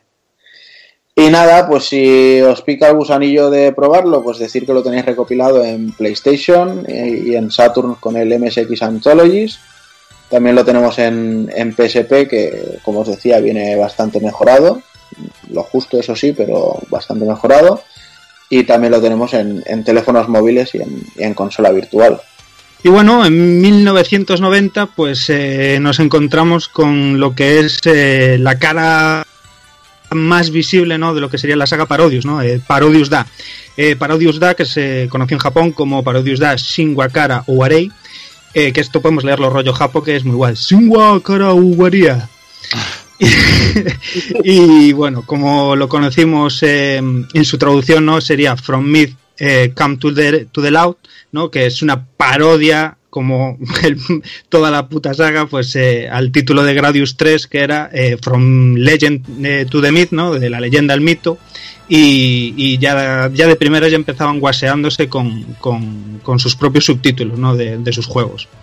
Y bueno, como decíamos, pues aunque no es el primer título de la saga, pues sí que es el más reconocido, ¿no? Es quizás es eh, por ser el primero, ¿no? Que acercó la gran saga al, a lo que sería el, al gran público, pues eh, sobre todo pues eso, porque fue el primero en salir de Japón y llegar a, a Europa eh, que bueno, como comentaremos después, no, no, no pisó Yanquilandia, eh, no, no, no pisó Estados Unidos ahí por rollo de censuras ahí con, con un jefe final que bueno, comentaremos ahí más para adelante. Y que bueno, pues eh, bien en su versión mm, de, Super Nintendo, sobre todo, en primera instancia, yo creo que es un poco como, se dio a conocer, aunque bueno, luego nos llegó en de infinidad de, de, conversiones a un montón de consolas, eh, a la NES, a Play 1, Saturn, la mismísima Game Boy, o sea, una auténtica locura. El juego, eh, pues eso, fue lanzado en 1990 sobre una placa arcade de Konami GX955 y su principal, pues eso, eh, desarrollador y programador fue eh, Tsukasa de Tokuda, que bueno, tiene ahí buen currículum ya a las espaldas el tío cuando, cuando se metió a desarrollar aquí este juego. En el 87, por ejemplo, tiene Nightmare 2 de, de MSX, el Maze of Gallius. Y, y, en el 88 estaba ya metido en el YY World, como comentamos antes, Gradius 1, Gradius 3, Salamander, estará presente también después en todo el resto de entregas de Parodius. Y que bueno, eh, como marcan ya los propios créditos, pues eh, pues que prácticamente todo el equipo de desarrollo, tanto de Gradius 1, 2, 3, Salamander y demás, pues eh, estaba aquí, en este, en este Parodius Da. En cuanto a lo que es rollo de jugabilidad, sistema de juego y demás, pues como estuvimos viendo en el anterior título de MSX, que bueno, eh, era desconocido para todos en el momento en el que eh, recibimos este, este título en la Super, ¿no? Y bueno, pues como comentábamos antes, pues el juego parodia lo que es la saga Gradius y como podría ser de otra manera, pues lo que es todo el sistema de juego, las mecánicas y todo, pues estaban basadas en, en el título, ¿no? Y como bueno, como la mayoría de matan marcianos, igual que el otro, pues eh, si tocamos una bala morimos, si tocamos las paredes morimos, si tocamos con el enemigo morimos y demás. Y, y bueno, el sistema de power-ups clásico de Gradius, eh, la parte inferior, pues bueno, los, los, las siete mejoras y debemos coger tantas opciones necesitamos como para instaurar esa mejora ¿no? en el orden, desde la velocidad, eh, los misiles, el ataque doble, el ataque potenciado, láser, eh, las options y, el clásico O que nos hacía la putada y lo que vendría siendo el escudo. ¿no? Y bueno, el eh, comentar que a principio del, de lo que es el juego nos dan a elegir entre el modo manual y el modo automático. ¿no? El, en el modo manual eh, tendremos que instaurar estas mejoras eh, a mano. Pues eh, si llevamos eh, dos eh, mejoras de power-ups eh, y le damos, escogeremos misiles, podemos esperar hasta llegar al option si queremos en ese momento activar el option, o sea, que depende un poquito, ahí está el apartado estratégico guay del juego, de cada uno tiene su manera de jugar, igual que en Gradius, y bueno, te puedes meter una mejora solo de velocidad, porque a lo mejor con dos o con tres ya se hace un poco incontrolable lo que es la nave, y, y luego ya estar pues pendiente de meterte options eh, y intentar tener todo el rato eh, lo que es la mejor encima del escudo, ¿no? Para cuando lo perdamos volverlo a seleccionar y demás. Que hay gente que, que se atora un poco eh, y suele jugar en modo automático. Yo soy de jugar manual, no sé vosotros a, a qué le pegáis. Sí, manual. Manual, manual. Que haya que elegir lo que quieras. Ahí, ahí. Sois de, de jugar con las manos, me gusta. Y, y, bueno, este sistema también decir que más para adelante obviamente se modifica, hay un modo semiautomático que, que ya veremos ahí que en, la propia versión que, que, salió después en Super Nintendo eh, ya dejaba jugar un poquito en, en, el rollo semiautomático, ¿no? O sea, tú aunque tú pillaras automático eh, permitía el forzar, o sea, si tenías encima de alguna de las mejoras podías elegirla, ¿no? Y bueno, eh, además de todo esto, pues eh, también como vimos antes, el, lo que es Parodius, pues encontramos eh, otro tipo de power up que son lo que las míticas campanas, ¿no? heredadas directamente de, de la saga de, de Twinbee, de Konami también, y que, bueno, según vamos disparando estas campanas, pues irán cambiando de color y cada color pues va asociado a una mejora única y que, bueno, de un solo uso y que dure un tiempo limitado limitado. ¿no? En este caso varían con respecto al de, al de MSX, cambian un poquillo el, el efecto y, eh, según el color de la campana. Y bueno, la amarilla nos dará puntos. La blanca sacará un megáfono ahí con, con, ya empieza aquí las idas de olla, con frases locas, rollo afeitarse es aburrido, eh, la fórmula de la teoría de la relatividad, o sea, aquí ya empezaban a fumar duramente ya con, con estas cosas. ¿eh? Y bueno, por ejemplo, luego la verde eh, nos convierte gigantes, ¿no? Así un efecto de zoom los tiene de chulo y todo lo que tocamos, no disparamos, pero todo lo que tocamos eh, le estamos dando hits continuos, que, que está muy guay esta, este power up. Eh, el azul nos da una super bomba, así al estilo Gradius también, que hace que explote toda la pantalla. Podemos usarla cuando queramos con el botón del de, arma secundaria. Y la roja, eh, pues eh, en este caso nos crea una barrera vertical que, va súper bien también para, para, apagar lo que son las balas enemigas y demás, sobre todo contra los jefes finales. Está, esta va de perlas si la aguantas hasta, hasta los final boss. Y bueno, en este caso, en la versión arcade, pues eh, también nos darán una vida extra en los eh, 20.000 primeros puntos y luego pues nos darán otra cada, cada 80.000. Esto variará luego según las versiones también. Y ya bueno, en cuanto a personajes, pues eh, eh, en este título pues tendremos cuatro personajes. Eh, habrá algunos que perderemos con respecto a la versión de MSX y otros que por supuesto repetirán y serán ya clásicos en la saga. En este caso, pues Big Viper, eh, cada una con una configuración. Big Viper tiene la configuración tradicional de Gradius de toda la vida, eh, con su mejor de misil hacia abajo, disparo doble, luego el típico láser y la posibilidad de llevar eh, hasta cuatro options y, el clásico el clásico escudo de, en dos piezas, ¿no? Eh, poco que reseñar por ahí. Luego en el tema de, mm, de taco del pulpillo de Octopus, pues eh, usa la configuración de Salamander y pues la mejora del disparo del misil en este caso son dos vías, es hacia arriba y hacia abajo. Eh, la de Big Viper, que no la comenté, es muy cachondo porque el misil le salen unas patitas y va caminando por, por el suelo ¿no? cuando, cuando cae. Que ahí ya empiezan los detalles geniales de, creatividad. Y en este caso, pues eso, en Octopus alterna la configuración de Salamander, misil para arriba, misil para abajo. Eh, si escogemos el disparo doble, en este caso es, tendremos el Tailgun, que es disparo para adelante, disparo para atrás. El disparo potenciado es el Ripple, mítico, que es, es eso, pues, circulillos que se van haciendo de más pequeños a más grandes, que hace bastante daño, la verdad. Y el option, pues es en forma de, de pulpillos, que, que, está muy chulo también, es muy guasón. Te van siguiendo hay cuatro pulpillos pequeñitos y está genial.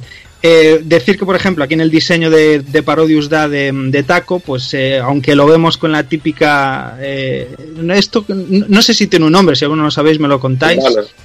Es, sí, es, bueno, pero...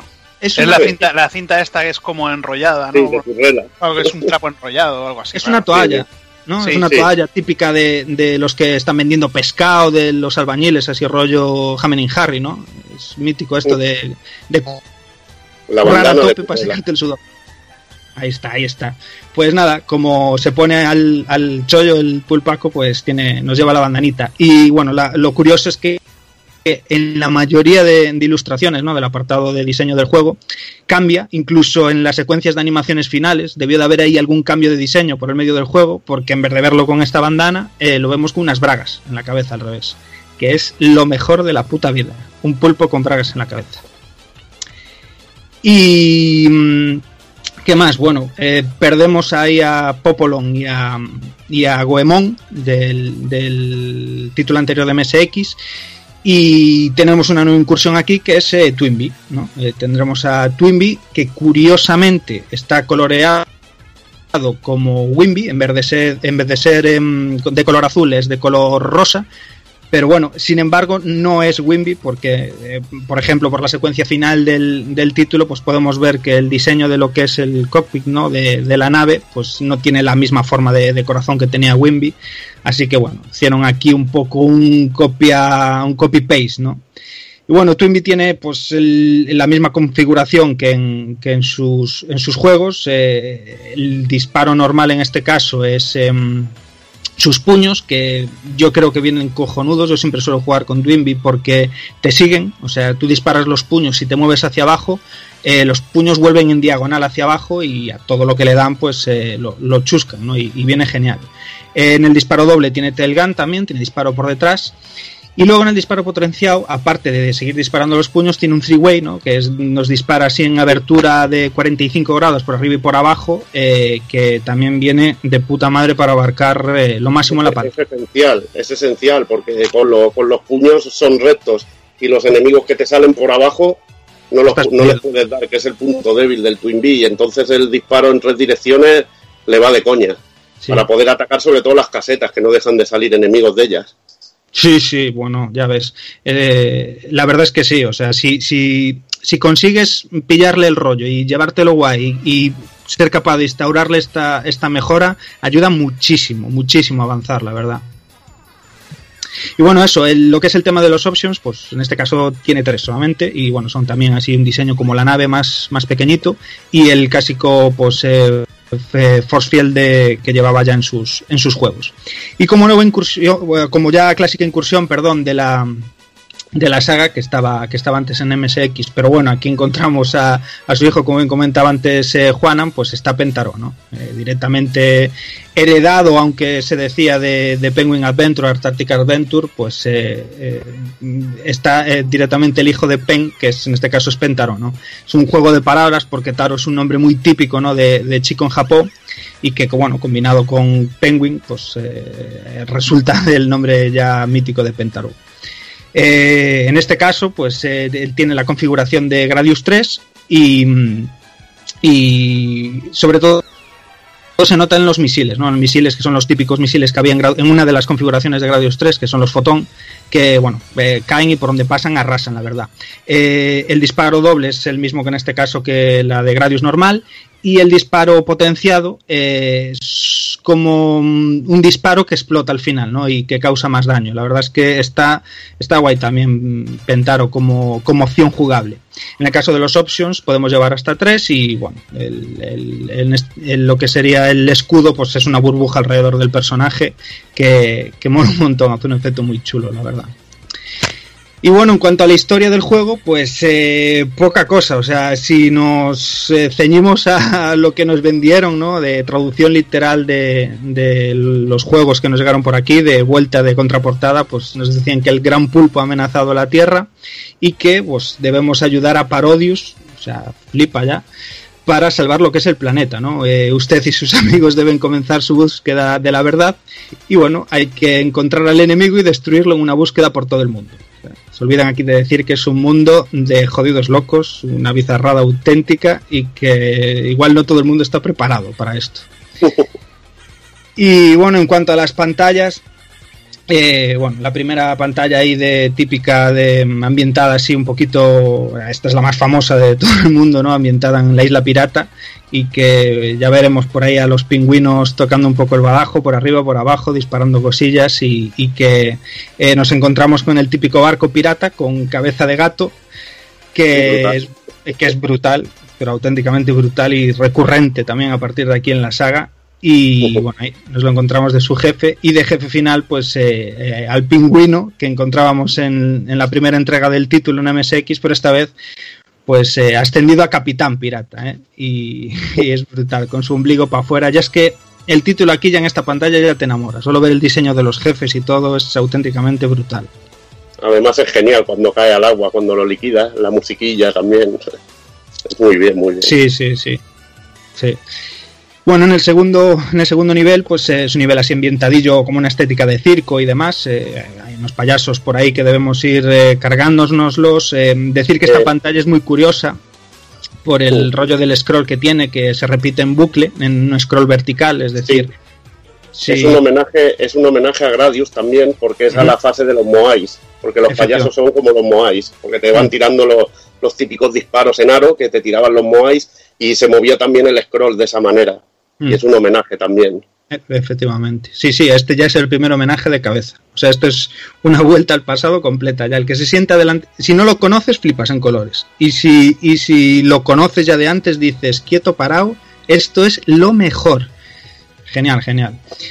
Em, eh, aquí un poquillo más para adelante ya nos encontramos con otro clásico, clásico ya a partir de aquí en la saga, que es eh, la bailarina de cabaret, ¿no? que es, eh, bueno, se llama Chichivinta Rica y que, joder, también es mitiquísima a partir de aquí.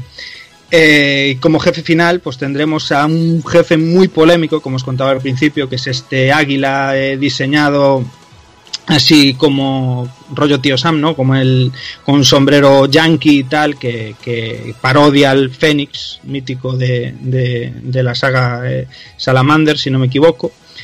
Y que, bueno, fue polémico por eso mismo, por ir eh, con el rollo del sombrero de los Estados Unidos y demás. Y bueno, esto, al ser un, un ave emblemática de lo que es Yanquilandia, pues no sentó, no sentó muy bien, la verdad, con el en, en Estados Unidos y pues a lo mejor un poco fueron un poco reacios a, a, lo que es importar el juego, ¿no? A publicarlo en, en tierras americanas. Cuenta la leyenda, ¿no? o sea, no hay nada claro de esto. O sea, simplemente dicen que puede ser por eso, pero bueno, o sea, es que si te fijas en eso, el juego está lleno de putas locuras. O sea, le podía parecer mal a, a medio planeta, vaya.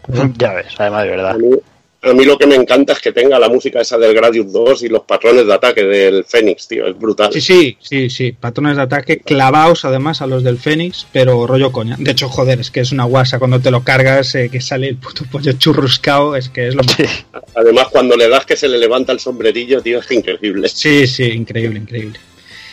Y bueno, eh, tercera pantalla en este caso, pues eh, un, un, pequeño guiño a, a, a AirType. Eh, pues en este caso, en vez de ir, eh, tenemos que abrirnos paso disparando a, a caramelos. Está ambientado así en un rollo, pues eso, candies, sí. caramelos y demás. Eh, es un poco liosa, ¿no? Porque tenemos que sabernos un poco el camino. Y, y, pues nos podemos encontrar pues eso encerrones en pantallas en las que no podemos seguir y morimos y hay que estar jugando con el scroll vertical todo el rato para, para saber por dónde podemos seguir avanzando un poco laberíntico que es muy que salamander mola. también muy salamander mm. las esas de tejido que las tienes que ir rompiendo sí sí sí también y bueno, aquí también vemos de nuevo eh, como subjefe a los labios, que nos encontramos en, en, en, MSX, pues con las dentaduras, que a mí este jefe ya me empieza a tocar el forral. Ya aquí a golpe de nivel 3 ya dicen, bueno, ya está aquí. Aquí te pongo el filtro, si pasas sigues ahí guay y como te atragantes un poco, macho, eh, se pueden poner tercos lanzándote de dentaduras aquí. ¿eh? Y, y qué más, pues... Eh, cuarta pantallita y en este caso eh, pues ambientada en Japón que a mí está mm, me encanta especialmente no eh, con los árboles los sakura los árboles los cerezos en flor eh, los montes Fuji que lanzan berenjenas y, y luchadores de, de sumo con, con, cara de curricho de cerdo y tal y, y que está de la hostia. Muy me, me toca mucho los cojones, por ejemplo, de esta pantalla, los árboles que, los sakuras que se mueven. O sea, hay, hay, unos que son, forman parte del diseño del escenario y hay otros que es que están clavados, o sea, tú ves el sprite y es que es igual y de repente se te mueven, ¿no? Y, y tienes que aprender por dónde se quedan y demás para, para ir sorteándolos y va, es que mola un, un, auténtico. Y si conoces Gradius es que lo que has dicho, lo del monte Fuji tirando berenjenas, es que sí. ya, ya te llega, porque es el volcán tirándote las rocas, o sea, es claro. genial brutal y poniendo caras, o sea, claro, porque lo contamos así, pero bueno, la gente que obviamente que le eche un vistazo porque es que es un volcán obviamente como humanizado, ¿no? Con su cara, se enfada y demás, eh, cuando te tira berenjenas es que es brutal, macho, brutal. Eh, ahí como le mola a Doki, esto sí que está lleno de vida, macho, el puto escenario, es que es una puta pasada, macho. Y bueno, aquí vemos como enemigo final a, a Butasio, que es eh, como un luchador de sumo, así muy parodiado, ¿no? Que rollo tira, eh, ¿cómo se llaman los pañales que se, que se hacen con tela los luchadores de sumo? Pues rollo, se lo quita y, y te lo lanza y demás. Y, y, los ponen así ya rollo guasa, ¿no? En plan, eh, cara, cara, cara, joder, mi, caracterizado. Me, efectivamente, que estoy un poco elevado hoy. y, y lo ponen eso. con, con, cara de cerdo, que es, es, genial, con sus bigotes y sus rollos, es la hostia.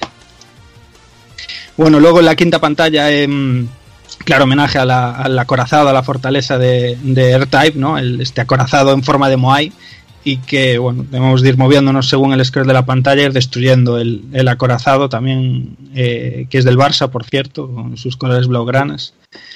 Y genial, a mí esta pantalla me mola un montón también.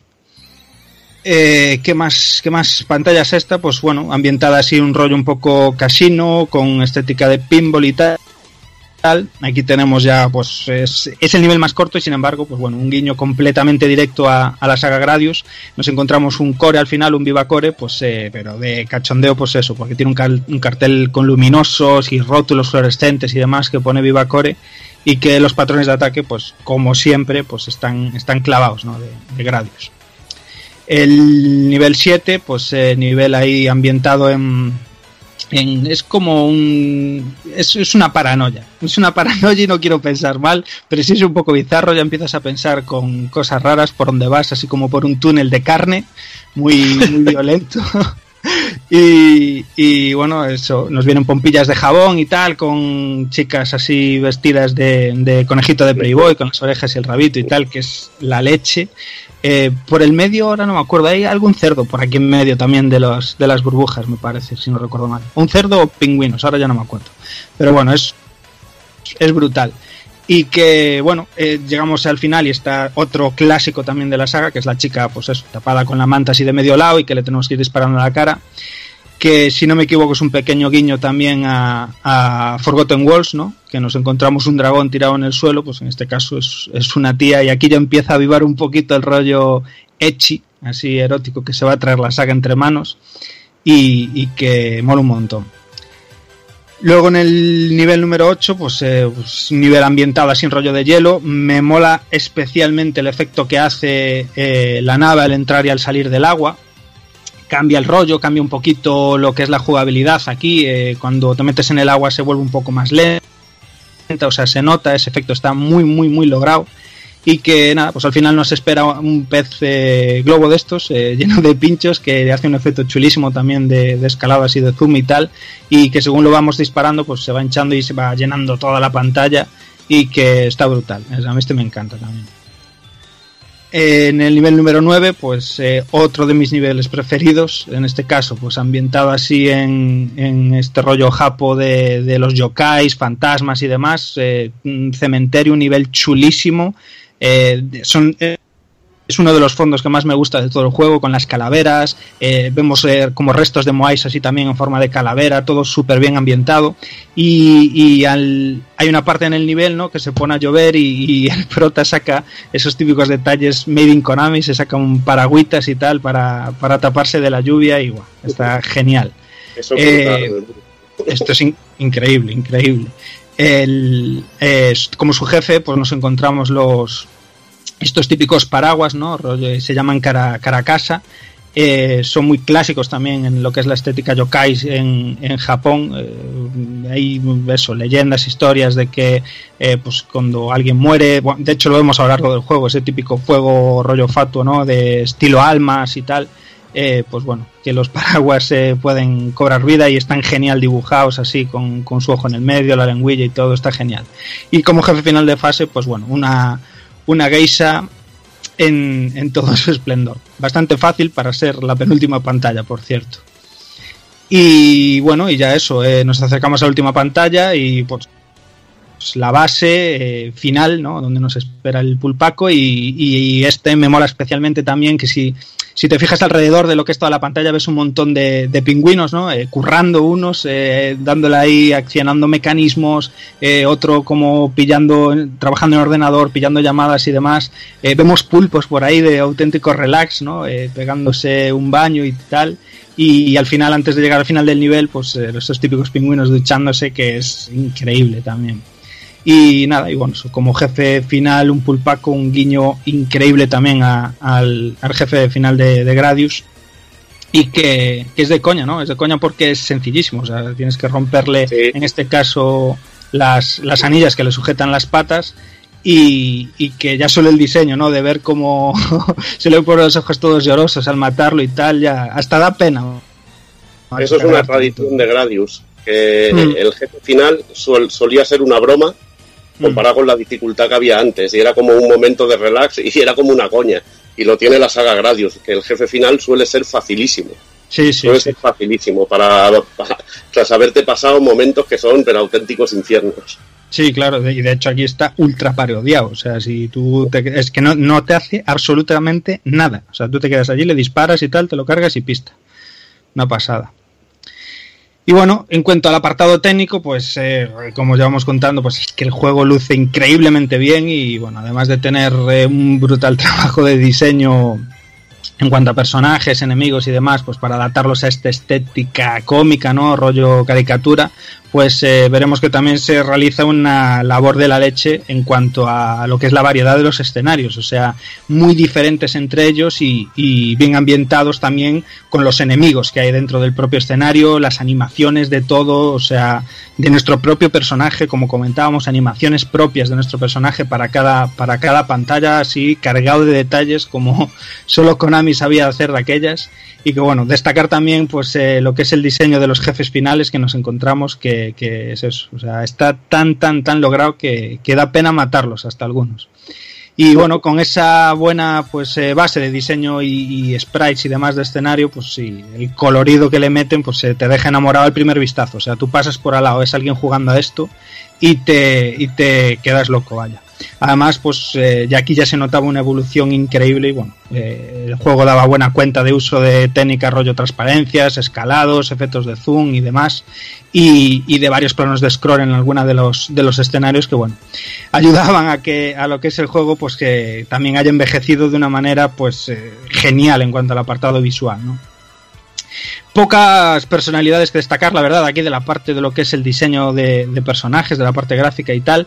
Eh, me encontré por ahí a um, Takemasa Miyoshi, ¿no? que también participó en los, torta, en los Tortugas, en el Tournament Fighters, en los juegos de tanto de Super como de Mega, que muy curioso que haya participado en este juego y, y en ese. porque son sí. como la noche y el día. Claro, sí, sí, por eso me parece increíble, pero, pero bueno, es lo típico, ¿no? Eh, de esta tirada a principios de los 90 es muy, muy jodido, la verdad, aún encontrar, pues eso, eh, referencias, acreditaciones y demás, con rollo de los seudónimos, bueno. Un clásico. Konami, Konami lo tenía bastante, era bastante secreto, sobre todo a nivel musical, te cuesta mucho encontrar músicos Uf, de, de Konami. Está muy mm. repartido. Sí, sí, es que de la música poca cosa. Y bueno, hablando de lo que es música, pues es que es eso. O sea, nos encontramos como siempre firmado por el Konami Kukeja Club y, y bueno, eh, hay, hay alguna historietilla aquí que bueno, eh, podemos nombrar eh, como cabeza visible, eh, pero es porque hubo marrón a Hidenori Maezawa, pues que, que, se ve que le dieron un mes de plazo pues para desarrollar todo lo que es el apartado musical del juego, ¿no? Ya pasaba, eh, esto pasaba en MSX y es que, bueno, la razón es esa, que dice que, eh, pues eso, que por causa de, haberle metido prisa y haber tenido solamente un mes, pues tuvo que tirar de, de, de, que no nos encontramos pues temas originales en el juego, ¿no? Y bueno, es eso, escucharemos rebozados y versiones de otros temas del, del, del juego, ¿no? De otros temas de, de Konami, eh, principalmente de Gradius 2 y bueno, la mayoría pues eso, son piezas sin licencia de músicas clásicas o populares japonesas, ¿no? Así que nos encontramos pues la novena sinfonía de Beethoven, la polca de Strauss, melodías de Tchaikovsky, de Brahms, de Chopin y bueno, también tonadillas míticas como el Cancan, pues serán aquí citas. Y bueno, eso sí, todas ellas reconocibles, pero perfectamente adaptadas a un estilo pues cómico, desenfadado y demás, que, que la verdad es que les hacían encajar a la, per, a la perfección, ¿no? Con, con lo que es la estética del juego.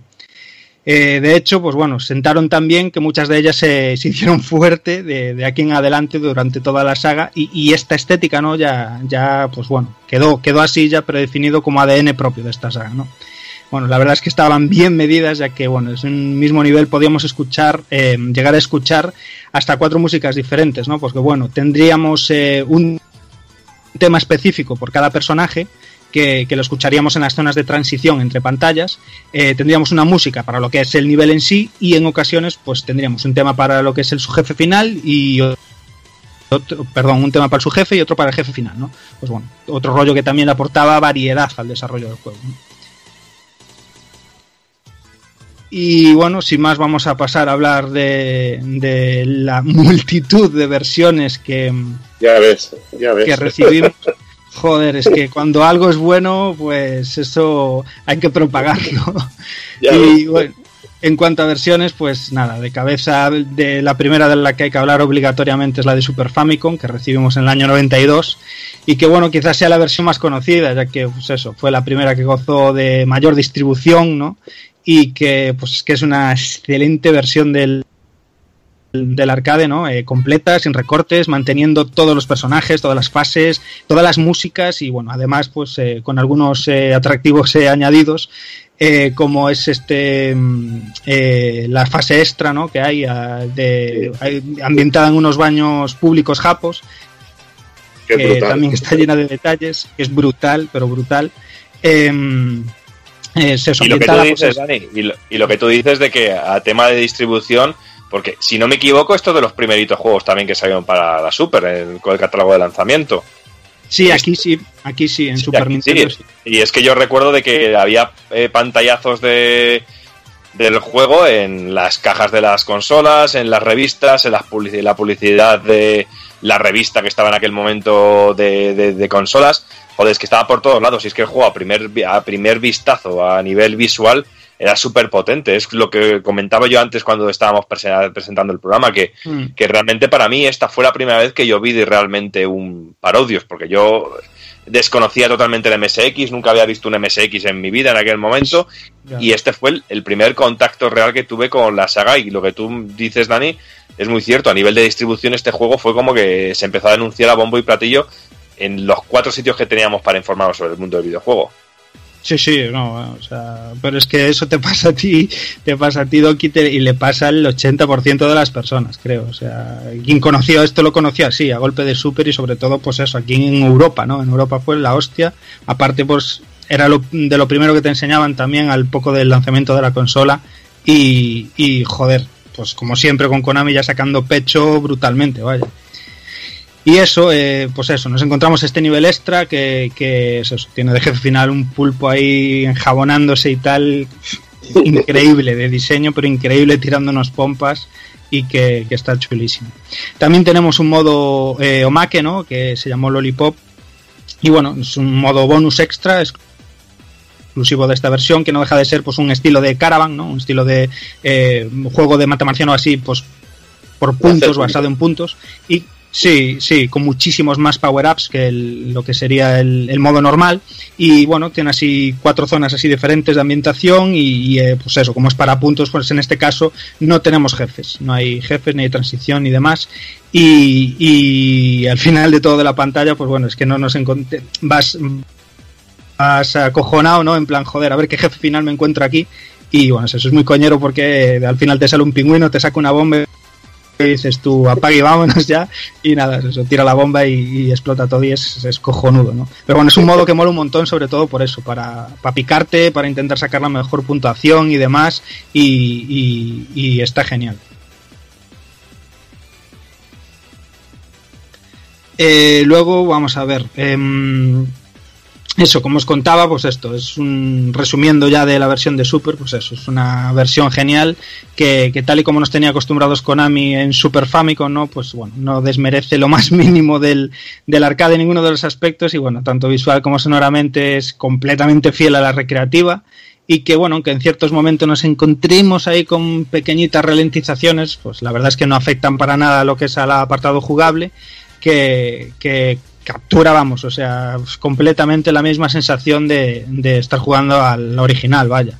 Eh, Bueno, la verdad cuando, es que cuando llevas, Dani, cuando llevas varias opciones, sí que, sí que llega a llorando, afectar, ya porque, estás llorando.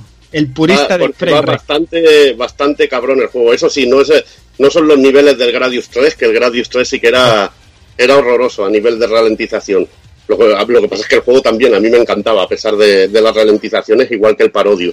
Pero hay que decir que, que el procesador lento de la, de la Super Sí. Aquí se nota eh, que sufre el juego cuando hay mucha chicha en pantalla y sobre todo cuando tienes todas las opciones.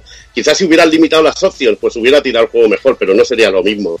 Y igualmente, al No. final te la suda, el trabajo es buenísimo. Claro, tío, es que es la hostia. O sea, es. También es de, de dar gracias, ¿no? El decir, joder, mm, no, no quisieron recortar ni adaptar lo más mínimo, ¿no? A ver, la, la Super sufre, está claro, ¿no? Pero muchísimo menos que en títulos posteriores o Gradius 3 mismo, como dices, que se nota ya en lo jugable, o sea, influye en la manera de jugar, que aquí lo disfrutas, o sea, perfectamente. A ver, sí, claro. Hay Yo te, ralentizaciones. digo, yo te digo que en Gradius 3 llega a influir hasta para bien, porque hay momentos que es tan chulo que el que ralentiza te va de puta madre. En Gradius 3 viene fresquísimo en ocasiones, sí, sí, doy fe de ello. Y, y bueno, también anotar un poquillo pues eh, la censura que recibió la versión europea, ¿no? que bueno, que nos llegó con el subtítulo eh, Nonsense Fantasy y que bueno, que había pequeños detalles, ¿no? Pues como las lengüillas estas de los labios, hay un muay muy gracioso que está en la pantalla de inicio fumando, eh, que bueno, eh, típicos recortes nintendiles, ¿no? Al, al, importar y tal, las orejas y los rabos de las conejillas y demás.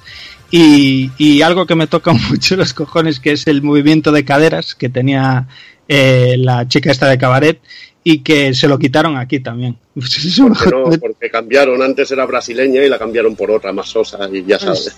O le pusieron una, unas caderas de broma, porque madre mía, chaval, vaya drama. y yo, aquí, ojo, ¿eh? Aquí no recuerdo si se cambiaron los aguiluchos. Se le cambió lo de la bandera americana y se no, le puso... Sí, que se le, que se le puso sombrero verde, ¿no? Sí. Con las bandas verdes o algo así. Hostia, algo pues, raro. No sé si era aquí o en la versión de Saturn y Play y PAL. Pero ah. sí hubo la censura también del aguilucho. Sí. La de Super juraría yo que no, pero bueno. Puede ser, puede ser, ¿eh? Y, y, bueno. Hasta ahí lo que es la versión de Super, que como digo, o sea, se notaba el currazo de, de Konami, tío, en las versiones, en todas las versiones que traía Super, macho, de sus arcades, tío, en el Tortuga, o sea, es que es una puta pasada la versión de Super. Y luego, en 1990, pues también una versión para Famicom, ¿no? Para, para NES, que bueno, una conversión muy meritoria, pues teniendo en cuenta las capacidades de la, de la 8 bits y bueno, que está bastante bien adaptada en general, ¿no? Pues sobre todo en el apartado visual, pues luce como una paleta muy muy chula para mi gusto, viendo estos típicos colores pastelosos que había en, en la Famicom, pues la verdad le sienta de puta madre. Y también, pues eso, en el apartado musical que, que está muy bien adaptada a las melodías, pues lo que es al chip de la NES, ¿no? Y bueno, eso sí, a pocos enemigos que nos encontráramos también y unas cuantas balas, pues el juego sufría, sufría tela, chaval, también tenía ralentizaciones muy, muy tercas que aquí en ocasiones, pues sí, sí influye un poquillo en el apartado jugable.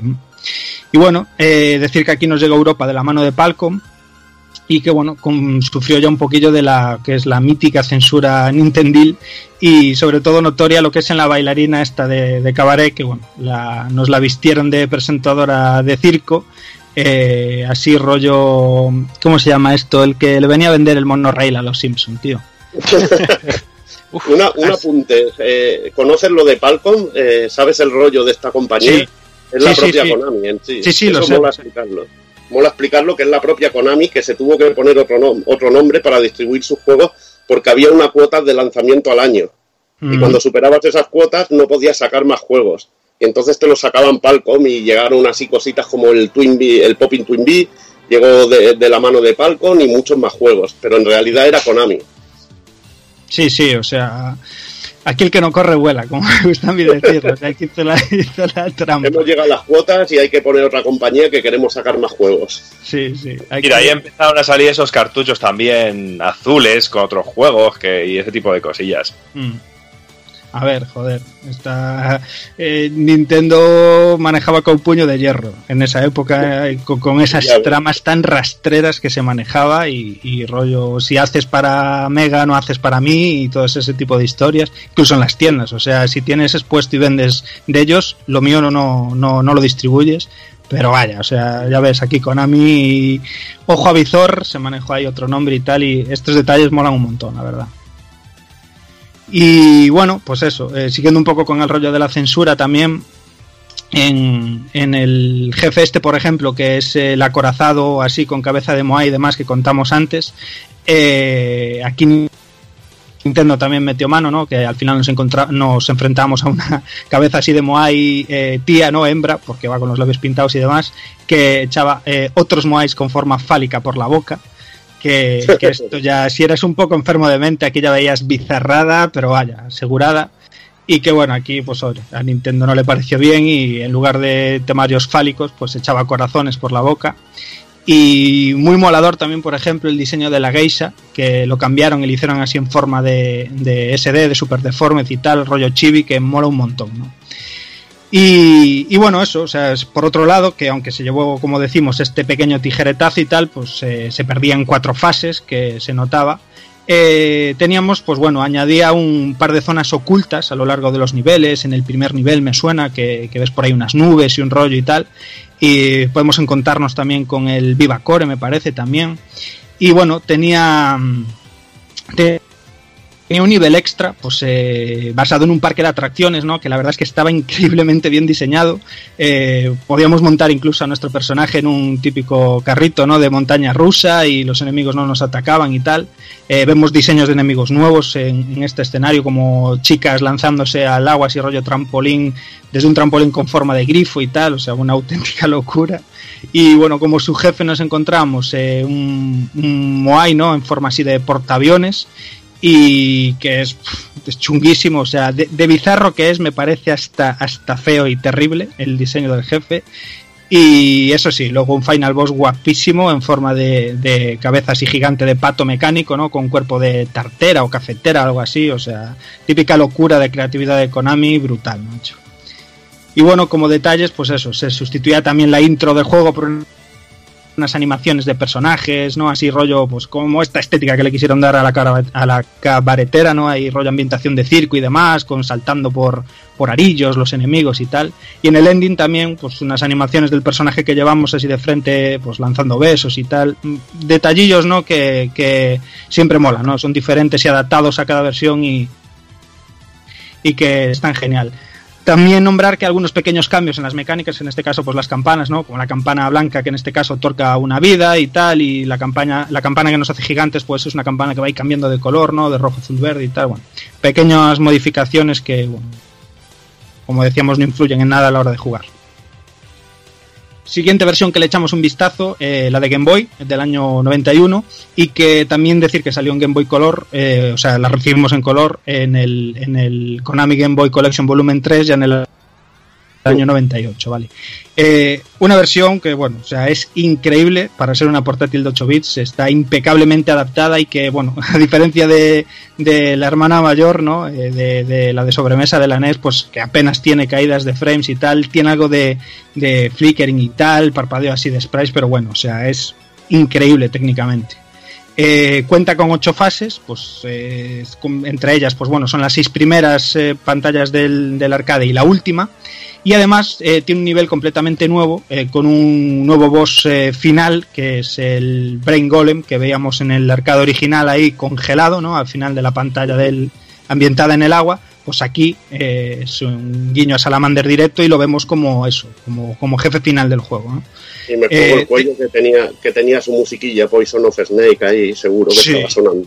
Brutalísimo, brutalísimo. Y bueno, también eh, curioso de aquí de, de, esta versión, ¿no? que denota también un mimo de la puta hostia, es que bueno, nos marcaba la edad en, en alguno de los personajes, ¿no? en la selección de personajes como Big Viper que tenía 58 tacazos o, o Wimby que tenía 17. ¿no? Genial también la versión de Game Boy, pero recomendadísima, yo le tengo un cariño enorme a esta versión. Eh, siguiente, pues bueno, versión de PC Engine eh, en formato Hooker en el año 92 que bueno, como solía ser, pues eh, Engine tenía muy buenas eh, adaptaciones de lo que son la mayoría de arcades y bueno, la versión es increíble, pero inferior en este caso a la de Super Famicom, bueno, sobre todo por una adaptación de lo que es el tema de la resolución, que no se adaptó bien, ¿no? Y que el juego tenía como una especie de scroll vertical todo el rato, que se hacía así un poco molesto, la verdad, a veces a la hora de... Esto pasaba, esto pasaba mucho en los juegos de PC Engine, en R-Type también pasa. Mm. Al final te acostumbras y no molesta. Para mí esta conversión es cojonuda, sobre todo para una máquina que, que es en sí de 8 bits y lo que tiene es un, una buena... Sí, corazón. Un, un, buen chip gráfico, un buen chip gráfico que, que, te podía hacer este juego. Y además Konami era maestra trabajando en, en PC Engine. PC Engine. Este juego está increíble, está increíble. Para mí, genial. A mí, Para mí genial. me raya por, me raya, por ejemplo, eh, cuando coges la campana y lanzas la campana con la mejora del, de la barrera vertical, el rollo del scroll hace que si sobra por abajo, te aparezca por arriba. Así hace ese mismo sí. efecto de la pantalla que tiene bucle. Y guau, tío, a mí me rompe la cabeza un montón. Y lo, con los enemigos pasa también, pero bueno, es eso. O sea, es una versión brutal en cuanto a técnicamente, gráficamente, musicalmente. Eh, se nota algo de bajón, ¿no? En la adaptación al chip eh, de, de la PC Engine, pero bueno, o sea, es eso, es lo que tú dices. Gráficamente, pues luce genial. En cuanto a características, pues bueno, perdió dos niveles eh, con respecto al original, pero contaba también con dos extras ultra suculentos, a mi parecer, de, de esta versión. Y es que, bueno, tenía un nivel especial seleccionable desde el menú inicial, ¿no? Con, con unos diseños así chulísimos de fondo, con constelaciones y demás, muy bonito. Y un mini borras así también, ¿no? O sea, los enemigos eran enemigos eh, eh, vistos, jefes finales vistos en lo que es en el juego original, pero aquí como enemigos normales y más pequeñitos, ¿no? A ver, el barco pirata con cara de gato y tal, el, el acorazado Moai y demás, bueno, veíamos varios enemigos de este, de este tipo por ahí, ¿no? ¿Qué tenía de guapo este nivel? Pues bueno, eh, que dependiendo del- de la puntuación con la que llegáramos al final de- del nivel, pues bueno, nos podíamos enfrentar eh, normalmente un, con el mítico pingüino clásico ya del, del primer nivel y si no, pues eh, si llegábamos con un millón de puntos o más, nos enfrentaríamos con un pingüino nuevo, con un diseño guapísimo, así rollo, pues es un príncipe, rollo un sultán árabe y tal. Eh, genial, la verdad, con un montón de secuaces agarrándole por debajo a la silla y tal, muy, muy chulo. Si llegábamos con menos de 30.000 puntos, pues eh, nos encontramos con un pingüino así estilo Japosai, ¿no? El abuelo de Ramma, y que robaba ropa interior, pues así, vestido también con la típica capilla Japo y tal. Y si llegábamos con entre 900.000 y 999.999, pues eh, nos encontramos con una especie de pulpo araña, así estilo Buda dorado y tal, también mm, en, la línea de- de la saga en general. Eh, muy guapos estos añadidos, la verdad. O sea, aquí dieron el resto. O sea, es un añadido que hace que merezca la pena eh, pues hacerte con esta versión.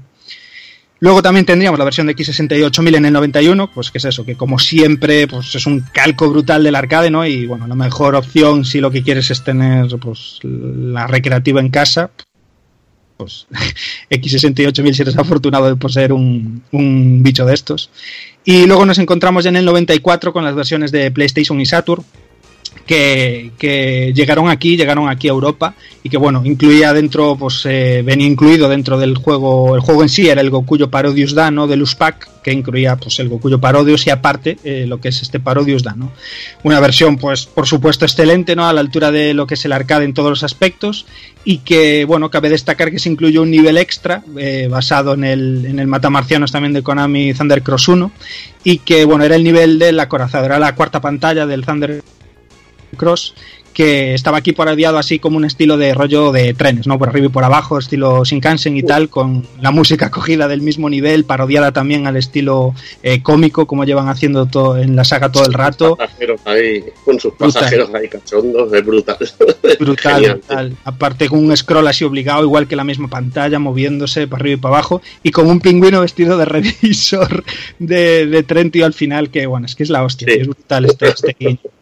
Eh, os cuento que, por ejemplo, bueno, para acceder a él, en la parte de transición, ¿no? Antes de la, de la segunda fase, eh, debemos eliminar la primera fila de enemigos y a partir de ahí, pues solo al primer enemigo de cada fila, ¿vale? Y entonces, en vez de pasar al, a lo que sería el, el segundo nivel, pasamos a este nivel oculto. Eh, más versiones. La obligadísima que nos cansaremos de repetir a lo largo de todo el programa. La de PSP, la- el PSP Portable Parodius, que es la recopilación de, de todos los títulos de la saga. Y que bueno, es eso, es, es el por directo del arcade, ¿no? Eh, tuvieron que cambiar algunas músicas por, por rollo de licencias, como la de la cuarta pantalla, pero bueno, el- es, es obligatorio tener este, este UMD. Y bueno, para acabar un poco, pues nada. eh, luego fueron lanzadas más adelante, ya en el 2003 y en el 2004 son en Japón para diferentes sistemas móviles eh, rebozadillos del juego y tal. Eh, bueno, poco más que añadir ya, la verdad. O sea, un, un para mí es emblema este juego. Pero book insignia de, de Konami y, juego ya propio. O sea, es, decir, Parodius, que empezó rollo coño, ¿no? Pues a, eh, con, con este edad así en plan guaseándose para mí ya es juego ya con personalidad propia, ¿no? Sí, mira que yo, el de PSP es de los juegos que me falta y que sí que me gustaría hacerme con él. Y cuando estuvimos hace bien poquito en Japón, no le encontré por ningún lado, ¿eh? Y mira que tengo ganas de hacerme con este juego porque siempre he oído hablar muy bien de esta versión. Y ahora, después de hablar también, oír hablar un poquito también a Juan, que está jugando a él, pues tengo muchísimas ganas de tocarlo. ¿Sabes? Porque no. Sí, es- no- es raro uno de ver ya últimamente, ya ronda, para ser un buen MD Japo que todo el mundo sabe que en PSP, pues, si eres un romántico te lo compras, pero que también puedes jugar de otra manera. Eh, vale, sus 40, 45 brillos ha de rondarle bien al cambio. Depende, depende de la versión, porque hay versión, la versión original y luego la hay una vez que, que salió Sí. que es más baratica. Sí, sí, esa sí. Sí, baratita, pero está a 54,10 euros en, en eBay. Joder, ahí está. Qué rico. Bueno, Y eso es la, y es la best. Devuélvemelo, devuélvemelo, Juana. y, y, hay, y hay gente que le tiene alergia a lo que pone Best, que también es cierto. Bueno, pero eso te imprime en la portada normal y ya toma por culo. Ya es el impresoras.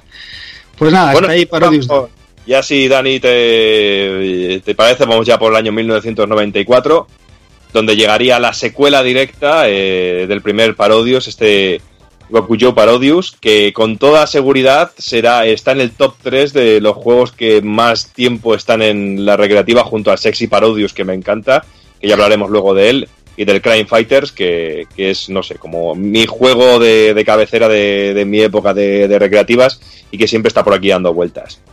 Y bueno, pues como os decíamos, os decía, en el año, este juego data de 1994 y es la secuela directa del primer Parodius, que en su versión arcade original consiguió salir de sus fronteras, eh, conocido como Fantastic Journey, bajo la placa Konami GX System. Una placa en la cual correrían juegos como la segunda parte de Salamander, eh, Sexy Parodius y también la segunda parte de Lethal Enforcers, eh, este juego de, de pistolas que luego estaba, la segunda parte estuvo basada en, el oeste y que en su día también le pegué bastante en los salones recreativos. Y bueno, este Gokuyo Parodius y qué narices, toda la saga Parodius es una representación perfecta para mí eh, de lo que era Konami en aquella época, homenajeando a personajes, sagas, momentos y sobre todo toda la esencia Konami en, en- estos cartuchos, como llevamos diciendo durante todo el programa. El juego en sí nos ofrece una experiencia muy parecida a lo visto en, en Parodius Da, es decir, jugabilidad directa, muy divertida, que no os vamos a volver a contar porque es tontería, todo con una estética muy desenfadada y sobre todo eh, algo que me encanta de este juego que es súper descarado en todos los sentidos y muchas veces eh, con cositas muy sutiles que, que te dan para echarte una risa, sobre todo ya cuando conoces un poquito más eh, de este mundo. Pero en esta ocasión, esta segunda parte, este Gokujo, eh, el apartado gráfico está mejorado en todos y cada uno de los aspectos, eh, con escenarios mucho más detallados, mucho más efectos, y es que en más de una ocasión, eh, por no decir casi siempre, el escenario parece contar una historia independiente a la que estamos haciendo nosotros mismos en nuestra aventura, y es que no es raro, en más de un momento, morir eh, no porque haya muchos disparos por toda la pantalla o algo así, sino porque te distraes con lo que está pasando al fondo de la pantalla, porque te estás descojonando o te está pa- pa- apareciendo algo que realmente es súper curioso. Ya cuando conoces el juego un poquito más, esto lo puedes dejar un poquito más de lado, pero con las primeras partidas eh, lle- llega a distraer sobre- bastante, bastante. Pero la novedad realmente brutal y que hace que el juego eh, se supere a sí mismo hasta enésima potencia es la, incursión de dos players, algo que le otorga al juego pues una dimensión eh, completamente nueva a nivel tanto de diversión y de frenetismo. Eh, pero también hay que decir que en algunos momentos eh, también podrá llegar incluso a distraernos un segundo jugador, pues no sea una locura de ver los disparos exclusivos de un personaje con los disparos exclusivos de otro, de otro personaje. Bueno, el juego en esta ocasión es algo más cortito que, que el anterior. El juego viene dividido en siete fases, con algunos momentos simplemente increíbles, eh, eh, como eh, lo de encontrarnos el, logo de Konami enganchado con unas pinzas. o, algunos jefes finales que son si- simplemente delirantes. Para contaros un poquito, la primera, la primera pantalla, el Circo Porto Halborland, es la, típica fase primera eh, en la cual te presentan un poquito a varios enemigos para que te vayas haciendo un poquito con las mecánicas y de este nivel lo que me encanta es el, el- el oso panda con el tutú y con el pato en la cabeza que es simplemente súper cachondo como el pato va moviendo el pico y cómo, y cómo se, va que, se va quejando todo el tiempo. Un enemigo final que junto con algún enemigo con los huevos muy grandes del Sexy Parodius es de, mi- es de mis favoritos. Luego la segunda, el segundo nivel, el Cat Battlefield eh, Forever. Aquí tenemos eh, otro enemigo final que también es un clásico, que es el, el- gatete. En esta ocasión lo encontramos varias veces, incluso tenemos alguna parte en la que, la que vamos bajo el agua y que, y que es un nivel también muy, muy divertido y muy cachondo. Y luego ya el tercer nivel, aquí es donde ya las vidas se pueden empezar a caer porque es un nivel en el cual tienes que, el, el Candyland, en el cual tienes que empezar a, abrirte un poquito camino por el escenario disparando a, a, las paredes que hay, que son como de pasta de galleta o algo así, o por lo menos yo siempre me lo imagino como pasta de galletas o el, el muñeco este de galleta de, de Rec. Eh, y al final nos encontraremos eh, a unos labios enormes, el, este enemigo eh, que creo que se llama de, el Decoration Core, creo, si no me, si no me equivoco. Sí, es, es, un homenaje, es un homenaje a un Big Core que salía en el Gradius 3, si no me equivoco. El Big Core sí. MK3 creo que es, y hace el mismo patrón de los láseres cruzándose. Sí. Y bueno, pues un enemigo que tampoco es demasiado complicado, pero bueno, es a mí me hace bastante gracia.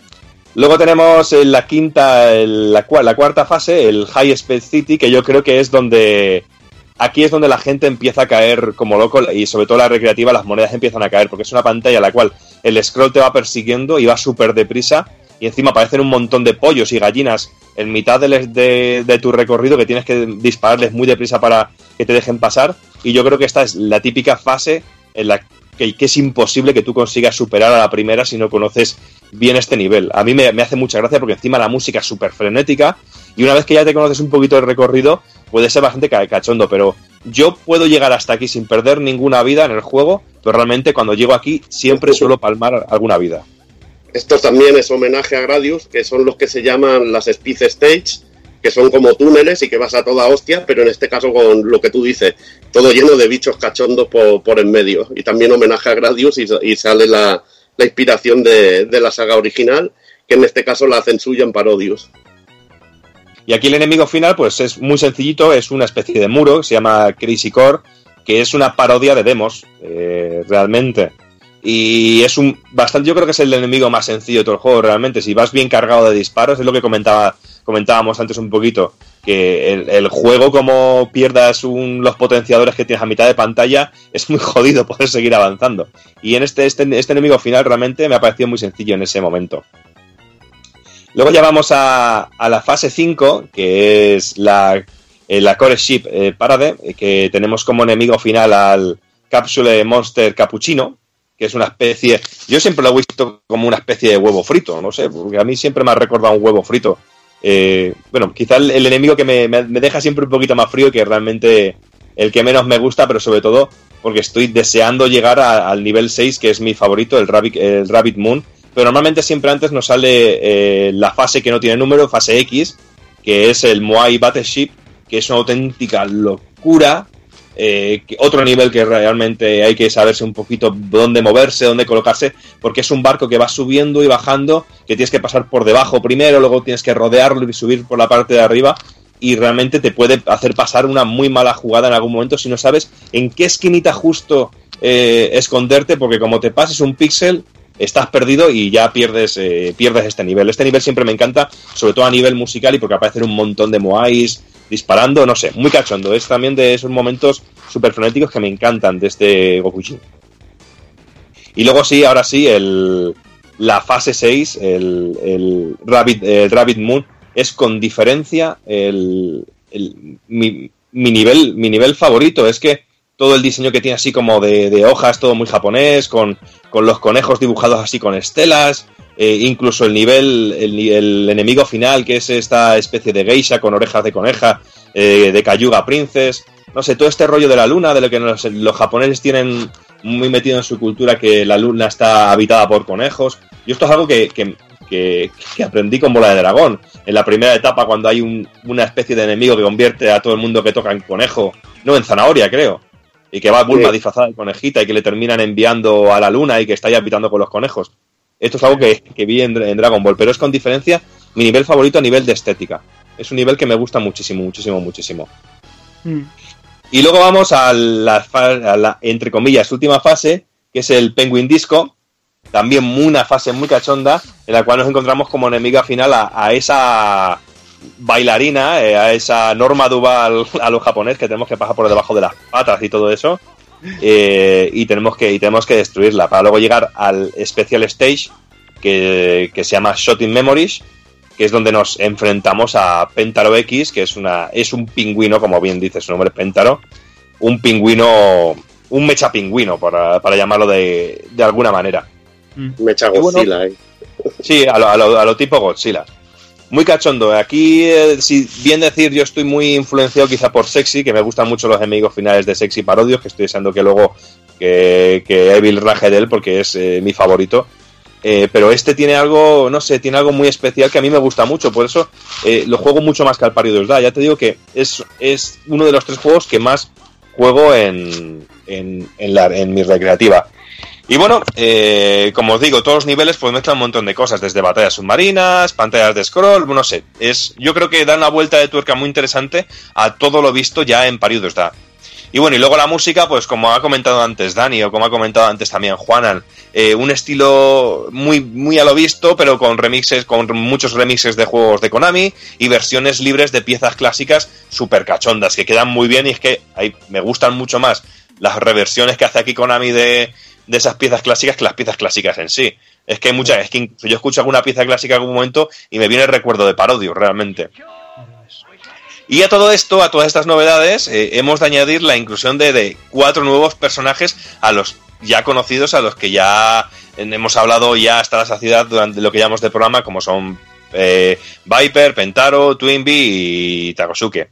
Pero antes de presentar las nuevas caras que nos trae este Gokuji Parodius, hemos de decir que no solo estamos hablando de cuatro personajes nuevos, sino que a los personajes ya clásicos y a los nuevos también contarán con una versión alternativa eh, si los seleccionamos con el segundo jugador como si fueran eh, al más puro estilo de las sombras de, Street Fighter. Como decía, yo me cojo a Ryu y yo la sombra.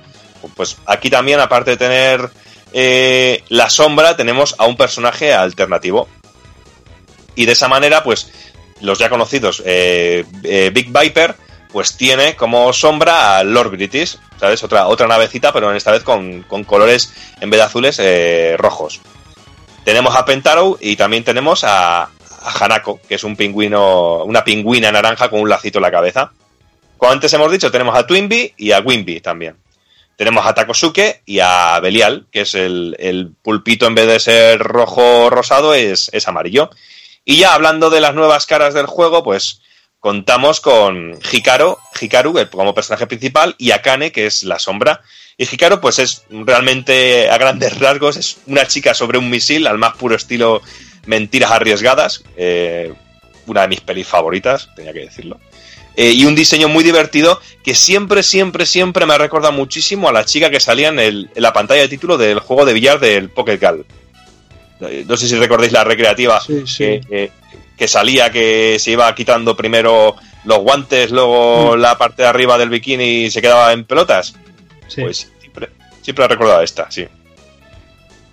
Y luego también tenemos otros dos personajes muy interesantes que son Mambo y Samba, que son dos, pe- dos pescados, que son otro homenaje por parte de Konami al, al Space Mambo de, de MSX, que es un maravilloso matamarcianos del 89 con una mecánica que, eh, que hereda de juegos como Nemesis o Salamander y una más que clara influencia de- del clásico de Konami Th- Thunder Cross pero lo más importante, eh, que el juego goza de una personalidad propia, siendo un juego muy directo en su planteamiento y algo también eh, más sencillo eh, que los que hemos nombrado anteriormente.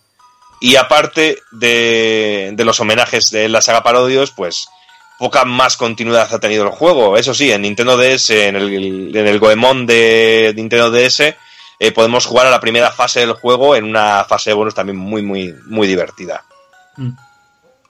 Bueno, tenemos también a dos cerdicos, eh, Michael y Gabriel, y Gabriel, o Michael y Gabriel, dos cerditos angelicales que reciben, como es evidente, su nombre de San Miguel y el arcángel San Gabriel, y no son más que una inspiración de un enemigo recurrente ya en, en la saga Parodius. Eh, tenemos también a Koitsu y Aitsu, eh, los personajes más cachondos, eh, que no dejan de ser un avión de papel eh, pilotado por un monigote realmente, pero a mí lo que siempre me ha gustado es mi- el personaje que me cojo siempre para jugar, todo hay que decirlo. Hombre. Porque me encanta porque según le vas dando eh, la ampliación de poder, eh, va pasando de ser 1 a 2, a 3, a 4, a 5 y los disparos se multiplican y luego es muy cachondo porque su escudo es un condón. Hombre. es muy cachondo el brutalísimo, juego. brutalísimo eso. Sí, sí. Fíjate que tiene un diseño muy sencillo, pues es un, es un personaje muy, muy cachondo. Y bueno, luego ya hablando de conversiones, esto es un apartado muy curioso, porque la versión de Super Nintendo es una versión cojonudísima, eh, con ciertos retoques gráficos y musicales, como es evidente, y la pega que tiene eh, que se, se pierde la opción de poder jugar a dos jugadores al mismo tiempo. Entonces se nos recompensa con la incursión de, de tres nuevos personajes. Personajes carismáticos y que vuelven otra vez a la saga, como son Goemon y la sombra Ebi Sumaru, directitos de la saga Mística el Ninja. También tenemos eh, a Drácula y a Kid Drácula, eh, del famoso juego Boku Drácula Kun de Famicom y de Game Boy. Muy guapo también este juego, que es un, si no lo conocéis, no es más que una, una especie de visión de, Castel, de Castlevania, pero con un planteamiento estética más simpática y desenfadada, pero que no te dejes engañar porque también la dificultad sigue siendo un Castlevania. Muy cachondo, muy guapo estos juegos. Además, a mí, por ejemplo, me parece que, que le sienta de puta madre el, el personaje. Así, aquí Drácula en sí, ¿no? Eh, Mm. Participar en un matamarcianos. O sea, un, yo, vamos, es que me imagino solo un, un matamarcianos con esta estética que es mítica ya de- del, propio, del propio Kid Drácula en sí, ¿no? Este rollo de coña, ¿no?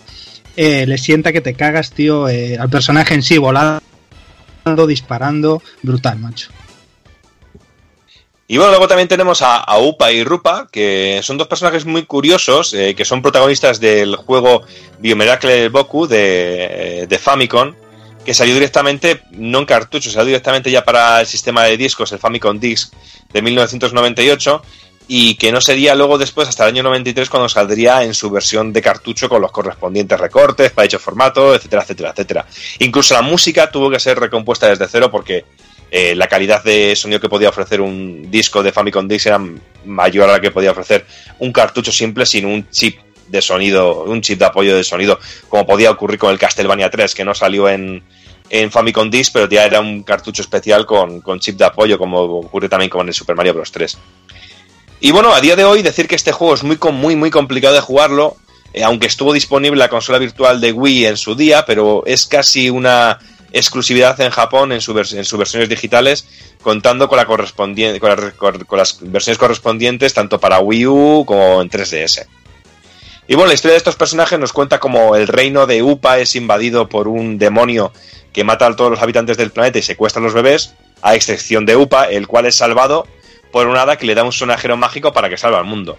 Pero también yo siempre digo que manda huevos que te salve un hada cuando eres un bebé y luego te diga, venga, a salvar el mundo con un sonajero. Pero bueno, ahí queda. Otra de las curiosidades y cambios que tiene esta versión es que ciertos personajes eh, sufren cierta modificación en el armamento. Eh, esta modificación puede ser más lógica o menos. En el caso de Mambo y Samba, por ejemplo, se cambia el Babel M por misiles. También se cambia el, el control por el Reflect, que, que dispara pececitos en varias direcciones. Se cambian también el Search, los, los misiles dirigidos, por un Great Up, que es una especie de barrera de energía. Y la barrera de estrellas se cambia por un escudo en forma de cono, que únicamente te cubre por la parte frontal. Luego, por ejemplo, Hikaru y Akane eh, cambian el S-Bomb por una bomba que cae hacia abajo, eh, que es que no deja de ser una bomba que cae hacia abajo por un disparo que, que es más certero, pero que va únicamente en dirección frontal. Eso también es una putada ¿eh? en algunos momentos del juego. Y se cambia el disparo de zanahorias por un boomerang, también. Y también, que no se me olvide, se cambia el escudo de estrellas por un escudo frontal en forma de cabeza de conejito.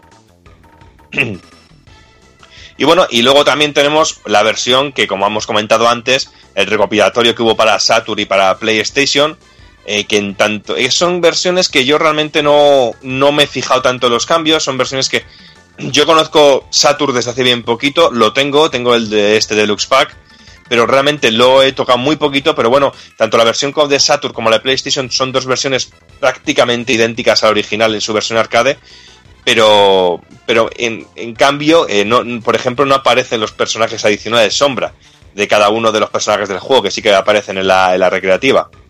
Y del mismo modo, encontramos en la versión de Saturn la opción de poder ampliar la pantalla, adaptarla a nuestras pantallas, mientras que la versión de PlayStation eh, mantiene dos bandas laterales que, que están permanentes y que no pueden no pueden eh, no, no pueden modificarse como ocurre en la versión de Saturn. Y luego también en el menú de opciones podemos escuchar eh, todos los temas musicales, podemos escuchar incluso los temas musicales eh, que son cantados con voz. Bueno, una versión muy chula y que merece muchísimo la pena y que realmente conozco poco porque ya una vez que lo adquirí, luego llego ya a casa un poquito la recreativa que no deja de ser un mame y realmente donde machaco este juego es en la versión de mame y por supuesto la versión de Super Nintendo que, que- que me gusta muchísimo.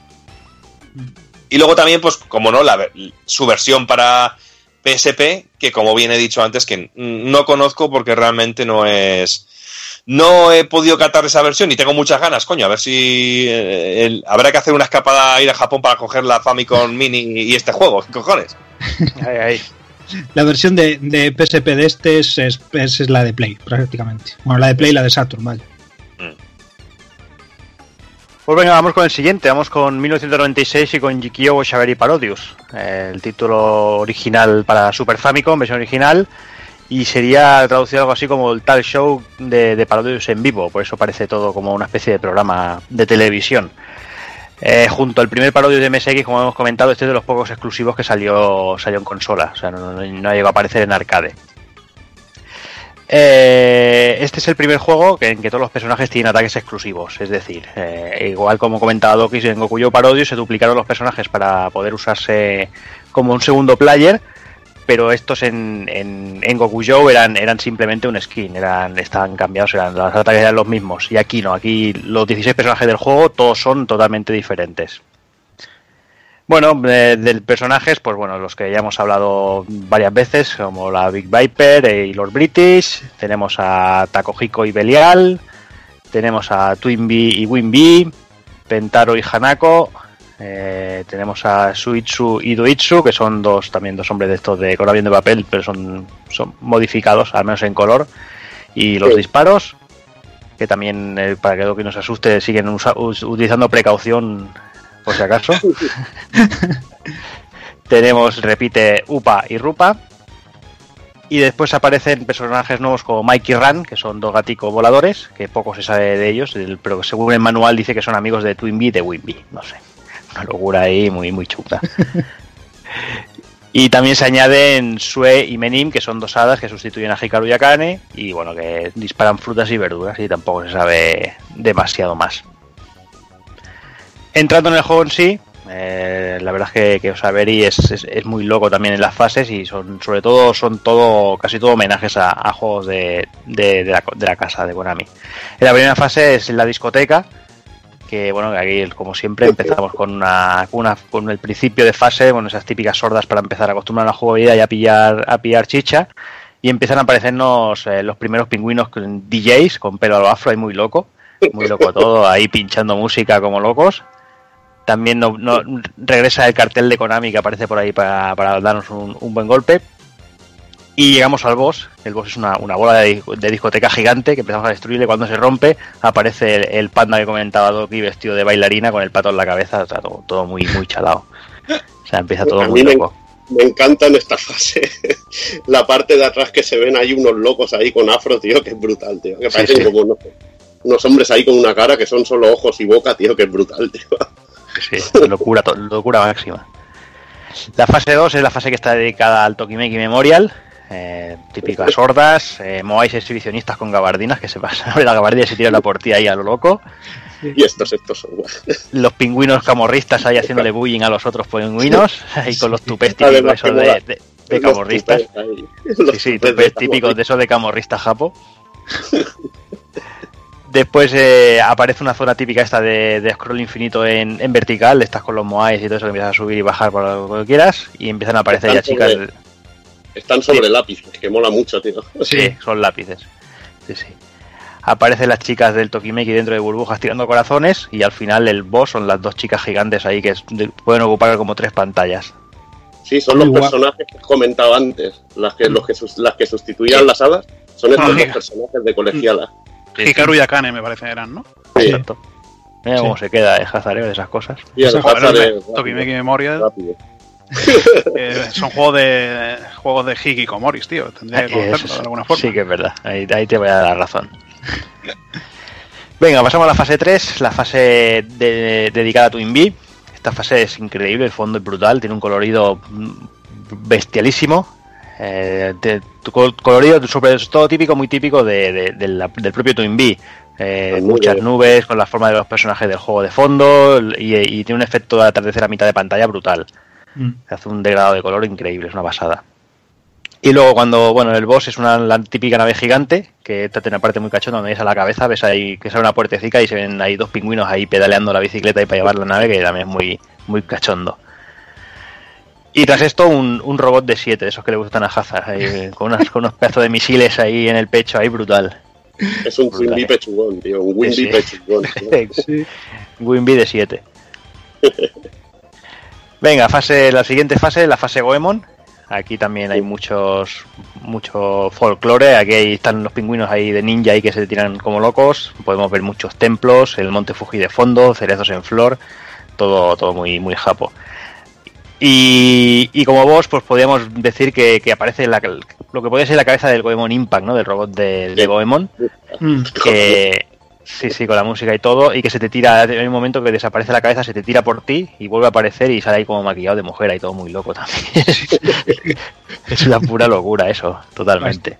Es lo mejor este nivel, eh, joder, chaval. Cuando llegas para aquí por primera vez, tío, ves al puto Impact, flipas en color. Sí, sí, increíble. Increíble. Y como increíble la, la siguiente fase, que también es muy loca, la fase dedicada al sex sex, que además es una fase súper chunga, es visualmente es- está como renderizada, ¿no? O sea, aquí usa el, el cartucho usa el chip de apoyo SA1, que es el que se usó para, para Super Mario RPG. Y son, bueno, todo como, como fondos de caramelos y locuras así, y al final sale la, la boca esta con, con un montón de botes de nata, y, y, bueno, tiene un efecto así como pre-renderizado en 3D muy chungo, que cuando la, la, la destruyes del todo sale ahí como, como a cristalitos. Mm. Sí. Que tiene tres bichos ahí en medio. Sí. Súper locos. La siguiente fase es la que se dedica a Lethal Enforcers. Es una fase súper rápida, muy laberíntica. Y poco a poco destacar, salen dianitas y todo eso, así rollo Lethal Enforcer toda la fase. Y el, y el, y el boss, que bueno, son la- las bolas del Pazudarama. Y al romperse sale una especie de kabuki que bueno, que te irá llenando la pieza, la, la pantalla de piezas de- del propio Pazudarama, que está muy cachondo. Esto tiene un detalle que cuando, cuando empiezas a, a dispararle, le, primero le quitas la coleta, eh, la típica coleta esa de samurai, así con la calva, y se le ponen las orejas de Astro Boy, y si lo vuelves a hacer, o si le sigues dando caña, al final se pone la- unas coletillas ahí en plan en plan Sailor Moon, en plan, en plan Sí. Bunny. Muy, Sí, muy loco también. sí. Aquí vamos hasta la fase 7, aquí empieza una especie de boss rush en la fase 7. Eh, en primer lugar aparece el Big Core MK1, el de primer Gradius, un típico donde los haya. Luego aparece el, el típico yokai que, como comentaba Dani, que también bebe mucho de aquí, que es el típico fantasma japo así como tía, con el triangulillo en la cabeza y con los platillos. Este, este Jordi a mí me recuerda al primer jefe de- del Goemon, al del Joro Temple, al del Sí, Templo sí. Joro, que Sí, tiene los que- platillos y te los va lanzando. Sí, es eso, es, es un típico yokai. Sí. Y al final el último boss es un robot volador, que tampoco tiene mucho, este sí que no tiene demasiada, demasiada historia. Lo tuve. Sí. Y luego ya la última fase, la fase 8, ya es rollo una feria japonesa con sus puestecillos, farolillos, taiko, fuegos artificiales de fondo. Y bueno, sale como un mid boss que es una especie de torre que yo creo que es un, un homenaje a Contra, las típicas torres estas que, que aparecían en Contra. Hmm. Con escudos, con escudos con tipo core así, barreritas. Exacto. Exacto. Aparece la, la bailarina de cabaret gigante que te pasa por debajo de las piernas, eh, esas cosas. Y el boss final, que como no, tiene que ser un pulpo. La bailarina ahora con toques japos, así más. Sí, sí, un vesti- poquito más. vestida de Mai Shiranui, ¿eh? Sí, algo así. Y técnicamente. Dime, dime, Bill. De ninja sexy, era la Eh. mejor definición. Es- De niña guarrilla. En fin, si vamos, vamos a por el apartado técnico, gráficamente, quizás este Oshaveri Parodius debe ser uno, uno de los techos gráficos de, Super Famicom. O sea, el, técnicamente, gráficamente es espectacular y el colorido es brutal. Yo creo que el juego exprime a la Super al máximo. O sea, tenemos unas buenas ralentizaciones por ello. Cuidado, ¿eh? Pero es, que, pero es que es eso, es que aquí es cuando, cuando Konami era, era Konami, o sea, era Konami en mayúsculas y, y se hacía una sacada de chorra. Los otros estaban muy bien, pero este técnicamente, o sea, gráficamente es, es brutalísimo este juego. Sí, sí. Y además original y, y una versión directamente para Super, que eso es Mm. brutal, tío. Eso es sí. genial. tío. Sí, sí, o sea, de- de- dio el paso de quedarse solo en, en el- las casas, en el sistema doméstico, una versión en principio solo para Super. Lo que pasa es que a mi gusto, por ejemplo, eh, o sea, lo, lo dio todo, ¿no? Es como dices, es brutal gráficamente, o sea, es que toca techo, pero para mi gusto rompió el techo. Porque lo sacó, no tuvo reparo en decir, venga, ah, a lo loco, ¿sabes? Que si luego va a 24 pedales, cuando... claro, tío, es que si llevas dos options y va a pedales, apaga y vámonos también, ¿sabes? Sí, sí. Anda que no mola, la cajita, 24 megas. Ahí dice, venga. Y venga, chita pollo, y venga. Ahí, toma. 24 y encima voces ahí a tutiplén, encima el juego comentado. Sí, sí. Aparte de, que, de que el título del juego, eh, Forever With Me, me parece que se llama, ¿no? Es un guiño a Tokimeki Memorial, Forever With You. Sí, es, Por es eso- las versiones de Saturday Play se llamaron así. Sí, por eso. Mm. Bueno, si vamos al apartado musical, lo mismo de siempre, ¿no? Lo que nos hemos encontrado en toda la saga, música remezclada de músicas clásicas, mm, cositas como back, eh, tenemos músicas típicas tradicionales japos, y bueno, luego los típicos temas, remixes de temas de Goemon, de Lethal Enforcer y todo esto. También hay una versión del That's the Way, el, la canción famosilla en la primera fase, que esta se la cepillaron en la versión PSP por, por temas de licencia. Además, como, como comentaba antes, eh, el juego usa un chip de apoyo para el sonido para poder añadir todas las voces de, que iremos escuchando durante todo el juego para que bueno que parezca un talk show como, como indica su título. O sea, está todo el rato escuchándose voces eh, que deben ser insultos y de todo, y eh, animándote y todo eso. Está, está muy cachondo eso. Sí, sí, que está rollo gambaré todo el rato y tal. Mm, El chip este que usa, por ejemplo, de hecho es el mismo chip que usa el, el Hyperdimension y el Super Mario RPG, me parece. Sí, sí, sí, ya lo comenté antes. Ah, correcto. En ese. Después, ¿qué más? Eh, bueno, si vamos a las versiones, eh, versión de Saturn y de Play, eh, como hemos comentado hace un momentito, Yukio Shaberi Parodius, eh, Forever With Me. Bueno, pues ¿qué, qué va a ser? Versiones eh, mejoras gráficas y de sonido. Hay, sí que hay cambios de fases y en algunos jefes en- entran más versiones. Y además se, añada, se añade el modo de dos players simultáneos. Aquí sí que... Sí. Dime, Te voy a comentar un poquillo la- las diferencias así un poco de entre ambas versiones porque hay algunas muy chulas. Por ¿Mm? ejemplo, en la fase de, de Lethal Enforcers aparecen unos puntos de mira en pantalla y se ven las pistolas en primer plano, las Justifier, aquellas pistolas, aquellas pipas bestiales del Lethal Enforcers, se ven y cómo van apuntando a la pantalla y van disparando. Y mejor no ponerte en el punto de mira porque te pueden liquidar. Sí, es muy cachondo. Para meterte más presión aún si cabe en esa fase. Luego aparece un trozo en el que aparece el, el gato de, que aparecía en las anteriores entregas. Es como una fase nueva en la que te aparece esto y el boss rush se sustituye. Se sustituye el boss rush que había en, el, en, el, en la versión de Super.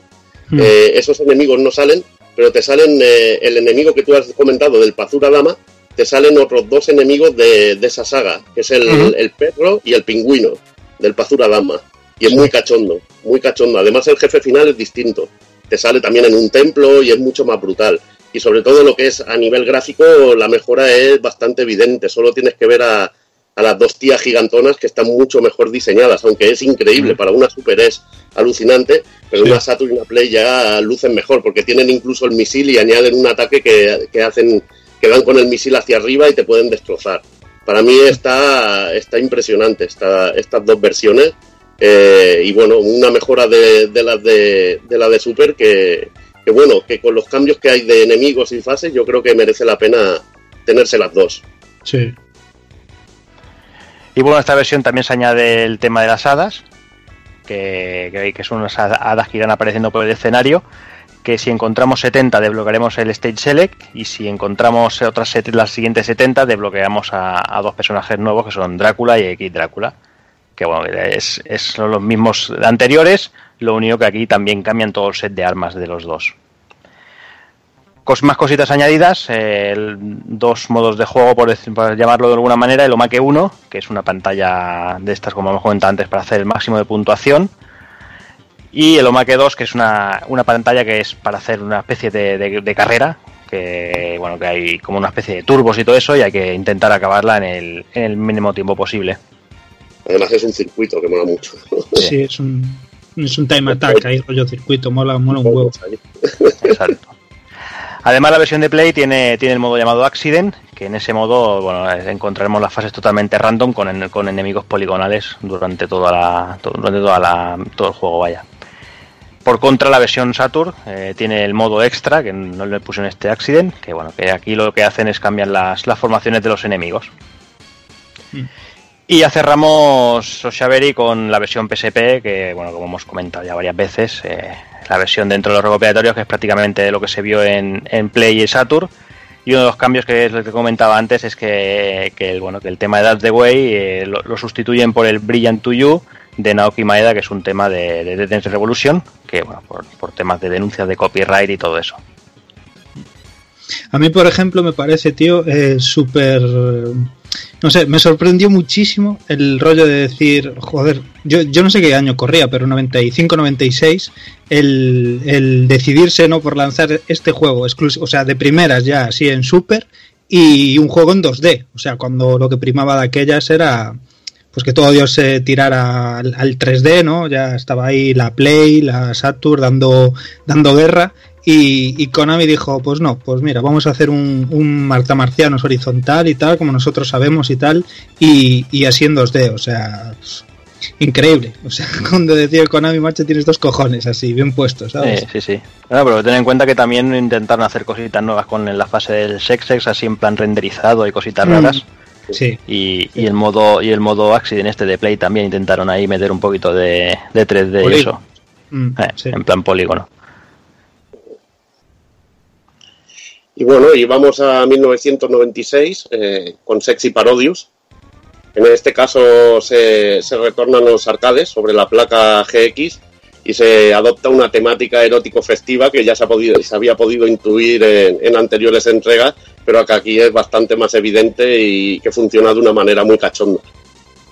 Eh, la historia del juego eh, nos pone, bueno, nos dice que el gran Takosuke, que es el, el protagonista pulpo de anteriores entregas, en, en el anterior Takohiko era, creo que era el hermano, era el hermano pequeño, si no me equivoco. Y bueno, Takosuke se hace empresario y luce un gran mostacho para la ocasión, digno de, de un buen corrupto español como el Bigotes. Realmente muy, muy parecido. Eh, su empresa es una agencia especializada en solucionar todo tipo de problemas, la más de interesantes. Luego os contaré alguno de ellos porque es algunas de las escenas yo me moría de risa solo simplemente viendo el pantallazo. Y bueno, como ayudante contrata Pentaro y nuestras naves favoritas pues serán la, la mano de obra barata que intentará explotar este pulpo sin escrúpulos. Y bueno, eh, tenemos de protagonistas la Big Viper y los British. La verdad es que aquí cada personaje tiene su historia, no me voy a, no me voy a, a poner a explicarlas así todas, pero bueno, iremos contando alguna cosa interesante. Lo de la edad que, que se había dicho anteriormente, aquí nos pone con 64 años ya a la, a la Big Viper, sexo masculino, que eso también me vuelve loco, la Big Viper. y se ve que bueno, que se dedica a vender ta- taiyaki, que es una especie de pastel japonés con forma de pez que se ve que está relleno de chocolate. Y bueno, y dice que no olvida la gloria del pasado, una auténtica locura. Luego la del Lord British sí que me hizo muchísima gracia la ficha del juego, que estaba ilusionado por volver a, a liderar un juego en Salamander 2, pero algún idiota le quitó el papel, o sea que genial. Está desesperado por encontrar trabajo y Takosuke es su única salida. Tiene 49 años y es soltero, una auténtica, una auténtica locura. Que con 49 Luego años, jodido, encontrar curro, tío. Ya te digo, y, y ya mujer, pues no sé. pareja, y pareja. Y pareja también. Sí, ya se la pasa el arroz un poco. Bueno, puede ir a un programa de estos de citas, de esos guays que había en la tele, de esos de Antena 3, eso ya desapareció, pero bueno. Luego tenemos a Iván y Toby, que bueno, vienen a sustituir a Pentaro y son pingüinos emperadores y la historia es una, una putísima locura. Porque los dos son secuestrados por el imperio Bacterian, el uno intenta rescatar al otro, uno se queda tuerto al rescatar al otro, se escapan, una paranoia brutal. Entre rescates y escapadas no saben ni lo que pasa. Eh, eh, Iván creo que tie- tiene 37 años y, y Toby tiene 43. Una puta locura de personajes. En vez de pingüinos, esta vez los tenemos emperadores. Retorna, re- dime, dime. Y parche en el ojo, que no quiero recordar que saca de Konami, el prota lleva parche en el ojo. ¿eh? Luego tenemos a Hikaru y Akane que retornan a la acción y bueno, eh, hay una que quiere retirarse y el pulpo la convence con el sucio dinero que le garantizará juventud y belleza. Y nada, y la hermana que tiene muy mala suerte con los hombres y es, es bastante cachondo el rollo este también. Luego regresan Mambo y Samba también. eh, bueno, tampoco mucho que comentar sobre la historia, así que sea muy curiosa. Michael y, Gabriel, los dos cerdacos ángeles que también retornan. Eh, decir que tienen 239 años, una auténtica también locura. La verdad que ya están creciditos, ya están para hacer jamón con ellos, pero bueno. Y luego tenemos otra vez de retorno a Koitsu y Aitsu, también los monigotes en aviones de papel. Y en esta, eh, en esta ocasión Koitsu mejora su técnica y, y conoce una nueva técnica ya- llamada Koitsu Shot. Y Aitsu maldice su mala suerte por haber nacido una hora y media después de Koitsu. una auténtica paranoia. Luego tenemos uno de los personajes, uno de mis personajes, bueno, favoritos y seguramente que a todo el mundo le molará por la rica ironía que, que suponen ya directamente, que es llevar a opción y múltiple, que serían, bueno, lo- los que siempre han sido como elementos secundarios de la saga, ahora son naves principales. Y el detalle que más me mola es que sus options son las naves de Gradius y todo esto, que es algo absolutamente demencial, increíble. Hartos de que los usen para mejorar los disparos de las naves principales, opción y múltiple quieren su papel protagonista. Y esta vez serán ellos los que manden, por supuesto. Luego, bueno, aquí me ganaron el corazón porque viene la, nave Sotin Star y Black Viper, sobre todo por Sotin Star, que, es una nave que a mí me encanta. Eh, viene directamente desde Twinbee Yahoo y, y, una nave increíble. Recomendadísimo ese juego también que le peguéis un tiento y la Black Viper, que es una versión oscura de, de la famosa aeronave, de la, de la Big Viper. Y bueno, un poco de historia de que Ace, el piloto de la Sotin Star, quiere ganar dinero para reconstruir Wonderful Country, y la Black Viper, que es el lado oscuro de la Big Viper, y bueno, eh, formulan un poco la idea de qué pasaría si se enfrentaran ambas naves, quién ganaría de los dos.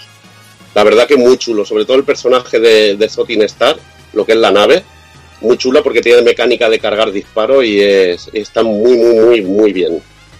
En cuanto a la jugabilidad, se mantienen las bases de las anteriores, no hay nada así nuevo, pero hay que decir que, lo nuevo y destacable del juego es que las misiones eh, tienen unos objetivos y que si cumplimos ese objetivo o fracasamos nos hará ir a una fase o otra en determinados momentos y hará que cambie el final del juego. Y bueno, vamos a comentar un poquito la- las fases así por encima, así que, que podamos comentar aquí que- que este juego tiene bastante chicha. En la fase 1, el objetivo es acabar con Core Chihuahua, ya que este malvado le ha robado el polo a nuestro cliente. Esta imagen, esta imagen yo ya me moría de risa porque sale como una especie de pollo recordando y se ve y se ve a esta, a esta mazorca de maíz con ojos y boca robándole el polo y es una escena de tal maldad que, que a mí me impactó, pero gloriosamente, tío. Es que es una escena muy malvada, le ha robado el polo, tío, a la pobre, al pobre pollito, tío. Qué hijo puta. Fase que se desarrolla en la granja. Ovejas y cabras serán las primeras oleadas de enemigos y después nos enfrentaremos incluso a, vacas lecheras, zorros voladores y mazorcas de maíz. O sea, locura total asegurada. En un momento incluso habrá una montaña saltarina que pondrá po- todo patas arriba, bueno, saltará todo lo, que hay en pantalla y bueno, y el momento más delirante es cuando llegamos al jefe, que es una gran mazorca de maíz que nos atacará con palomitas, tío. Eso realmente es demencial. Increíble. Decir que en el, en el Sexy Parodius los enemigos tienen barra de energía y que podremos ver que cuánto les queda en los impactos y bueno, es un detallito que a mí personalmente me gusta, porque otras veces no sabes lo que le queda y, y la verdad que te ayuda. Sí, en alguno de los títulos, de hecho, eh, utiliza el bueno mítico sistema de jefes de Konami, ¿sabes? De ir cambiando un poquillo de color en algunas versiones y, y tal. Pero la barra es, es indispensable, macho. Luego tenemos la- lo que sería la fase 2, que es un señor que parece como una especie de naranjito que ha perdido sus monedas. Que se le han perdido las monedas, pero las monedas parece que tienen vida y son unas cabronas y se han largado de fiesta por ahí. Durísimo. Debemos recuperarlas y en este caso son 300. Esta es una fase rápida que recordará las típicas Speed Stages de, de Gradius que hemos comentado antes, es típica fase. Eh, veremos a los pingüinos haciendo todo tipo de locuras en, en el fondo, en un nivel ambientado en una casa de baños. Aquí lo- lo- los pingüinos bañándose de uno a otro, una auténtica locura. De, esa, de eso que dices, esto es un parodios, tío.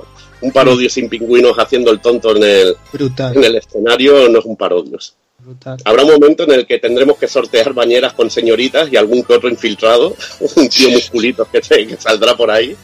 Muy curioso que las bañeras ponen el nombre de los personajes, que bueno, de, la- de las chicas que están ahí o el, o el tipajo que sale, y la verdad que muy, muy, muy cachondo.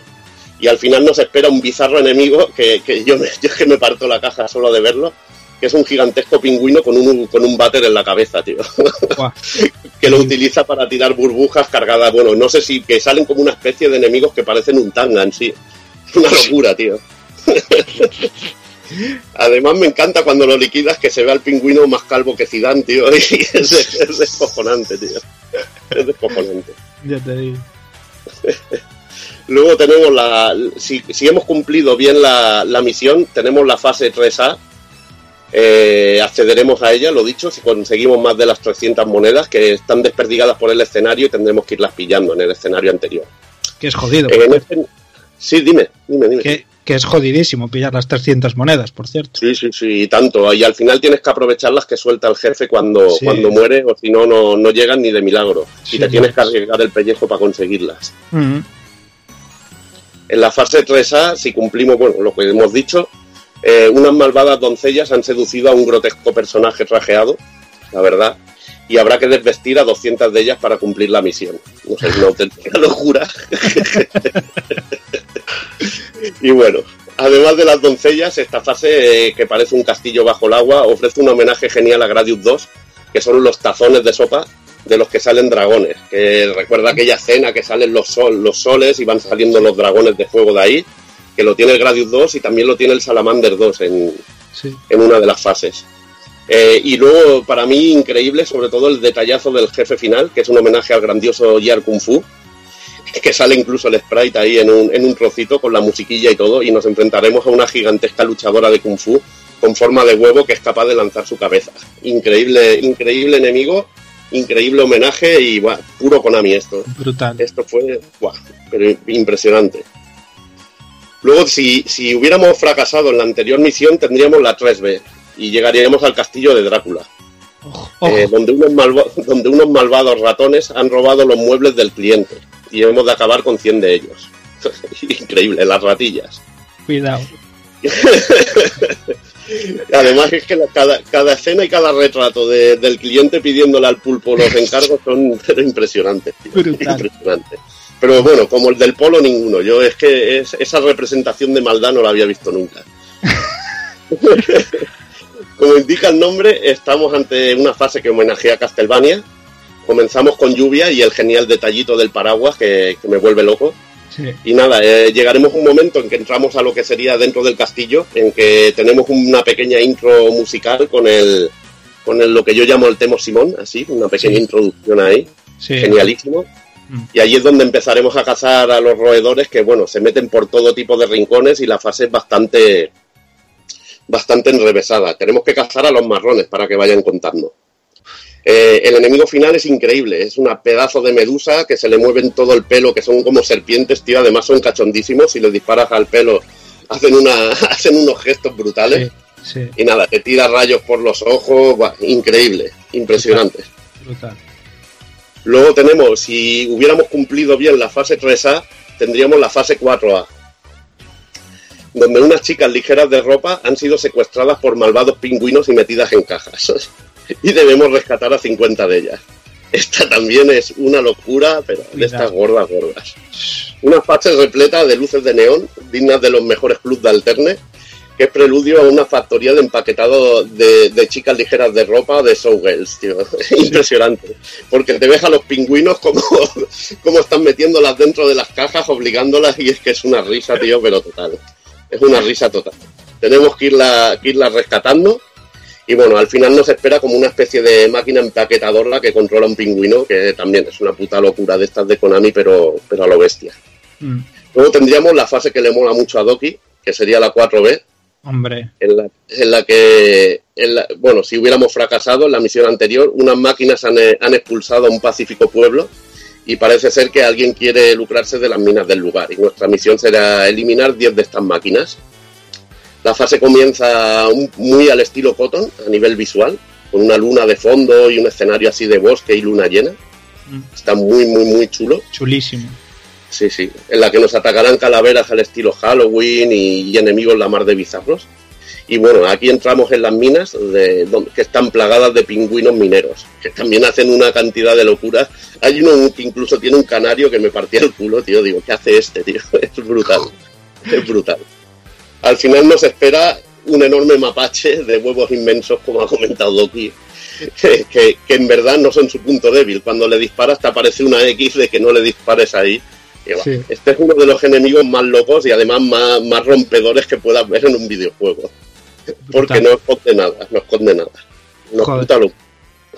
Es increíble. Tanuki con huevada es increíble, increíble. Impresionante. Mm. Luego vendría la fase 5, en el que un cliente viene con un mapa del tesoro y para cumplir la misión hemos de recoger 300 monedas. Este nivel se desarrolla en el cielo, mm, tiene un ambiente, bueno, un- una ambientación así similar a la que nos recordará el clásico cuento de las habichuelas mágicas, con nubes y plantas que van subiendo por encima de las nubes, aquella fase del, del juego de Mickey Mouse de, de, de Super, Mm. que tenía una primera fase también así muy con ese tipo de ambientación y una, un nivel muy frenético en el que al final nos enfrentaremos a una piruleta que es así de loco que suelta caramelos los va rotando sobre ella y nada una locura también de esta de estas grandotas. Es bastante enrevesada pero bueno no es una, esta no la verdad que no es de, de las mejores fases del juego Luego llegaríamos a la fase 6. Esta, es la- esta, es- esta sí que es una repu- reputa locura. Sí. Takosuke se ha fugado con la pasta. El pobre Pentaro yace en el suelo destrozado y hay que atraparlo antes de que se escape. O sea, el, el Takosuke ha pillado la pasta y se ha alargado como buen político español que sería y se ha pirado. Con un tiempo límite debemos atrapar al cabroncete de Takosuke antes de que salga, de que pase por la frontera.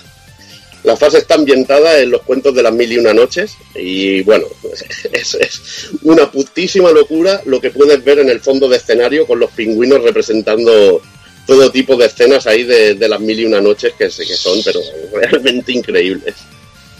Para hacernos perder tiempo y que, no lleguemos, eh, hay una, bueno, el, enemigo que ha comentado antes Jordi, el de los muros con barreras protectoras, aquí salen a lo bestia. Hay un momento en que llega a estar toda la pantalla cubierta de ellos y debemos romper estas barreras y ir avanzando. Si logramos pillar a Takosuke, veremos una cachonda escena final. Y si no, también, porque la verdad que hay dos finales, uno, uno, uno bueno y uno malo. Y el malo también es realmente cachondo, luego lo contaremos en, en las curiosidades. Eh, decir que si cumples todas las misiones bien, entrarías en la extra stage, una fase extra. Y nada, decir que, que en ella hay varias secciones con viejos conocidos y en la que al final nos espera una estrella maquillada con ligueros. Realmente bizarrísimo, bizarrísimo. Durísimo. Sí, sí, sí. Durísimo. Además, la fase tiene una dificultad, pero demoníaca. Sí, demoníaca. Te cosen a disparos y aquí sobrevivir es.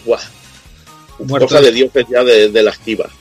Eh, comentar que entre la segunda y la sexta fase eh, puede aparecernos en cualquier momento la típica fase, fase de caravana de jefes. Mm. Y bueno, eh, decir que esta caravana de jefes está toda basada en, casi toda en Parodius Da. Y nos saldrá el pingüino pirata del Parodius Da, el águila imperial con el sombrero americano, eh, los labios con su música de cabaret.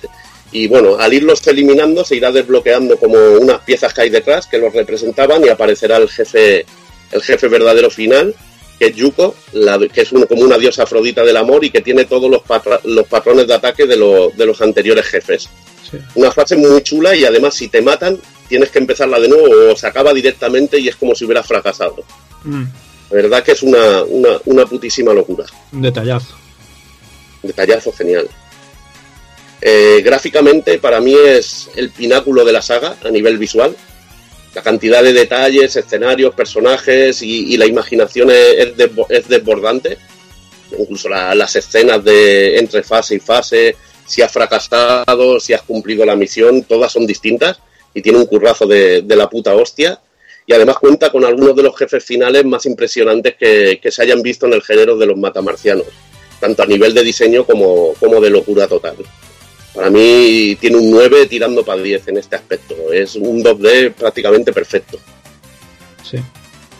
Luego en la música, pues comentar que hay temas para cada personaje de intro, eh, que son homenajes de Konami, la música de Twin Peaks, cuando llamamos la Sotin Star y cositas así, la, la típica música de Gradius con la Beat Viper.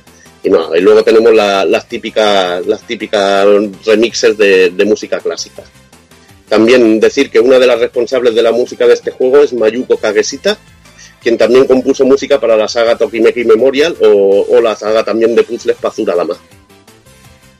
En cuanto a las versiones, eh, tenemos la de Saturday Play y la, y la de PSP en el recopilatorio. Eh, las de- en la de Saturday Play, al completar el juego, podíamos seleccionar la fase extra en el menú de opciones y posteriormente apareció en PSP en, en el Parodius portable, aunque en este se cambiaron músicas respecto al original. Son en sí calcos de, de la recreativa, eh, sin incluir así material extra como en anteriores versiones. Una lástima porque hubiera molado alguna fase, alguna fase extra en estas versiones que hubieran redondeado aún más si cabe el, el juego. Pues bueno, vamos, vamos a por el último Parodius. Vamos a por el último Parodius de la saga, que no es, podemos decir que no sea un Parodius al uso. Este es Paro Wars, que salió, salió para PlayStation en el 97. Y es que igual que Parodius nació como lo que era una, paro- una parodia de la saga Gradius, aunque bueno, poco a poco se irían añadiendo cositas y otras sagas de Konami, el núcleo del juego sí que es una parodia de Gradius. Pues Paro Wars nació para, para hacer lo mismo, pero con, en esta ocasión con Cosmic Wars. Co- Cosmic Wars. ¿Y qué es Cosmic Wars? Pues mira, Cosmic Wars es un juego de estrategia por turnos eh, que está ambientado en el universo, de Gradius y que únicamente se publicó en Japón para, para Famicom. La principal gracia del juego es, era que bueno, se podías manejar un ejército de Big, de Big Vipers, era un juego de estrategia. Pues eso, eh, Paro Wars eh, es también un juego de estrategia por turnos, pero bueno, con el sentido de humor que, caracteriza a la saga. Una historia muy loca también, dice la historia cuenta que, eh, que hace más de 50 años terminó la segunda gran guerra del mundo Parodius con un ataque de risa. Eh, tres organizaciones militares de la, Alianza Penta, la organización Koitsu Aitsu y la Alianza Araijo trabajan en secreto para mantener el equilibrio y la paz en el mundo. Sin embargo, la estabilidad mundial empieza a alterarse cuando el misterioso gato llamado John Nyan comienza a interferir en dichas relaciones. Pues eso, eh, un juego así en plan con un poquito de 3D, en, en estrategia en bueno, por turnos, no tiene no tiene demasiada historia el juego en sí y, y lo jodido que está en completo japo y que y creo que no hay ni parche, no- nadie se ha dedicado a traducir este juego. Una pena, es así un poco rollo, pues eso, Advance, Advance Wars y este tipo de, de jueguillos y tal. Que es lo que tú dices? Que a lo mejor entendiéndolo, entendiendo un poquito la historia, que es, joder, como acaba de contar Evil, en cada pantalla de sexy son historias alocadísimas, por lo menos aún entendías el rollo del cachondeo, vaya, ¿sabes? Pues que de esta manera no, no te empapas ni, ni, ni de eso, ¿no? ni del humor, que es lo que destila la, la serie. Así que bueno. Y nada, pues ya en el 2007 eh, pasamos ya 10 años después de lo que tuvimos en con ese eso, ese Paro. Eh, 10 años después pues tenemos una nueva parodia que sería este Otomedius Parodius. eh, perdón, Otomedius Gorgios y Otomedius Excellent. eh, salió primero para su versión recreativa y la verdad que fue una gran sorpresa para los fans de Gradius y de, y Parodius. Y la verdad es que este juego no deja de ser una, una parodia del primero, o también podría decirse que incluso es del segundo, solo que en esta, en esta ocasión sustituyen las naves más conocidas de Gradius y otros juegos de la compañía en chicas que más o menos es, es eso lo que significa eh, Otome, significa o jovencita o doncella o bueno, una, una cosita así, claro. Pues ahí estaba yo, eh, un juego de 7 por excelencia, pues no podía faltar en mi, en mi estantería. Y la verdad es que en su versión arcade contaba con una pantalla táctil en la que servía para seleccionar opciones, eh, utilizar una bomba que podíamos repartir por la pantalla pulsando donde quisiéramos y también pues eh, elegir eh, tocar a las chicas que bueno te soltaban alguna frase de la suya tipo llámete kudasai y, y cosas así de estas japonesas. Esto fue adaptado por, por Konami en su versión de 360. eh, teníamos un stick que la verdad vale unos 300 y pico euros. Eh, que teníamos una, una pequeña, una, ya ves, vale carísimo. Yo lo he estado mirando, digo, a ver si lo pillo, pero, pero nada. Ya, ya ves. Y nada, pues tenía para, para sustituir el lanzamiento de bombas, pues tenía una, una pequeña pantalla táctil o panel táctil en el, en el que podíamos elegir por lo mismo. Y también toca a las chicas, como no. Eh, esto fue, si no teníamos el stick, fue adaptado por el, por el, por el mando, el stick derecho del mando de Xbox. La verdad, un poquito incómodo controlar el stick derecho eh, a la vez que pulsas el botón de bomba o cualquier cosa así. Y la verdad es que el tema de la bomba, en la versión arcade que tenemos, en, sería la versión original de, del Automedius Gorgeous, eh, eh, bueno, podemos lanzar la bomba, pero en la versión, en la versión eh, Gorgeous, que sería la versión remake, pues per- perdemos muchas cosas de muchas cosas de, de del arcade. Perdemos pues la- las bombas, no tenemos bombas, tampoco tenemos la- las medallas de que te van dando puntuación. Y bueno, es algo que se pierde, pero, pero ganamos en gráficos y todo esto. El diseño de personajes corre cargo de Mine Yoshizaki, un gran conocido por ser el creador de Arcade Gamer Fubuki. También creó Keroro Gunsou y también creó el diseño de personajes para. No sé si fue para juegos de Detana Twinbee o me, o me parece que hizo el manga de Detana Twin, Twinbee. Mm, Tiene un estilo muy Twin Peaks. Sí, por eso digo. Y nada, la historia nos lleva a una gran, a una gran invasión por parte de los Bacterians, unos grandes conocidos de la saga Gradius, y serán las- alumnas de la Academia San Gradius las elegidas para terminar con esta nueva amenaza, siendo Aoba Noa su protagonista y la piloto del Big Beeper. El juego no, no deja de tener referencia a los juegos de, otras, de, las, dos- de las otras dos sagas, eh, miles de guiños, miles de referencias a estas, y no solo a estas, sino a completamente a, a, a todo, a todo, bueno, como Konami. a todo, a todo Konami. Yo creo que si sacaran un, un- sacaran un Automedius ahora, un Parodius, eh, sería todo Metal Gear con zombies y, por culo y, y pachincos y mierda así, pero bueno. Y nada, lo- las naves, pues como he comentado, son las típicas de Gradius. Tenemos Big Beeper y Lord British. Eh, la, pilo- la piloto de Big Beeper, que es la nave de Gradius, es Aoba Noa, es, es, bueno, es la, la elegida para pilotar, para pilotar esta nave. Erultron pilota Lord British, que sería la nave, la nave de Salamander. Y, y es la hermana de David Barton, que es el protagonista de, de la nave, el, el protagonista de Nemesis 3 y piloto de la nave Vixen. Y, bueno, pues luego tenemos a Ciel Viper, es una nave una nave basada en, en Space Mambo, con algunos toques de Goemon, eh, bueno, de Gambara Goemon. Y bueno, es lo que eh, se llama Emon 5, el 5 sería lo sería Go, por lo tanto sería Goemon. Luego tenemos al Murdoch Viper MK2, eh, es la nieta del Dr. Murdoch, el enemigo principal de Pop and Twinbee, y es a quien tenemos que salvar en este juego, controlando a Twinbee y Wimby, y la nave está claramente inspirada en las naves de este juego. Aunque bueno, también podría decirse que está un poquito inspirada por, por R-Type, con esa, con esa bolita adelante, pero bueno. Luego tenemos. Sí, ya ve. Luego tenemos a Diol Tui, que es la, la líder de escuadrón que pilota a Flintlock del juego Sexex. Eh, bueno, la nave Serenity, Serenity Viper. Después tenemos a Titanium, de la raza de los Bacterians, que no, dudar- no dudarán en enfrentarse con sus compañeras contra ellos para ganarse su confianza. Y la nave que pilota es un Viper experimental basado en los Big Core, enemigo- los Big Core enemigos, que se llama, bueno, Big Core Examiner.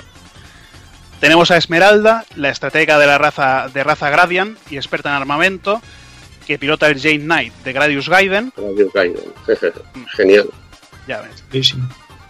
Después tenemos a Poiny Con, una, una lolicona de estas, que igual que, este- que, que Esmeralda es de la raza Gradia, eh, Gradian y pilota otra nave de Gradius Gaiden, la Falsion Beta. Sí, la que tenía bombas de gravedad y todo eso. Está muy chula. Sí, por eso digo que está todas las naves basadas en cosas de Konami, Sí. en juegos de naves y bueno, luego veremos algunas curiosidades que, Más bizarras. Más que bizarras. la verdad son bizarrísimas porque ahora pasar a hablar de Automedios Excellent, eh, bueno, eh, gráficamente el juego eh, eh, Gorgeous era una, una maravilla visual, pero ya Excellent eh, salió en el 2011, eran eran cuatro años después. Bueno. eh. Eh, eh, aquí te corto un poco, tío. De maravilla visual, a ver, a mí me encanta el juego. Pero a nivel técnico es bastante pobre Hazard, tío. No sé, a mí es bastante pobretón. Lo que pasa es que todo lo que es homenaje y como juego de naves funciona de puta madre. Y entonces para mí pasa a ser un, un aspecto secundario, pero hay que ser justo. Este Bueno, no, a ver, lo no tenía, y- eh, no tenía colorido, pero joder, el, el Excellent mejoraba ese colorido, y, pero claro, perdía cosas del Gorgios como, como los fondos con los pingüinos trabajando eh, y cosas así. No tenía y tanto, los, tanto pingüinos, y los pingüinos eran sosos en animaciones, no tenían ese detalle que tenían en 2D. Para mí es muchísimo más pobre y podría haber sido muchísimo mejor, pero también hay que contar con el presupuesto que trabajaban. Pero como juego de naves es súper competente. Luego para es que a nivel, a nivel gráfico para mí es, es pobre para una 360 y sobre todo comparado con otros juegos de naves que han salido. Pero bueno, eso no quiere decir que sea un juegazo de naves y que, y que si eres fan de Gradius lo vas a disfrutar como un loco. No, bueno, eh, bueno, la dificultad y todo esto está ahí, porque hay, fa- hay pantallas como la en el Automedios Excel, en la pantalla de los cubitos de hielo, me parece que en el ex- no, me parece que en el primero, en el Gorgeous, que te empiezan a caer cubitos y joder, no hay manera de, no hay manera de pasar. Y más, y más cuando te quitan, te quitan la velocidad, vas lento, te salen naves por todas partes, tienes que destruir tus cubitos, eh, acabas muerto. Pero bueno, lo que me refería con colorido en, en Excellent, el colorido es que se perdía eh, las balas, eh, visualmente se veían muchísimo menos que en, que en Gorgeous. Era tan, tan colorido que había momentos que no veías ni no, no veías ni tu láser por la pantalla, no veías las balas y no veías, no veías nada. Y bueno, Excellent salió en el 2011 y esta entrega fue producida por Koji Garashi y puede que eso sea una de las razones porque, por las que una de sus protagonistas esté inspirada en Castlevania. Salió directamente en el mercado japonés para 360, no contó con una versión arcade, y posteriormente salió en mercado americano, que tengo que comprobar porque me lo he pedido por 7 euros en eBay, a ver si funciona en las, en las 360 PAL, pero me parece que, que por lo que estuve leyendo no. ya te lo confirmo, yo te sí, ya te lo funciona. confirmo No, no. creo que no va. No. A los 7 euros, mira, en total tengo la versión japonesa en la Xbox japonesa, en la 360 japonesa. No, pero lo hacen retrocompatible con la One, igual sí que funcionará Free Region. ¿eh? Eso es una opción y ojalá lo hagan. Pero bueno, viendo cómo está Konami, que no ha salido ni el contra, pues lo veo chungo. Sí. Pues vamos a ver. Y nada, también, aparte también se añadieron más personajes eh, a los ya conocidos. Dos de ellos eran de una serie de figuras de Konami llamadas Busou Shinki, y que eran chicas con partes de naves, igual que en Otomedius. Por lo que más seguro que sean de estas figuras de los que se inspiraron para sacar posteriormente el juego. Busou Shinki cuenta bueno, con, con un montón de, de figuras que han ido apareciendo durante los años, que cuenta con, me parece, dos juegos de PSP. Es, es bueno, tipo para tipo así también de naves, pero con, con vista trasera. Y nada, estos personajes de, de Busou Shinki, eh, una pilota de la nave Anthurium, es Armbal, que es un androide que ha perdido la memoria por culpa de los Bacterian. Su nave está parcialmente inspirada por el Big Beeper T-301, el Blue Thunder de Thunder Cross y sus, part- y sus partes que llevaba en Busou Shinki. Luego tenemos a Strarf, también es de la, de la primera oleada de figuras de, de la serie esta, que controla la nave Alpi- Alpinia. Es una demonio androide proveniente de, también, de- como, como he dicho, de esto. Y su nave es de, del juego Solar Assault, otro juego de naves de, de Konami. Es un Gradius en 3D, que salió. No se llama Gradius, pero es un Gradius en 3D poligonal. Luego tenemos también a Gessi Hanafuma, que es una- un personaje eh, un personaje femenino que está inspirado en el protagonista de un juego de Konami del 87 llamado Getsu Fumaden y que pilotará la nave de Axelai. Curiosamente Konami se acuerda de, de Axelai unos cuantos años después, pero No, hay, bueno. hay, mucho- hay muchos homenajes a Axelai, no te creas que se olvidan. Salía en otro juego todas las naves de Konami y salía la de la Axelai. la- las cabezas de los zombies de, De eso de la nave de la. Y bueno, como comentábamos, tenemos un personaje que sería descargable, que es Kokoro Belmont, que con- bueno, que, que es de la famosa familia de cazavampiros, y su nave está inspirada en el Big Beeper con un detalle de una cruz que representa al clan Belmont, y me parece que me has comentado por aquí abajo que algo de, tri- de Trigón, pero no sé Sí, lo que quería decir. Que es otro juego de naves. Un de Trigón, sí, otro juego de naves. que no sé si eran los Option o qué, no he estado mirando, pero no me, no me ha quedado claro. Creo que tenía el DLC porque me venía gratuito, pero como no tengo no la tengo conectada a internet, me gustaría saber si la versión americana ya trae los DLCs en el disco, que no lo sé. Eso Bueno. no lo sé. Pero claro, eso de que te necesites había, bueno, había DLCs de música, de, de juegos de Twin Bee, de todo esto. De, había packs de música de la y pantallas, que ahora, ahora hablaré de ellas. pantallas basadas en Castlevania y en mil cosas. Y nada, en este Automedios Excellent, como enemigo final tenemos a, a Black Viper, que está controlado por una, lolico- una lolita que se llama Dark Force, que es bueno es el enemigo final de, de Automeus Exteren y es una nave que bueno pilota la Big, la Big esta, esta que como, como comentabas antes salía en Sexy Parodius. Como enemigos en, la, en, lo- en tenemos a Elisa como Elisa como personaje como enemigo de final de fase, un enemigo que aparecía en Goku Show Parodius.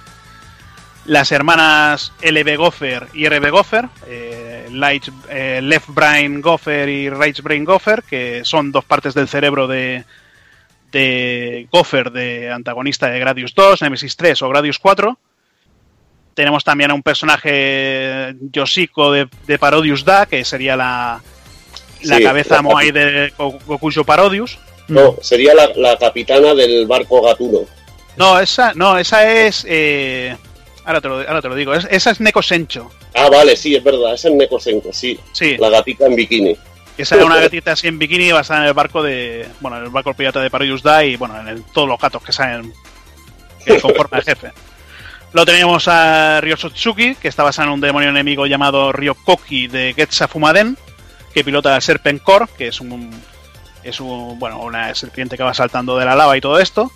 Tenemos a Shiori Fujisaki, uno, otro de los enemigos y protagonista principal de Tokimeki Memo- Memorial. Ruby y Cobalt, que son dos conejitas que están inspiradas en Hikaru y Akane. Puede ser que, que sean las mismas con un nombre diferente porque son clavadas. Sí. Y luego, pues eh, Irene, que es la, la chica que tenemos que rescatar en Sexex, que aparece en forma de espíritu, de espíritu en el interior del Crystal Core.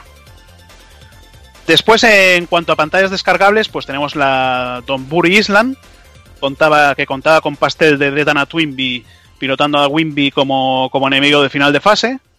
Y otra pantalla descargable que es la Academia de Sangradius y que cuenta con la Konami Lady de White White Wall como enemigo de final de fase, que lleva una, me parece lleva una, una bufanda con los colores de, de Konami. Y lo mejor de todo eso es que pilota la nave pixelada de- del juego Scramble, de, me parece que es del 81 de Konami. Sí, el Pero mola- antecesor de Radius. Sí, mola mucho porque sale ahí la nave toda pixelada grande y te va lanzando los, los misiles de también pixelados desde arriba. Y nada, ya pues el juego tiene un montón de referencias, a, como, como hemos comentado, a juegos de Konami, ya sean en, en, jefes, en personajes de otras sagas, en músicas. Eh, bueno, podemos encontrar el Contra Burger también. Eh, tenemos una pantalla que es el, el castillo de Drácula. Me parece que sale una nave, una nave que es un pescado de- del Space Mambo. Vamos, tiene, tiene guiños de, de todo tipo. A, to- a todo. Y musicales y, bueno, es que a, to- a todos Y es que música es que tiene tan- tiene tantos guiños que Es imposible. sí, pues sí.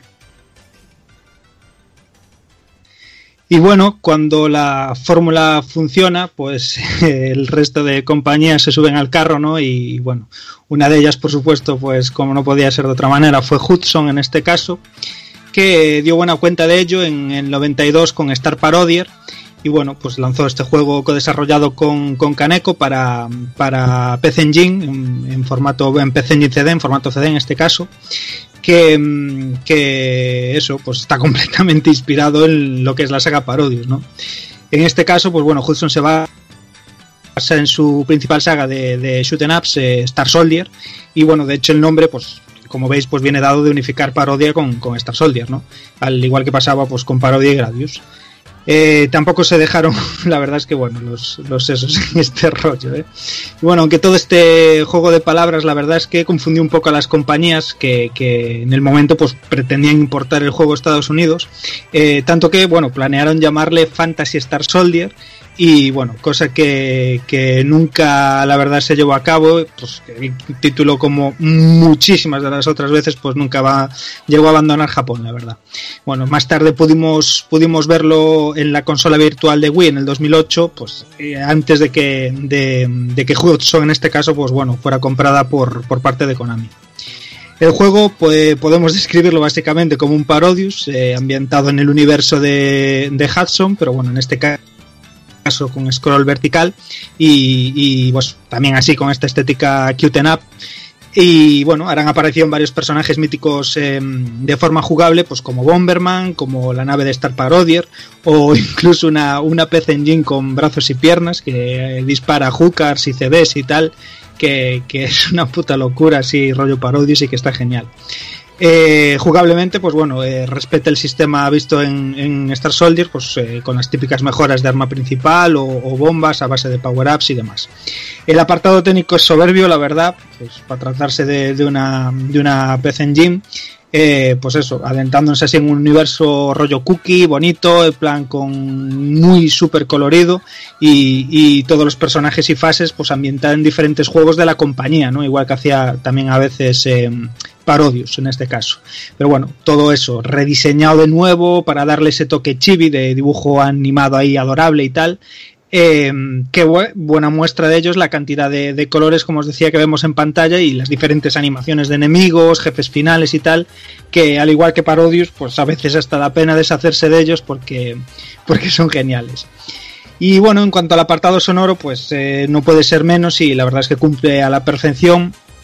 Eh, ambientando pues bueno este derroche de colores no que se nos eh, muestra ahí en pantalla y, todo ello pues eso con músicas pegadizas que transmiten buen rollo humor a tope eh, dando buen uso de lo que es pues el soporte del CD en este caso Además del modo arcade, pues también tendremos una especie de caravan, ¿no? en, dos tipos de, time attack de 2 y 5 minutos. Y bueno, que os lo recomiendo encarecidísimamente y, que debéis disfrutar si tenéis la oportunidad. Ya no solo si, sobre todo, bueno, si os gusta lo que es la saga Parodius y tal, por supuesto, pero aunque no os guste, la verdad es que solo como mata marcianos en plan vertical eh, es genial, o sea, darle un tiento. Y bueno, por comentar algún otro juego de, de este tipo de, de, temática y así de este rollete, también recomendar, por ejemplo, The Game Paradise, que hay dos partes de Jaleco. Eh, la primera lo podemos encontrar en una conversión muy chula en, en, Saturn. Puede venir incluso en un pack con una cinta de vídeo VHS, que es una puta locura. Creo que hay un par de juegos o tres que, tiene, que tenían este tipo de pack en, en Sega Saturn. Y bueno, es un, juego así que parodia lo que son el género de los matamarcianos, que te puede poner una fase incluso en 8 bits, otra, una fase con enemigos poligonales y todo esto, y que tiene unos homenajes chulísimos a Jaleco, porque podemos ver un enemigo en una pantalla que te van sacando muñecos de Rodland, homenajes también a and Noof, que sería el Dead Dance, y es una puta, una putísima locura, y un juegazo, sobre todo la versión de Saturn en 2D. Luego la segunda parte en Play, que es todo poligonal, es bastante feota y ha pasado el tiempo bastante mal para, para el juego. Eh, muchísimo más recomendable si podéis echarle un tiento a la primera parte, que además tiene muchísimos más homenajes a, a juegos de la propia Jaleco, si los conocéis, eh, que os van a hacer muchísima gracia. Un juego que sí que se puede decir que es un calco de, Parodius en prácticamente a casi todos los niveles, eh, por el desarrollo de scroll horizontal y todo, es Heartful Park de, de Play. Y la verdad que, que, es un juego alucinante, además en 2D, que es algo raro en, en la consola de Sony, Y, y, que, y, que, llega a valer un pastizal que ni os lo podéis creer, 400 o 500 euros puedes encontrar una copia de este juego tranquilamente. Tiene minijuegos de tanques y todo que son una puta locura, pero lo que es el juego en sí tiene un desarrollo, un desarrollo, pero totalmente, totalmente a lo parodios, que pillas unas options que son por, como por ejemplo como, como bueno, como mangas pasteleras que van soltando disparos y es una es una putísima locura. Hay una escena que, que te enfrentas como, eh, entras como a una boda y la jodes, tío, que es increíble. Sí. Que, que, que, te partes el ojal, tío, y, y, es un señor juego y muy, muy, muy, muy tipo parodios. También tenemos Herzong, que, que sería, bueno, las aventuras de Bong, de, del, de la mascota de, de Pez Engine, eh, hecho matamarcianos y también es bastante curiosete. Luego hemos, hemos mencionado antes que hemos hablado un poquito de ellos, los Chuaniki, que también destilan parodia, pero en este caso bastante homosexual. Sí. y, y, luego de Taito tendríamos el Space Invader 95, que es un, una parodia en sí de Invaders en el que podemos llevar personajes, personajes de Taito como, como los protagonistas de la protagonista de Pokian Rocky y que es una, una, auténtica delicia. Vas disparando, en vez de las típicas naves de Invader, te pueden salir cerdos que se van dividiendo y cositas así, que es cachondísimo incluso dentro de, de, este, de este género podríamos llegar a meter Twin Bee, aunque Twin Bee es más bien un matamarcianos estilo anime, más que otra cosa. Eh, luego también recuerdo yo un juego en, en Super que se llamaba Flying Hero, que es absolutamente guapísimo y que también tiene un estilo así, un estilo así cómico, que es muy chulo. Y recuerdo también un funesto juego en, en Neo Geo, que es el Captain Tomaday, que es un auténtico resto infernal para mí. Y que, y que es bueno de tipo de juegos así, a lo Twin Bee, así cachondo, pero que, que es auténticamente infumable. A mí no me gusta para nada. No, si fuera coleccionista y completista es que ni es que ni lo querría, no sé. No, sé, no, no me gusta, no un juego que no me no me apasiona. Pero la verdad que hay muchísimos ejemplos de juegos así con temática cachonda. Incluso uno que has apuntado tú muy bien, que la verdad que son que son muy cojonudos. Y además creo que hay uno o dos títulos en, en, en la Play y en la Saturn. Sí, los, los- Yo tengo una, pregu- una pregunta, a ver.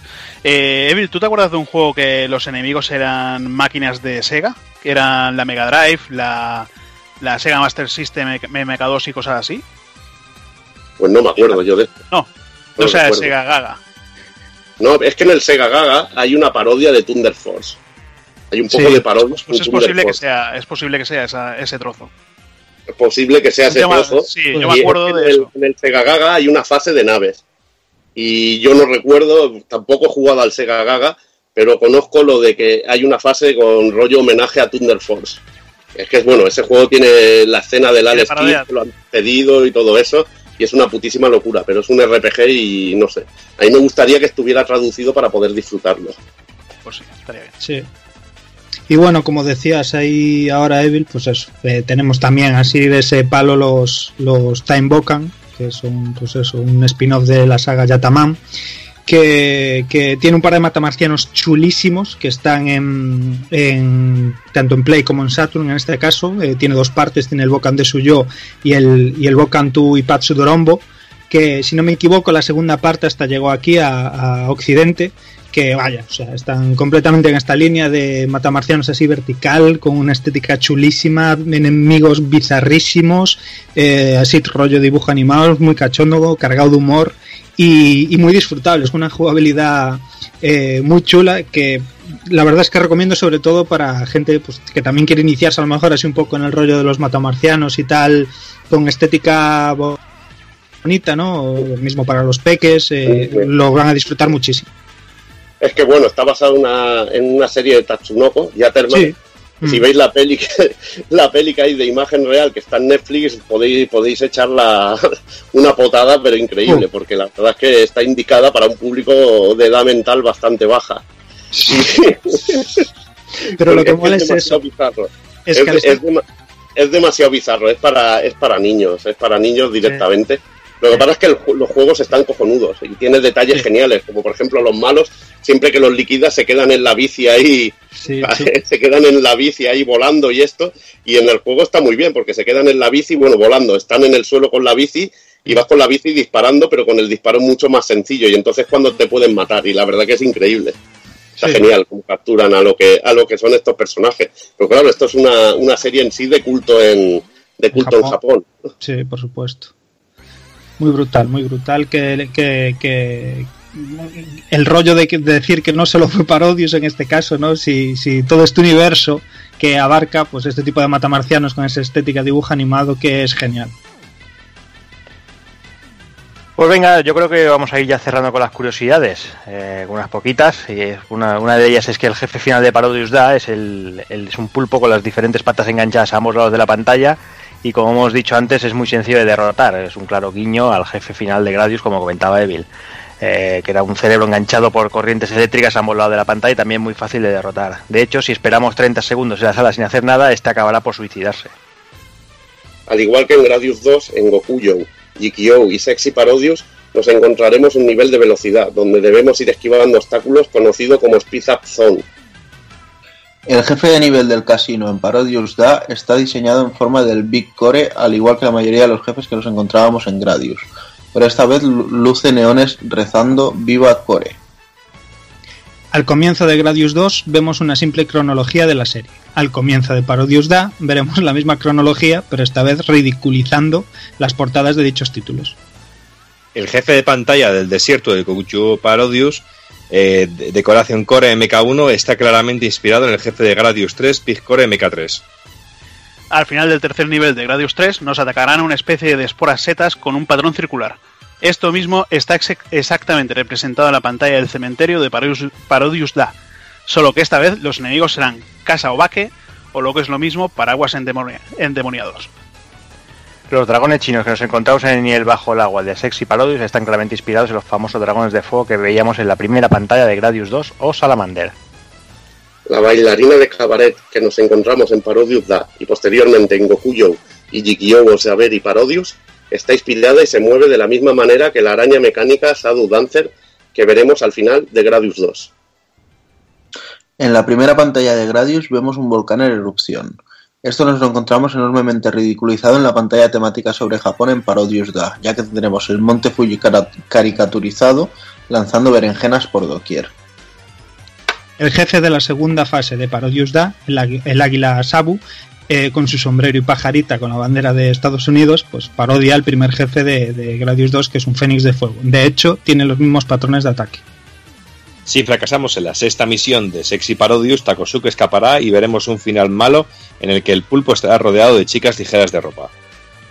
La Black Viper es la única nave de segundo player que tiene tema musical propio en Sexy Parodius. Dicho tema es un remix de Departure for Space, llamado Departures for Sexy. Bueno, pues hasta aquí este repaso que hemos dado a, a la saga Parodius y, y cosas parecidas. No sé si, si alguno quiere decir algo más. Yo creo que está todo dicho, pero si alguien, no sé si Evil se ha quedado con ganas de, hablar un poco más. Bueno, a ver, por decir, decir que es como es una parodia de la saga Gradius que llega incluso a superar a la saga Gradius en sí en muchos aspectos. Y que la verdad que destila sentido del humor y tiene su y, ha ganado su propio su propia personalidad por este por este aspecto. Incluso lo dicho llegando a ser incluso más popular que la saga original aunque bueno la saga original es una de las más más reconocidas dentro de lo que son dentro de lo que son matamarcianos. Igualmente es increíble, hay que jugarlo, hay que jugarlo y ya está. Y nada, si, si, bueno, si podéis darle también a Automedius Excellent, el que pueda, si no, mirar los vídeos que están en Pulpo Frito TV, que voy colgando alguno. Y decir que también hay fases de estas de Speed Zone que son muy capullas, porque muy cabronas, porque te salen enemigos en medio de pantalla por donde. Siempre aparecen por donde tiras, o sea que. Muy bien. Dani, no sé si quieres añadir algo. Poca cosa, tío, ya lo fuimos diciendo prácticamente todo a lo largo del, del programa, que quedó completito, completito. Pero bueno, añadir, lo dijo Doki antes y es que me parece súper acertado. El, el, el tema de que hay que valorar el, el, el trabajo titánico que tienen prácticamente todos los títulos cuando, cuando a mí me, pasa mucho eh, que se pueden disfrutar de dos maneras, o sea, jugando, ¿no? Como jugador y como espectador, porque a veces también están tan cargados y tienen tan llenos de detalle todo el rato las pantallas, los enemigos que salen, las cosas que pasan por el fondo en los escenarios, o sea, es tan brutal todo lo que pasa en pantalla y todo el mimo y el, y el cariño que hay puesto en la mayoría de, de, de escenarios y en todas partes del juego que claro, cuando estás jugando no te das cuenta y a veces pues eh, te sientas al lado, ves cómo juega otro y, y, es que lo disfrutas de otra manera, pero prácticamente igual, o sea, es una pasada. Hoy en día tenemos YouTube y podemos hacer eso en YouTube. Soy un romántico que estoy pensando en estar sentado al lado de alguien y mirar mientras juega. Pero bueno, es un, es, pero eso, es un boyer, tío. Sí, sí, sí, soy un puto boyer. Me, me- me acabo de dar cuenta ahora, sí, sobre, sobre que le iba diciendo me iba dando cuenta. En fin, tío, que, que eso, que una puta pasada disfrutable por, por todos los lados. Doki, no sé si quieres añadir algo. Pues lo mismo que estamos diciendo, eh, yo creo que ya ha quedado suficientemente dicho y claro en el programa. Sobre todo, creo que es un programa para disfrutarlo con papel y boli y apuntar un montón de títulos que han salido por aquí, como al principio del programa.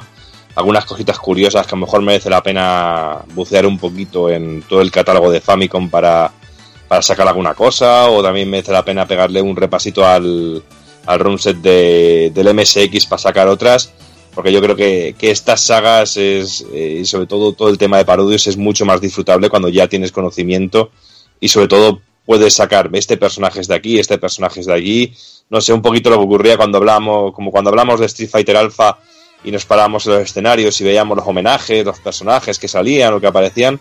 No sé, yo creo que son pequeños regalos que nos ofrece la industria del videojuego y que los que amamos de verdad este mundillo sabemos apreciarlo de verdad. No sé, yo creo que estos juegos valen más incluso que por su valor que ya tienen por de sí como juegos de naves o juegos de matamarcianos, como sobre todo como tributo y homenaje a, a toda nuestra vida como jugadores, no sé. A mí, me, a mí me encanta y es un programa que lo llevo diciendo mucho tiempo, que tengo muchas ganas de, de hablar de estos juegos y sobre todo lo que digo, papel y boli, porque aquí han salido muchos títulos que yo tampoco conocía y que tengo muchas ganas de ponerme un emulador o conseguirlos de alguna manera y pegarles un, un buen tiento. Pues bueno, pues ya, ya queda poquito por, por decir, por no decir que ya no queda nada. Simplemente eh, eso, un homenaje continuo, la saga es un homenaje continuo eh, al buen gusto, a, a los grandes juegos, a, a sus grandes sagas. Y por qué no, un homenaje a la magna Konami que tanto nos gustaba, esa Konami que, que era Konami de verdad, no lo que, no los restos que quedan ahora.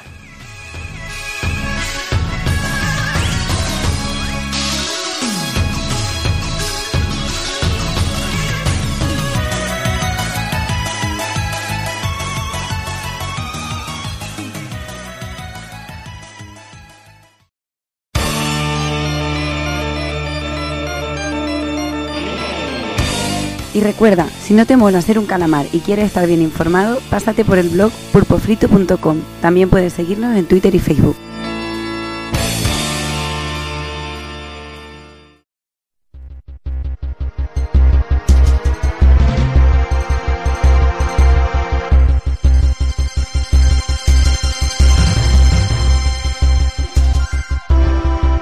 Pues hasta aquí un programa más, eh, un programa larguito, con mucho, mucho contenido.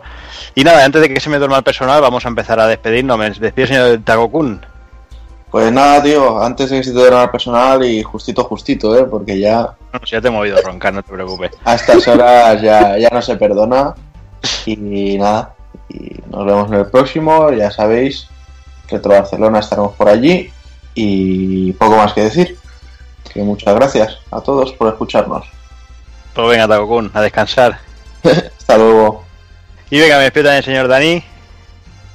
Pues nada, tío, una, auténtica maravilla. Aquí estrenarme en plan 100% con un juego de risas, pulpero, con un gillo de Konami, como nos gusta a todos. Y nada, tío, con ganas ya de, de pasarlo bien ahí el, el fin de que viene ahí por Barcelona, que está ya ahí a la vuelta de la esquina. Y que. Eh, que. Nada, tío, que. que yo también me voy a dormir ahora en breve. Bien hecho, bien hecho. Pues nada, Dani, hablamos en breve. Venga, un abrazo a todos. Venga, me despido también el señor Doki Panic. Bueno, pues otro que también se va a dormir, que aquí somos todos hombres de, de bien para levantar España y te- todos curramos el fin de semana, según parece, madre mía, cómo estamos. Y joder, un gustazo el poder hablar de estos juegos, como he dicho antes, que estos programas un poquito más largos merecen mucho la pena, sobre todo por toda la información y como he dicho antes, programas de papel y boli y de sacar muchos titulitos. Y yo me llevo un par de curiosidades por ahí que tengo ganas de pegarles un tiento. Ahora no, porque ya es muy tarde y mañana hay que madrugar, pero merece la pena pegar un par de tientos a un par de cosillas que he visto por ahí. Claro que sí. Pues nada, Doki, hablamos en el próximo. Un abrazo. Y venga, me despido también el señor Hazard. Pues muy bien, eh, nos veremos supongo la semana que viene en Barcelona Games World. Eh, pasaré por el, seguiré el olor a rancio hasta Retro Barcelona, que seguro que, que estaremos por allí. Y nada, pues nada, el librito, eh, bueno, el segundo volumen este del Pulpo Frito TV, bueno, no, coño, Pulpo Frito Magazine. Eh, el directo, el directo vuestro también estaré por allí, escuchando, no participando, paso. Y nada. Nos vemos por allí. eh, Tengo unas ganas tremendas de probar las PlayStation VR. A ver si me las venden, creo que sí. Y joder, ¿cuánto queda para el próximo po- podcast? ¿La semana que viene también? Sí, Lo dejamos para la semana que viene, pero lo dejaremos para la otra. Porque estaremos Sí. ahí en Retro Barcelona, o sea que. Sí, bueno, hacemos un poquito de resumen de, de lo que vemos ahí y ya está. Pues muy bien. Pues venga, Hazard. Venga. No vicie mucho a Overwatch. No, ahora a dormir también, que mañana trabajo todo el día. Ay, ay. Joder, qué bonito, qué bonito. Cómo Pues levanta el país aquí todo. Sí. Y venga, que también me despide, señor Evil. Venga, otro, otro programa más que hemos, hemos disfrutado muchísimo, porque sobre todo es una saga que, que creo que nos gusta a todos y gustará a prácticamente todo el mundo. Y nada, deseando de pillar la cama, porque como dice Doki, mañana hay que levantar al país. a ver cuándo el país se levanta por mí, como, como decía Sí. Rambo, ¿no? Sí, lo tienes claro. Lo tienes claro, ¿verdad? Ya ves. Pero bueno, y nada, eh, eh, en la próxima semana estaremos a tope. Estaré contigo dando una charlita ahí sobre CPC1, Ujú. que también quizá nos acompañe alguien sorpresa. Viernes a las 6. Sí, a las 6 de la tarde, creo que era el viernes, ¿no? Viernes a las 6 de la tarde. Antes también estaremos en, hablando de Mega Drive Legends, a las 5 creo, A también. las ese 5 mismo día. también, sí, exacto. El viernes a las 5, Mega Drive. Legends. Ahí, para que vayamos calentando el pico. Y bueno, y al día siguiente grabaremos nuestro, nuestro podcast ahí con los sospechosos habituales. Exacto. Los Y que el vengan al evento. sábado, exacto. El sábado a las 12, Retropool Podcast, especial historia del Beaten. Sí, que contaremos ahí alguna cosita sobre Beatenas que nos gusten a nosotros y algunos hablaremos de, lo- de los que más nos gustan y de alguna bizarrada que siempre le mola, siempre le mola a la gente. Nada, allí nos vemos. Los que vayáis por allí estaremos allí con nuestro libro y haciendo, pues como siempre, pasando sobre todo un buen rato y charlando de videojuegos y del vicio este que tanto nos gusta. Y Venga, un abrazo a todos. Pues venga, Evil, a descansar. A descansar, que falta hace. Ahí está. Y bueno, eh, lo, ya lo ha dicho todo aquí la gente. Ya poco me queda más que añadir. Más que, bueno, que eh, las siguientes semanas van a ser un poquito raras hasta que volvamos a coger el ritmo después del, del libro, de los programas de Retro Barcelona y toda la historia. A, a ver cómo cuadramos fechas. Pero bueno, imagino que en un par de semanas volvemos con el actual y de aquí más o menos un mes volveremos con el retro, que todavía está por, por decidir. Porque ya os digo, están las cosas un poco, un poco descontroladas. Igualmente eh, estamos mirando para hacer una, una cosita especial a ver si, si nos sale para el próximo retro. Y nada más, lo, lo que ha dicho Evil, ahí estaremos con las charlas, con los podcasts, con las presentaciones, tenemos nuestro libro, eh, todo el que quiera acercarse por ahí a saludar, a hablar, a lo que a, tomarse una birra con nosotros, allí estaremos. Y, y lo de siempre, eh, ya sabéis, señoras, señores, niños, niñas, portaros bien, ser buenos y un saludo a todos.